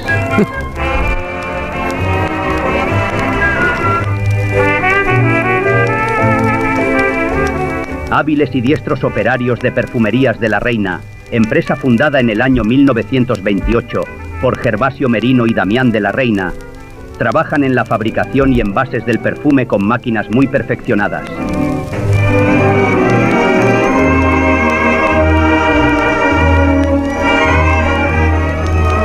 No obstante, esta no es una fábrica cualquiera. Aquí no solo se preparan los mejores perfumes y fragancias del mercado, también se cuecen traiciones, intrigas, amoríos, infidelidades y deambulan por el lugar unas curiosas cámaras de vídeo que lo filman todo para, según sus operarios, hilvanar una serie de televisión que se emitirá en el lejano año 2024. La gente tiene una inventiva fantástica. Pues es ¿Ves? verdad. Y ya ha llegado el 24, 2024. ¿Qué momento, Y por entonces? fin vamos a poder ver esa serie 66 ambientada años. en el 58, que transcurre en el 58, que se llama, como he dicho, Sueños de Libertad y sus protagonistas pues están con nosotros, como es Natalia Sánchez. Buenos días, Natalia, aquí en estudio. Mi tocaya, no porque yo me llame Natalia, sino tocaya de, De personaje, De personaje. claro. Y, y Alén Hernández, que ha hecho un parón eh, en, su, en su vestimenta. Creo, porque está terminando de arreglarse para salir hacia el rodaje. Buenos días, Alén, ¿cómo estás? Muy buenos días, Begoña. Bien, bien. Bueno, antes que nada, eh, eh, qué maravilla este, este reportaje. Lo recuerdo como si fuera ayer cuando vinieron allá a la fábrica sé, a lo grabarlo, los periodistas, había Lo una sé. emoción general Lo eh, brutal y, y ahí estuvimos, ahí estuvimos todos. Eh, y, y perdonad, perdonad mi ausencia hoy en, ahí en el estudio, pero vamos, sí, eh, no me ha sido Sí, la serie, la serie es, es Claro, lo que porque es- tiene. queremos saber cómo funciona todo esto. Aparte de que hemos visto el primer capítulo y entonces ya empezamos a especular Porque aquí qué va a somos unos pasar. privilegiados, porque claro. Bueno, Sí, y tenemos sí, que decir que ya, ya hay dos fans de la serie, ¿no? Porque estáis súper intrigados sí. por saber qué va a pasar. Es que estamos haciendo el guion Y incluso de no, la no- siguiente. No, lo quieren saber, quieren dejarse sorprender, lo cual me ha encantado. Así es. Se estrena el Eh, domingo y yo eh, quiero mi dosis. El domingo a las 10 de la noche se estrena y, y ahí, por- y ahí os vais a enganchar ya. Y luego a partir del el lunes, lunes- todos los días a las 4 menos cuarto de, de la tarde. de lunes a viernes. De lunes a viernes, ya para, para siempre. Para Entiéndeme, siempre. para toda tu tu vida. Ojalá, larga vida, sueños de libertad. Toda tu vida, toda tu vida. Porque claro, ¿esto cómo A funciona? ver, si, a ver si se convierte en sueños para siempre también. También, pues estaría bien, por supuesto. Que esto cómo funciona, Len, porque ah, claro, en una serie yo no sé si las tramas eh, está ya todo pensado. Hay veces que las cosas no sé, de repente matan a alguien, ¿no? Y no venía a cuento. Pero entonces, es decir, cuando a ti te dan un guion de, mira, esta serie quieres protagonizarla y os dan un guion, em, a ti, Len, te llega eh, la serie hecha guion a casa, no. ¿Cómo funciona? No, hombre, no, Lo de las y series. y menos con las una- series diarias me- me refiero, porque las series que están de seis capítulos a lo mejor sí, ¿no? Pero lo que es Claro. una serie diaria para que dure años y años y años, ¿cómo funciona? No, no, eso es simplemente pues te explican el proyecto, la producción que será, eh, si tienes la suerte de que ya haya casting confirmado, pues también saber eh, compañeras como, como Natalia, pues la, la- la suerte que tengo yo de, de tenerla a mi lado cada día, ahí es, increíble. Y, y, bueno, cariño, luego te veo, sí. Ahora Y- nos vemos en un Pero rato. trátala bien, por favor. Sí, porque- la ves, en la vida real Trátala bien. compensa todo lo que hace en la serie. Vale. Y, O sea, tenéis y un- una entonces idea eh, te pasan... Sí. ¿Cómo, perdona? Que tenéis una idea general de lo que va a ocurrir en la serie, de cómo va, ¿no? La Claro, historia. claro, y te, y te pasan pues eh, lo que la Biblia, un poco que le llaman, de lo Sí. que va a ser el personaje y, y te pasan algunas secuencias ¿no? que ya están escritas. Eh, y a partir de ahí pues es un, es un acto de fe eh, el decir, pues sí, eh, me apetece, ya con, con esto que me estáis diciendo, pues me apetece hacerlo o no, claro. O sea, Claro. pero bueno, yo, yo no tuve, no tuve muchas dudas, la verdad, cuando me explicaron la magnitud del proyecto, eh, esa responsabilidad también de y ese honor de, de- de estar ahí todas las tardes en Antena 3, en esa franja tan exigente eh, para el espectador, con lo cual eh, no tuve dudas, vaya. Porque esto, aparte, esto es un, esto es un regalo. El hecho de formar parte de una serie que se va a ver todos los días y que puede durar años y años y años, esto para, actor, para un actor, para una actriz, esto tiene que ser un regalazo. Sí, por la seguridad tienes- que te brinda, ¿no? Bueno, y además el personaje, como, como es un personaje que coges y, ¡buah! y se va desarrollando y va, va evolucionando, va y sobre evolucionando. todo va evolucionando de la mano del espectador. Y tú vas viendo las reacciones en la calle, eh, vas viendo cómo funciona, qué gusta, qué no. Y también en función de eso, como es diaria, puede ir cambiando. eh, los guionistas van por un lado o por otro, porque es como un poco, bueno, por esa fidelidad que tiene la audiencia de, de esa franja, pues se lo merecen, ¿no? Que, que obtengan lo que quieren, lo que buscan. Claro, entonces a él le pueden hacer malo, en un momento dado más malo incluso ¿Más de malo? lo que es. No, Uf. no, es que Alen, a que tú no eres tan malo como lo, lo- lo parece en el primer capítulo. No. Dime la verdad. Eh, eh, Es complejo, pues mira, es un te, voy a- personaje te- te digo la complejo. verdad. Claro, Con claro. No, hombre, lo, lo bonito, claro, lo bonito de estos personajes es que tengan profundidad y que tengan diferentes colores, que no sea malo y punto, ¿no? Claro. O sea, y, y eso sí que es verdad, que así como en el primer capítulo se presenta un poco más eh, lo que es eso, ¿no? Para, para que impacte más, también se busca un poco más eso en el primer capítulo. Y como esto es una carrera de fondo, pues eh, iremos viendo mm, en los siguientes capítulos pues más colores, más, más, más matices en el personaje y, y por momentos cae bien Jesús, es que es así, o sea, va a haber un equipo Jesús seguro. Eh, yo creo que todo claro. Begoña no se podría haber enamorado de un Begoña, ogro. no soy Begoña yo, sino, personaje. perdona, tú, personaje, Eso es. Begoña personaje, Eso Begoña es. Montes. Nunca se hubiera enamorado de un ogro. Yo creo que eso va poquito a poco y hay muchas más caras, hay más prismas, obviamente, y afortunadamente, como la serie va a ser diaria, vamos a poder conocer a los personajes muy, muy a fondo, todos los secretos que esconden eh, y muchas más cosas. Que también el personaje de Alain está en un mal momento. El primer capítulo, jolín, es que se las mm, le vienen todas encima. Es que le- Es normal, la, primera, la primera secuencia es impactante. O sea, Sí. nada más empezar ya la secuencia em- empieza Sí. fuerte. Empieza, y luego cuando retroceden para atrás, la cosa te pone todavía peor.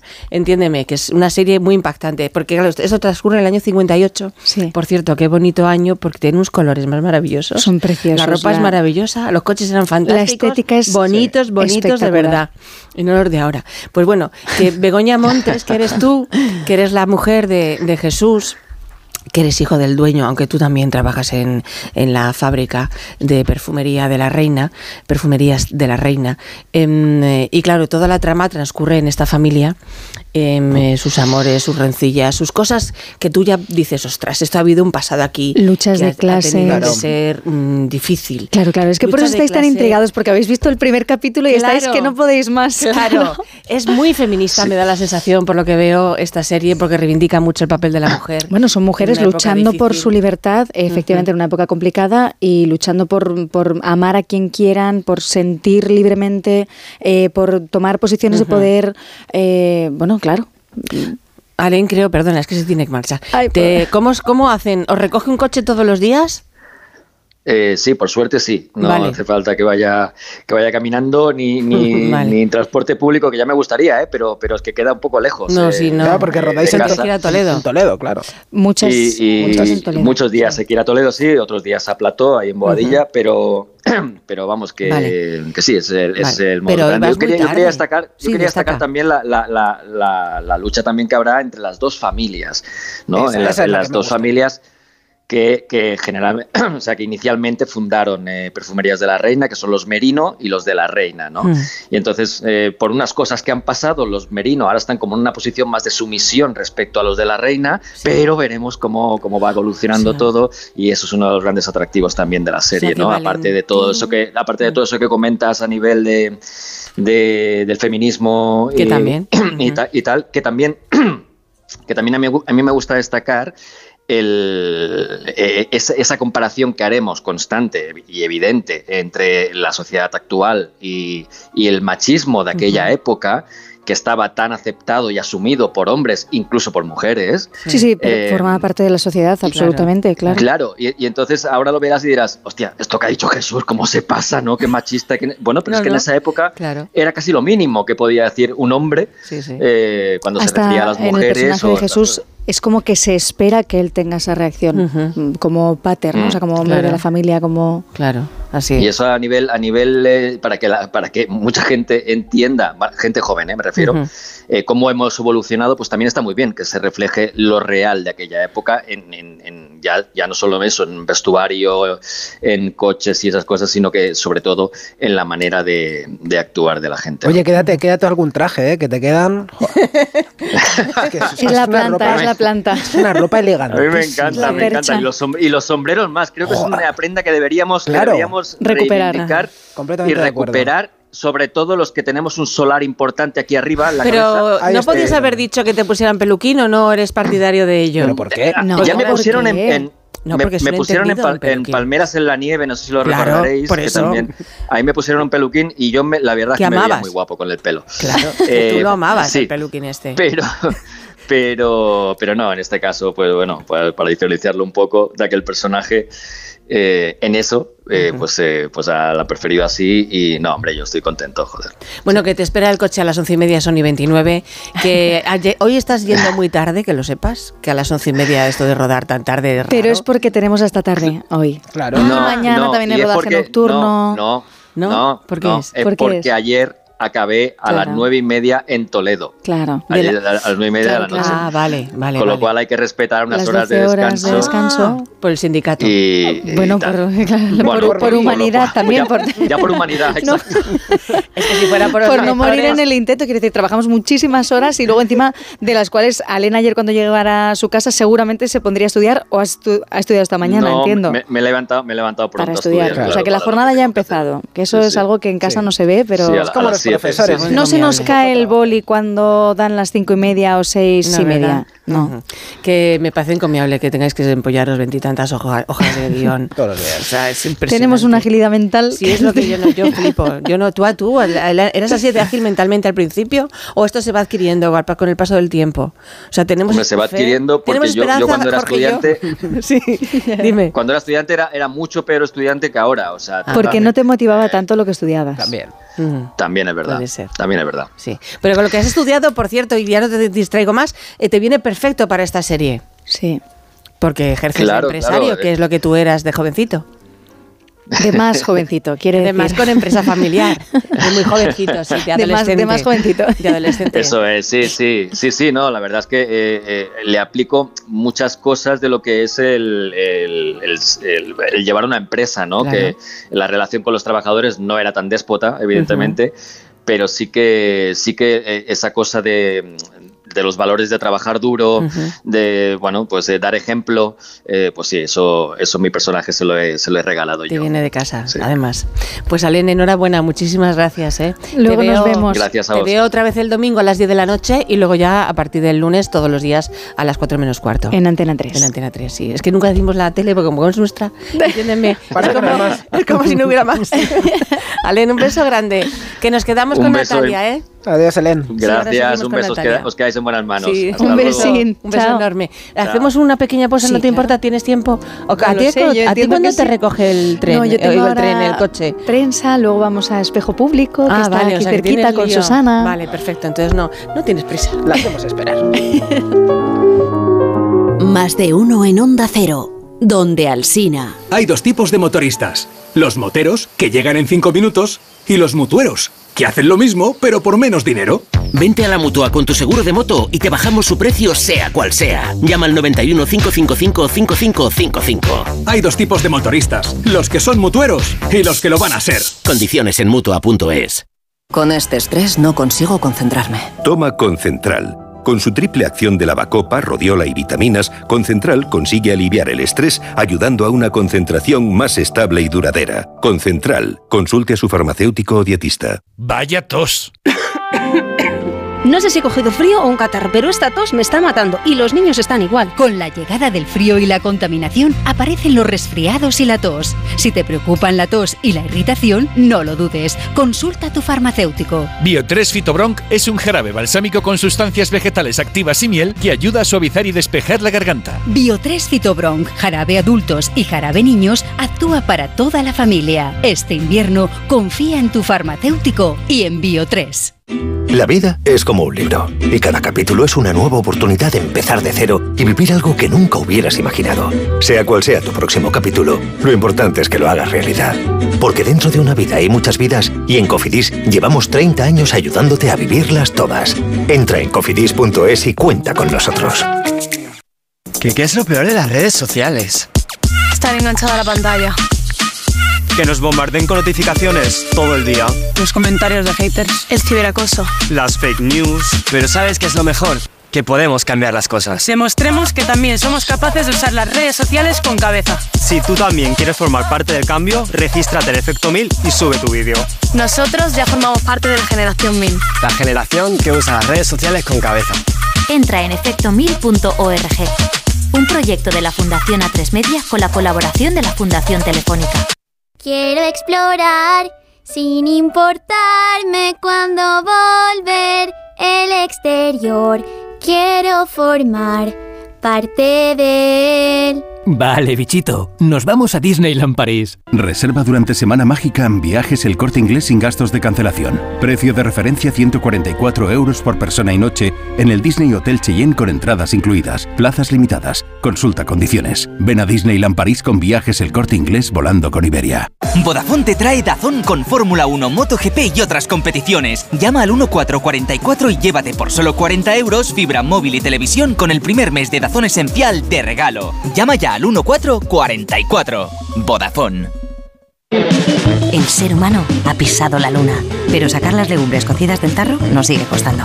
Hasta ahora, con el nuevo tarro ancho de Legumbres Luengo todo es más fácil. Salen intactas muy rápido y con su sabor único. Legumbres Luengo, la nueva pasta. En cofidis.es puedes solicitar financiación 100% online y sin cambiar de banco. O llámanos al 900 84 12 15. Cofidis, cuenta con nosotros.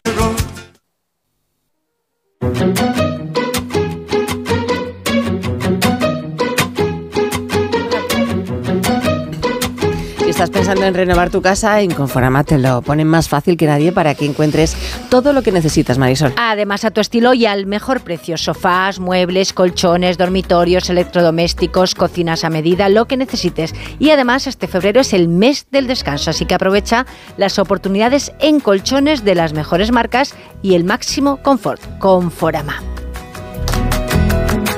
Más de uno en Onda Cero, donde Alsina.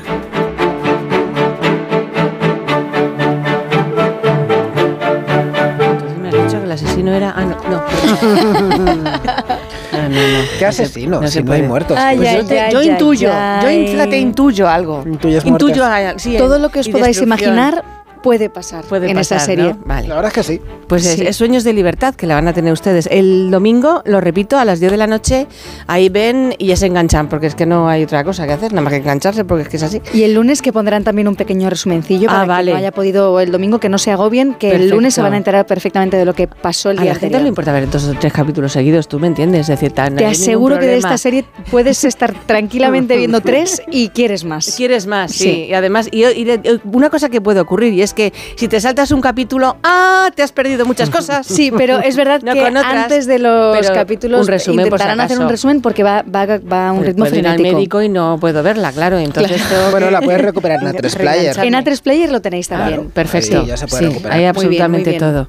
Muy bien. Entonces, hoy eh, tienes cuestiones de promoción. Sí, Eh, hoy no, hoy grabas. Público. ¿Grabas esta noche? Eh, esta noche tenemos la premier, hoy no grabamos, Ah, vale. mañana sí. El único que graba es Alen, Alen hoy graba, bueno, graba la otra unidad, claro. Yo estoy todo el día de promo y mañana grabo, tengo promo por la mañana y luego grabo por la noche. Pero en Toledo. habitualmente tú te levantas a las. Me levanto a las 5 de la mañana, joder, estudio lo que pueda, organizo el día, Sí. me vienen a buscar. Por suerte estoy muy cerca del plato porque he cogido una casa muy cerca Ah, del vale. plato porque tengo peques y, y el ¿Y tiempo así es te los oro. llevas entonces? No, no, O sea, pero bueno, si salgo al- sentido de que eh, tienes la casa cercana. Eh, Tengo la casa cerca Claro. porque con los horarios que tenemos, pues Claro. para mí 10 minutos es la diferencia entre que estén Verlos o despiertos no. o no. Claro. Eh, entonces es crucial. Y Mm. voy a grabar, estamos pues hasta las 5 y media. ¿Cuántas horas se puede grabar de, De grabación total. ¿El sindicato son- cuánto dice? No, 9 más media, que es media de comida porque comemos Ah, en media hora. más media, pero sí. piensa que tenemos procesos y recogida antes, que eso no computa. Ah, o sea, desde que vale. te recogen hasta que llegas a plato, no que hay gente que tarda pues 50 minutos, bueno, 45 es el máximo, y, y luego la jornada de trabajo y a las 5 y media normalmente hemos acabado eh, y vuelta a casa a estudiar y para el día siguiente. Bueno, Salvo yo cuando que llego a casa que rodar intento... eh, por la noche, entonces, todo cambia. claro. empiezas más tarde. Claro. O sea, nunca ¿Y puedes hacer ¿Tienes más fines de horas. semana? Para estudiar, sí. Y, bueno, el fin de semana también me levanto muy temprano, a las 5, para que de 5 a 7 y media que se levantan los peques, eh, haber estudiado. Para y luego poder estar con semana, ellos. Es que si no, Claro. si no, no puede ser. Vale, ¿y por qué tienes la cara tan despejada si no duermes nada? Entiendo. No, porque llevo tantos años sin dormir que yo creo Ya, que me, me he acostumbrado. No, porque duermo, me voy a la cama pronto y duermo Vale, 7 Eh, horas. ¿Tienen edad tus peques para ver la serie o todavía no? No, no, no, no. Tienen casi 4 años Ah, no, y, enteran 5. de nada. Vamos, no, la van a ver porque no quieren. Ni, Yo no ni quiero que la vean pero porque es muy intensa. la mirada. Bueno, No, también pero sí que vieron el tráiler y les dio mucho miedo. Porque, claro. es que dice, y me dice, claro, y de broma me llaman Begoña. Lo- dice, mami, ¿es lo de. Begoña? Digo, hoy voy a trabajar. Y dice, ¿pero es lo de Begoña? Digo, sí, sí, sí, es lo de Begoña. Va a ser lo de Begoña muchos Claro, años, no le gustó. sepas, y me preguntaban, sí, me ¿Cómo preguntaban, pero esto es verdad, pero y te disparan. Ay, no, pero, pobrecillos. No, mi amor, y entonces les cuento y luego les enseño Claro. fotos del, del making of, de Sí. cómo ponen la sangre, de cómo, para que vean que no es real, claro. Que todo pero todavía no lo entienden muy bien, ¿eh? Vale. Que es una gozada veros, eh, porque estáis fantásticos. Muchas La gracias. imagen es preciosa además y las tramas son pff, brutales. No sabes lo que nos late el corazón de fuerte cuando tenemos esta reacción por parte del público, saber que gusta tanto, que, Sí, sí, que sí, os genera esa intriga, que tenéis ganas de acompañar el camino. ¿No le puedes tú chivar al guionista lo que quieres que pase? Pues, y Bueno, entiéndeme. eso es lo que digo, que las series están vivas, cuanta más interacción del público hay, por eso yo siempre animo a que el público escriba ¿Cómo 3 chantajeas tú a los, a los guionistas para que te hagan con las- vino tinto. Ah. Pues a verlo. Es un buen método. para que me cuenten qué va a pasar porque no puedo soportarlo. Acabo de leer el capítulo y necesito más. Claro, no me extraña, me pasa a mí. Que muchas gracias, Natalia, Gracias ha sido a un placer. A vosotras. Sueños de libertad en Antena 3, que no se puede escapar. Adiós.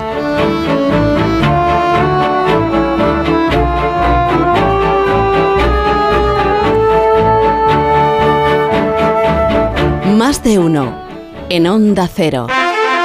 Que sorte tiveches, o non tocou o radiador, sae chapa. Con el seguro de coche de línea directa no solo te ahorras una pasta, sino que además puedes escoger el taller que quieras aquí o en las Rías Baixas. Y si eliges taller colaborador, también tienes coche de sustitución garantizado y servicio de recogida y entrega. Cámbiate ahora y te bajamos el precio de tu seguro de coche, sí o sí. Ven directo a lineadirecta.com o llama al 917-700-700. El valor de ser directo. Consulta condiciones.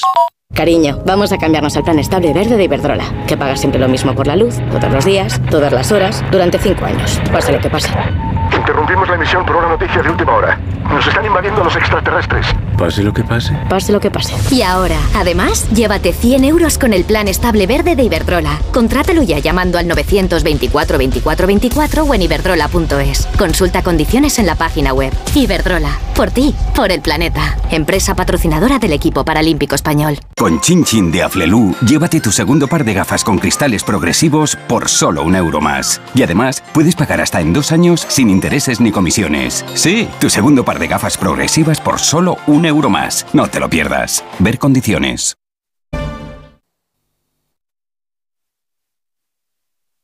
Vodafone te trae Dazón con Fórmula 1, MotoGP y otras competiciones. Llama al 1444 y llévate por solo 40 euros fibra móvil y televisión con el primer mes de Dazón Esencial de regalo. Llama ya al 1444. Vodafone.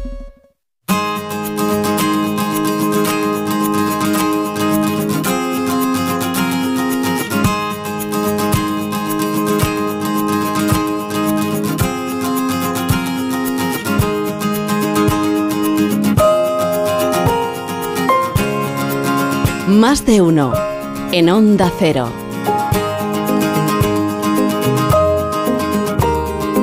Ángel Antonio Herrera, buenos días. ¿Qué tal? ¿Cómo estáis? Muy bien. Muy bien.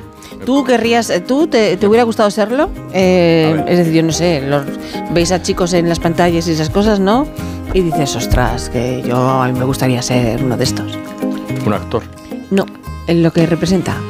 Lo que representa al actor. Sí, el actor. Bueno, alguna vez sí. Sí. En este caso, de lo que ibas a Bueno, hablar en hoy, este de caso, sí, de lo que ¿sí? voy a hablar, sí, claro, sí.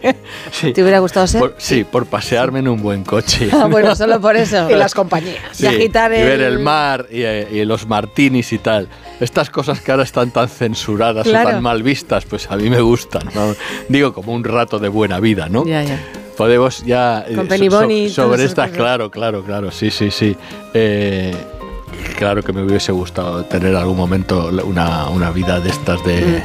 Mm. De soy de- Herrera. De, de- claro, Ángel de- Antonio de- Herrera. Claro, de, lu- de lu- de lujo y de Sora a cualquier hora, ¿no? Sí, sí. Que es un poco lo que pasa con esto.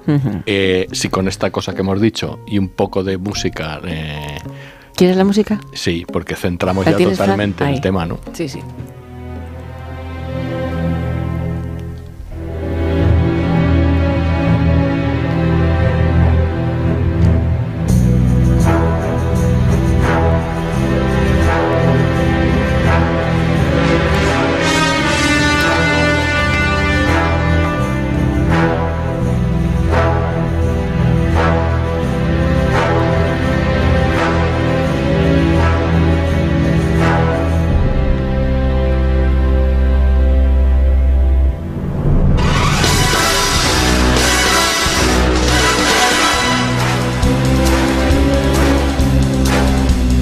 Con Sí, eso te subes arriba, sí, ¿no? Ya, pues, te eh, crees eh, otra, es otro ser humano. Claro, es raro que la gente no conozca la- esta sintonía, ¿no? Porque es un clásico del cine y más allá del Mm. cine, ¿no?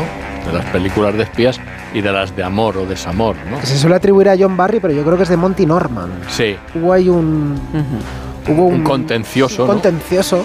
Exacto. Pero- Eh, ¿Y ya sale en la primera? Eh, sí, ¿no? Esta banda sonora Sí, desde el principio. desde el ¿eh? principio, que son- ¿Tú fuiste testigo del estreno del principio o estoy, o estoy poniéndote más años de los que tienes? No, sí, esto es una maldad que es casi propia. No, no, propia- esta no, es, no esta es es una maldad maldad, porque es que no sé de qué año afinada, es. que como es afinada me gusta, pero es más propia de Alsina. Que Que tú de ya, mí, no, que claro, tú ya, claro. sí, ya se te va pegando muchas cosas. de- Todo lo malo se pega, ya de sabes. Bueno, Menos la hermosura. eh, me he despistado con lo de Sí, la que si maldad. tú fuiste testigo, si maldad. fuiste testigo del primer No, James no, no, Bond de hecho, en, a nivel de hecho, cinematográfico. no, de hecho, he hecho cuentas y claro, el, el- el primer James Bond, eh, el primer, en el primer James Bond yo creo que yo todavía no había nacido, porque es de los años 60, muy al principio es de los 60. Que es para mí, porque claro, aquí eh, eh, me he comprometido siempre a traer como una recomendación o algo no tan recomendado, ¿no? Y en este caso son las dos cosas, o sea, recomiendo las películas de, de James Bond que realmente serían una serie James Bond, Mm. pero en películas, ¿no? Eh, que son casi 60 años funcionando con el mismo espía, pero cambiando de actores, que es a lo que voy a ir enseguida. Y hay algunas francamente flojas y otras pues que son historia del género, ¿no?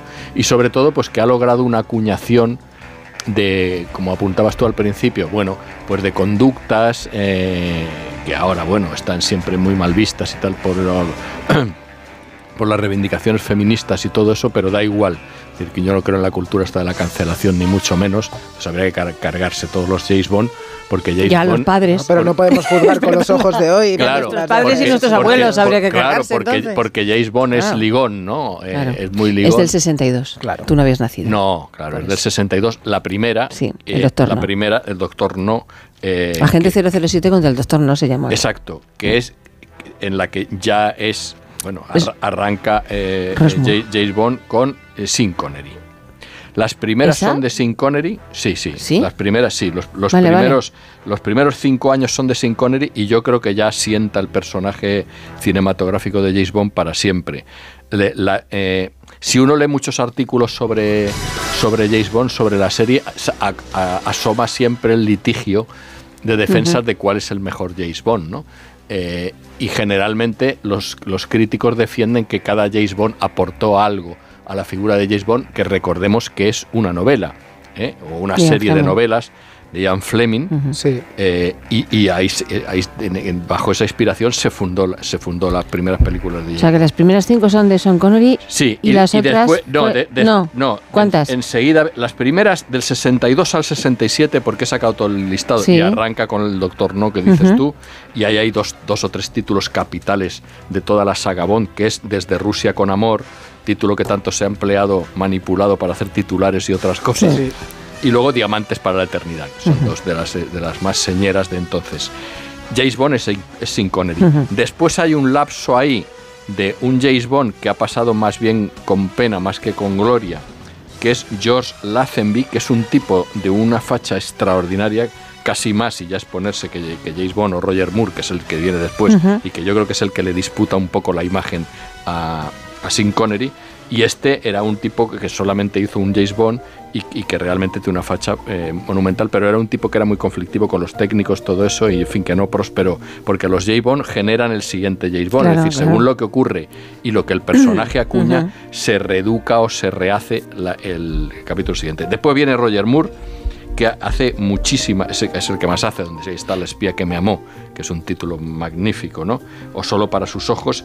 Y Roger Moore está del 73 al 85, las películas que abarcan ese tiempo. Y luego está Timothy Dalton, que era, bueno, este que además ha sido quizá el más censurado por los críticos como el menos Bond, Mm. pero realmente es, si algún- alguien ha leído las novelas es el que más se parece al personaje seco, machista, un poco despótico que, que presenta Ian Fleming. ¿no? Y luego Pierre- los más conocidos, digo por la cercanía en el tiempo, son quizá Pierre Brosnan y Daniel Craig, Craig, ¿no? que es el último y es donde está parada la- el asunto y ahora están buscando otro Bond. Bueno, para mí, ya para mojarme, para mí el mejor es Sin Connery. Eh, Estamos di- de di- acuerdo. Digo el mejor porque creo que encarna un personaje que además ha, ha logrado, solamente trabajando esos cinco años, ha logrado auparse, yo creo, sobre los demás. Es verdad que, eh, que Roger Moore también tiene una pegada total en la lámina esta, ¿no? Yo lo que veo en, en Sean Connery es que es un poco la distinción más la, te- la testosterona, ¿no? Es distinguido y es la testosterona. Yo le conocí en, en, en Marbella y era realmente un tipo imponente. O sea, desde la elegancia, pero desde una virilidad eh, callada, quieta, ¿no? Ca- Casi un poco represada, ¿no? Y, y al ser el primero, Ángel Antonio, influyó en el Claro. desarrollo de la novela. Claro, es que eso es importantísimo. Es decir, yo creo que lo- eh, una de las cuestiones más importantes de Sean Connery como James Bond es que Ian Fleming cambió Ah. eh, algunos de los aspectos y de, la, Por y de la- parecerse y de a la- Sean y de Connery, las raigambres de su propio personaje para que se parecieran a Sean Connery, ¿no? De manera que un personaje de ficción en el cine influye ¿eh? de manera directa en el personaje que lo Literario, que lo- en el que se basa. Que lo, fundó, Claro, ¿no? claro. Es Se volver, comunican. claro, se, comunica y eso es- está muy bien, ¿no? Eh, con con Bond efectivamente Ian Fleming lo que hizo fue hacerlo escocés entre otras cosas el personaje, ¿no? Y bueno, con, Y eso fue gracias a, a Connery. Sí, claro. Es Cuando él conoció a Connery, claro. Que este es un aspecto también interesante, es decir, que un personaje que tú has creado en una novela, el caso de Ian Fleming, luego conoces a la encarnación cinematográfica y casi es más aconsejable como personaje que el que tú has perpetrado. De manera que, que casi podríamos concluir que Sean Connery eh, eh, eh, Ha escrito ha escrito, ha escrito Sí, sí. parte de, lo, de, de James Bond, ¿no? Luego, bueno, otro día, claro, este, esto of- ofrece un costado importante también, que son las mujeres, las La chica chicas Bond. Bond. Pero eso en otro momento, Mm, otro cuando tengamos pantallas también, ¿no? Para explicarles Ah, un poco. no sabes tú, ¿no? No, para los bikinis, todo eso y tal de, de las eh, estas. Bueno, entonces, yo, yo recuerdo con, con Connery que hubo un tiempo que la prensa le dio por muerto, ¿no? Y reapareció con eh, de pronto vestido de- casi de luto. Y vamos, era una noticia falsa. Hubo un tiempo en donde si, si no te daban por muerto no eras un archifamoso, no eras un Sí. famoso planetario, ¿no? Ujú. Ahora es que te haga una inspección a Hacienda, pero entonces, entonces era que en algún momento te dieran por muerto, ¿no? Entonces, lo que yo sí veo en algunas semejanzas entre Roger Moore y Sean Connery, por ejemplo, es que los dos tienen un- dos claves que para mí son esenciales en el elegante, que es lo que es al fin y al cabo eh, eh, James Ja- Bond. James Bond, aunque luego efectivamente se sobre de elegante y se, o- y, y se quite muy pronto la chaqueta, o mire muy pronto esos relojazos que llevan. Que Brigitte eso sí, Bardot no fue, eh, que- que no fue que Úrsula- Bond, Úrsula era, Andrés. exacto, Úrsula Andrés. Úrsula Andrés, ahora puedo hacer un breve apunte de la Sí, muy de breve, Úrsula, tre- medio tiempo, medio eh, minuto. Dices que algo que envidiaba, esos relojes enormes eh, de lujo que llevaban Mm. extraordinarios, que eran relojes que prácticamente eran un Boeing, un Boeing de los relojes, pero que no lo miraban solo para poner una bomba, sino porque habían quedado con Úrsula Entonces- Andrés, ¿no? era un reloj, era un reloj que te citaba con Úrsula Andrés, ¿no? Te recomiendas a Bond, ¿no? Es que nos Eh, vamos a... sí, Mira, te va a dar el pito en... Recomiendo a vos porque ahora últimamente me vi bastante. Lo recomiendo como una como, Mira, como, serie, como serie en película. Pero si te saltas algunos no pasa nada, ¿eh? Ya te digo. Gracias, Antonio. Nada. Vamos al boletín. Es mediodía, son las 11 en Clena, Gijón. Este miércoles vive la Liga de Campeones en Radio Estadio. Partido de ida de octavos de final. La pasada temporada ganaron sus ligas, pero los resultados de esta temporada les obligan a darlo todo en la Champions. Desde el Estadio Maradona, Nápoles-Barcelona. Este miércoles desde las ocho y media de la tarde, la mejor competición del fútbol te espera en Radio Estadio, con Edu García. Te mereces esta radio. Onda Cero, tu radio. Estás escuchando más de uno en Onda Cero.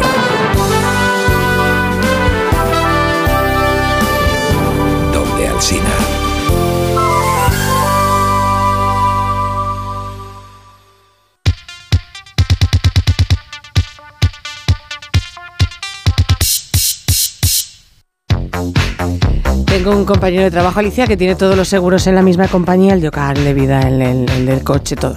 Pues bien, ¿te puedes creer que el otro día me dijo que aún así le habían subido el precio? Por suerte, Begoña, siempre puedes aconsejarle a tu amigo que se puede cambiar a mejor.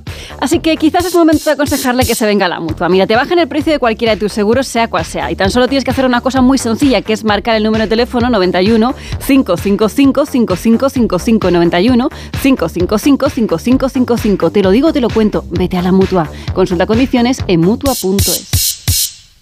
Más de uno. En Onda Cero. Quiero explorar sin importarme cuando volver el exterior. Quiero formar parte de él. Vale, bichito, nos vamos a Disneyland París. Reserva durante Semana Mágica en viajes el corte inglés sin gastos de cancelación. Precio de referencia 144 euros por persona y noche en el Disney Hotel Cheyenne con entradas incluidas. Plazas limitadas. Consulta condiciones. Ven a Disneyland París con viajes el corte inglés volando con Iberia. ¿Cansado? Revital. Tomando Revital por las mañanas recuperas tu energía, porque Revital contiene ginseng para cargarte las pilas y vitamina C para reducir el cansancio. Revital, de Pharma OTC. Con este estrés no consigo concentrarme. Toma Concentral. Con su triple acción de lavacopa, rodiola y vitaminas, Concentral consigue aliviar el estrés ayudando a una concentración más estable y duradera. Concentral. Consulte a su farmacéutico o dietista. ¿Qué tal, vecino? Oye, al final te has puesto la alarma que te recomendé. Sí, la de Securitas Direct. La verdad, es que es fácil que puedan colarse al jardín saltando la valla. Y mira, no estábamos tranquilos. Lo sé. Yo tuve esa misma sensación cuando me vine a vivir aquí. Protege tu hogar frente a robos y ocupaciones con la alarma de Securitas Direct. Llama ahora al 900-272-272. Recuerda, 900-272-272. En el sexo como en los toros hay que triunfar. Energisil Vigor con Maca estimula el deseo sexual y ahora consigue un efecto más rápido con Energisilistan. La avería del coche, la universidad de Ana. No sé cómo voy a llegar a fin de mes. Tranquilo. Si alquilas tu piso con alquiler seguro, puedes solicitar el adelanto de hasta tres años de renta para hacer frente a imprevistos económicos o nuevos proyectos. Infórmate en alquilerseguro.es o en el 910-775-775. Alquiler Seguro, la revolución del alquiler. Cada día tengo peor la memoria. Toma de Memory. De Memory con fósforo y vitamina B5 contribuye al rendimiento intelectual normal. Recuerda, de memoria, de Memory. Y ahora también de Memory Senior, de Pharma OTC. En Carglass creemos que todos los parabrisas merecen una segunda oportunidad, incluso los irreparables. Por eso tenemos contenedores en todos nuestros talleres, para que puedan ser reciclados y así darles una segunda vida. Carglass cambia, Carglass repara. Me encanta. Eh, ¿La tenéis con capucha? ¿La sartén? ¿Con capucha? Eh, tapa, tapa, tapa, con tapa. Hasta el 29 de febrero llegan las rebajas del hogar del corte inglés. Hasta el 50% de descuento en menaje de cocina. En tienda web y app, el corte inglés. You are the one for me, for me, formidable. Hoy con Endesa tienes una oferta formidable. Elige formidable energía con luz, gas y mantenimiento de gas y ahorra 620 euros en dos años. Disfruta de este ahorro directamente en tus facturas, porque todo Endesa es formidable. Contrata ya en el 876-0909, en los puntos de venta Endesa o en endesa.com y empieza a ahorrar. Cada día los currículums de miles de mujeres de colectivos vulnerables son descartados. Por eso en Fundación Quiero Trabajo hemos creado una iniciativa que busca empoderarlas y que descubran su verdadero potencial con la colaboración de los mejores creativos publicitarios. Descubre la otra cara en quierotrabajo.org. Descubre Extremadura Extraordinaria. En el Parque Nacional de Monfragüe se celebra la Feria Internacional de Turismo Ornitológico FIO, una de las más importantes de Europa. Actividades culturales, concurso fotográfico de naturaleza y, por supuesto, observación de aves. FIO cumple este año su decimonovena edición. Ven a celebrarlo el sábado 24 con gente viajera, con el patrocinio de la Junta de Extremadura. Sábado 24 de febrero a partir de las 12 del mediodía, gente viajera desde Monfragüe, con Carlas Lamelo. Te mereces esta radio. Onda Cero, tu radio.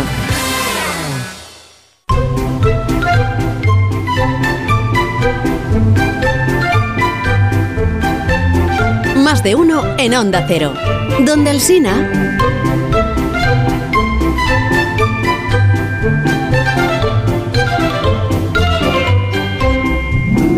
José Rodríguez Siro, buenos días, ¿cómo estás? ¿Qué tal, Begoña? ¿Qué estás, ¿Estás atrapado por los estoy, tractores? eh, estoy autoatrapado, como dice el otro, por el riesgo que pueda sufrir. Porque claro. como tengo luego la televisión de Castilla y León, tengo que llegar a casa y tengo que tener el tiempo Ah, necesario. Porque el sábado, por ejemplo, fui a Quintanar de la Orden Sí. por la mañana. ¿Y qué pasó? Por la mañana fui a hacer unas gestiones, a ver a Antonio, que ha trabajado tantos años Saluda a conmigo. Antonio de nuestra parte cuando sí, le veas. Sí, pero no, Dios. no, nos escucha y tal. Ah, qué bien, un beso, bueno, Antonio. pues resulta que cuando cogimos la autopista de Ocaña con dirección hacia a- para coger Quintanar, Claro.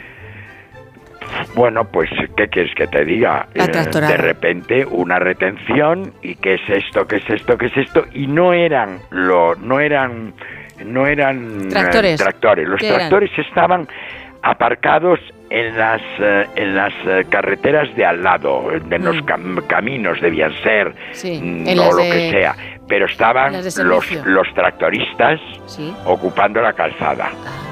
Y estuvimos muchísimo tiempo, muchísimo tiempo, y dije, yo no me puedo arriesgar hoy, arriesgar hoy a irme por la mañana, y como estaba oyendo la China decir todo eso, y t- etcétera, que estaban en Alcalá, digo, es que estoy tan cerca que lo mismo no, lo mismo llego, y no me Que dejan no, que no, has hecho pasar. bien, que, que eres un profesional y sabes cuándo tienes que quedarte en casa y cuándo no.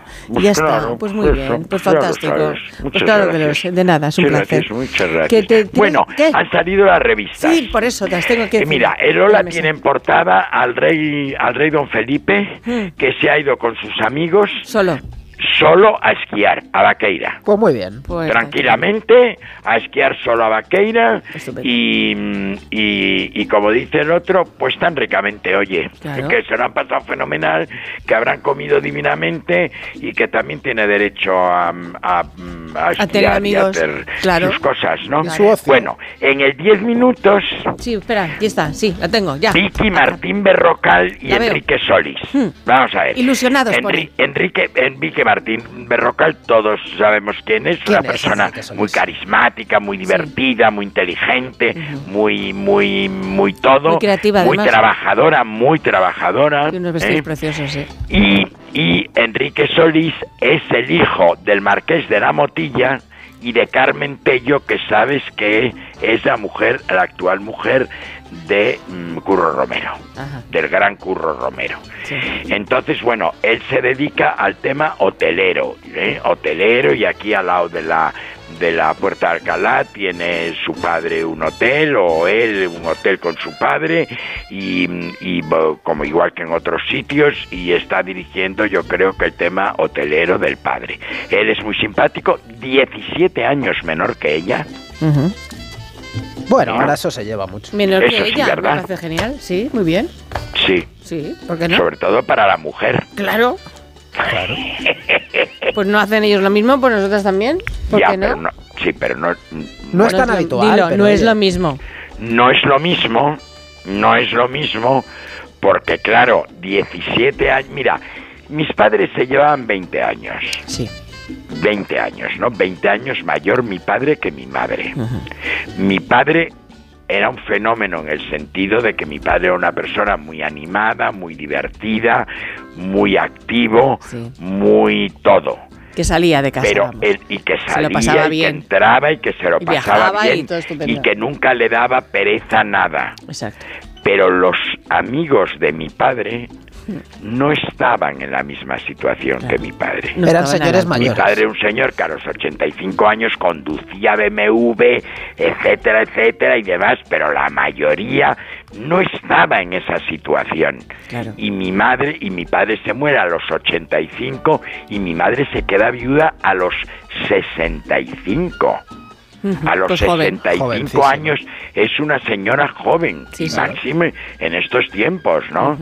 claro que sí. Porque casi fue joven hasta los 90, o sea que ya Es me verdad, dirás. si montaba en motor de agua, me acuerdo pero que claro, contabas. pero claro, pero era otra cosa, pero lo normal, lo normal es que el deterioro del, de la mujer sea mayor que el del hombre en un caso con 17 años de diferencia. Es lo único que pongo.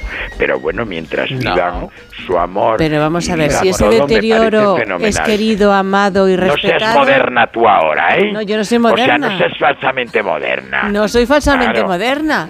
Claro. Por- me parece estupendo que las señoras se vayan con, también con chicos jóvenes. Claro Y los que- chicos jóvenes con señoras Por supuesto, mayores. nada, fenomenal, fenomenal. ¿Por qué no? Estupendo, lo, ¿eh? Claro. Estupendo. Estupendo. Tú no estás de acuerdo. No me importa que no estés de acuerdo. y sobre todo porque el hombre tiende a esa a- a la- cuando, cuando el hombre es mucho más joven que la mujer tiende a encontrar la aventura más fácilmente. Yo creo que da lo mismo la edad. Claro, pero por Yo creo favor, que da lo pero, mismo la edad que sea. pero no seamos tontos, hombre. No, tontos no somos.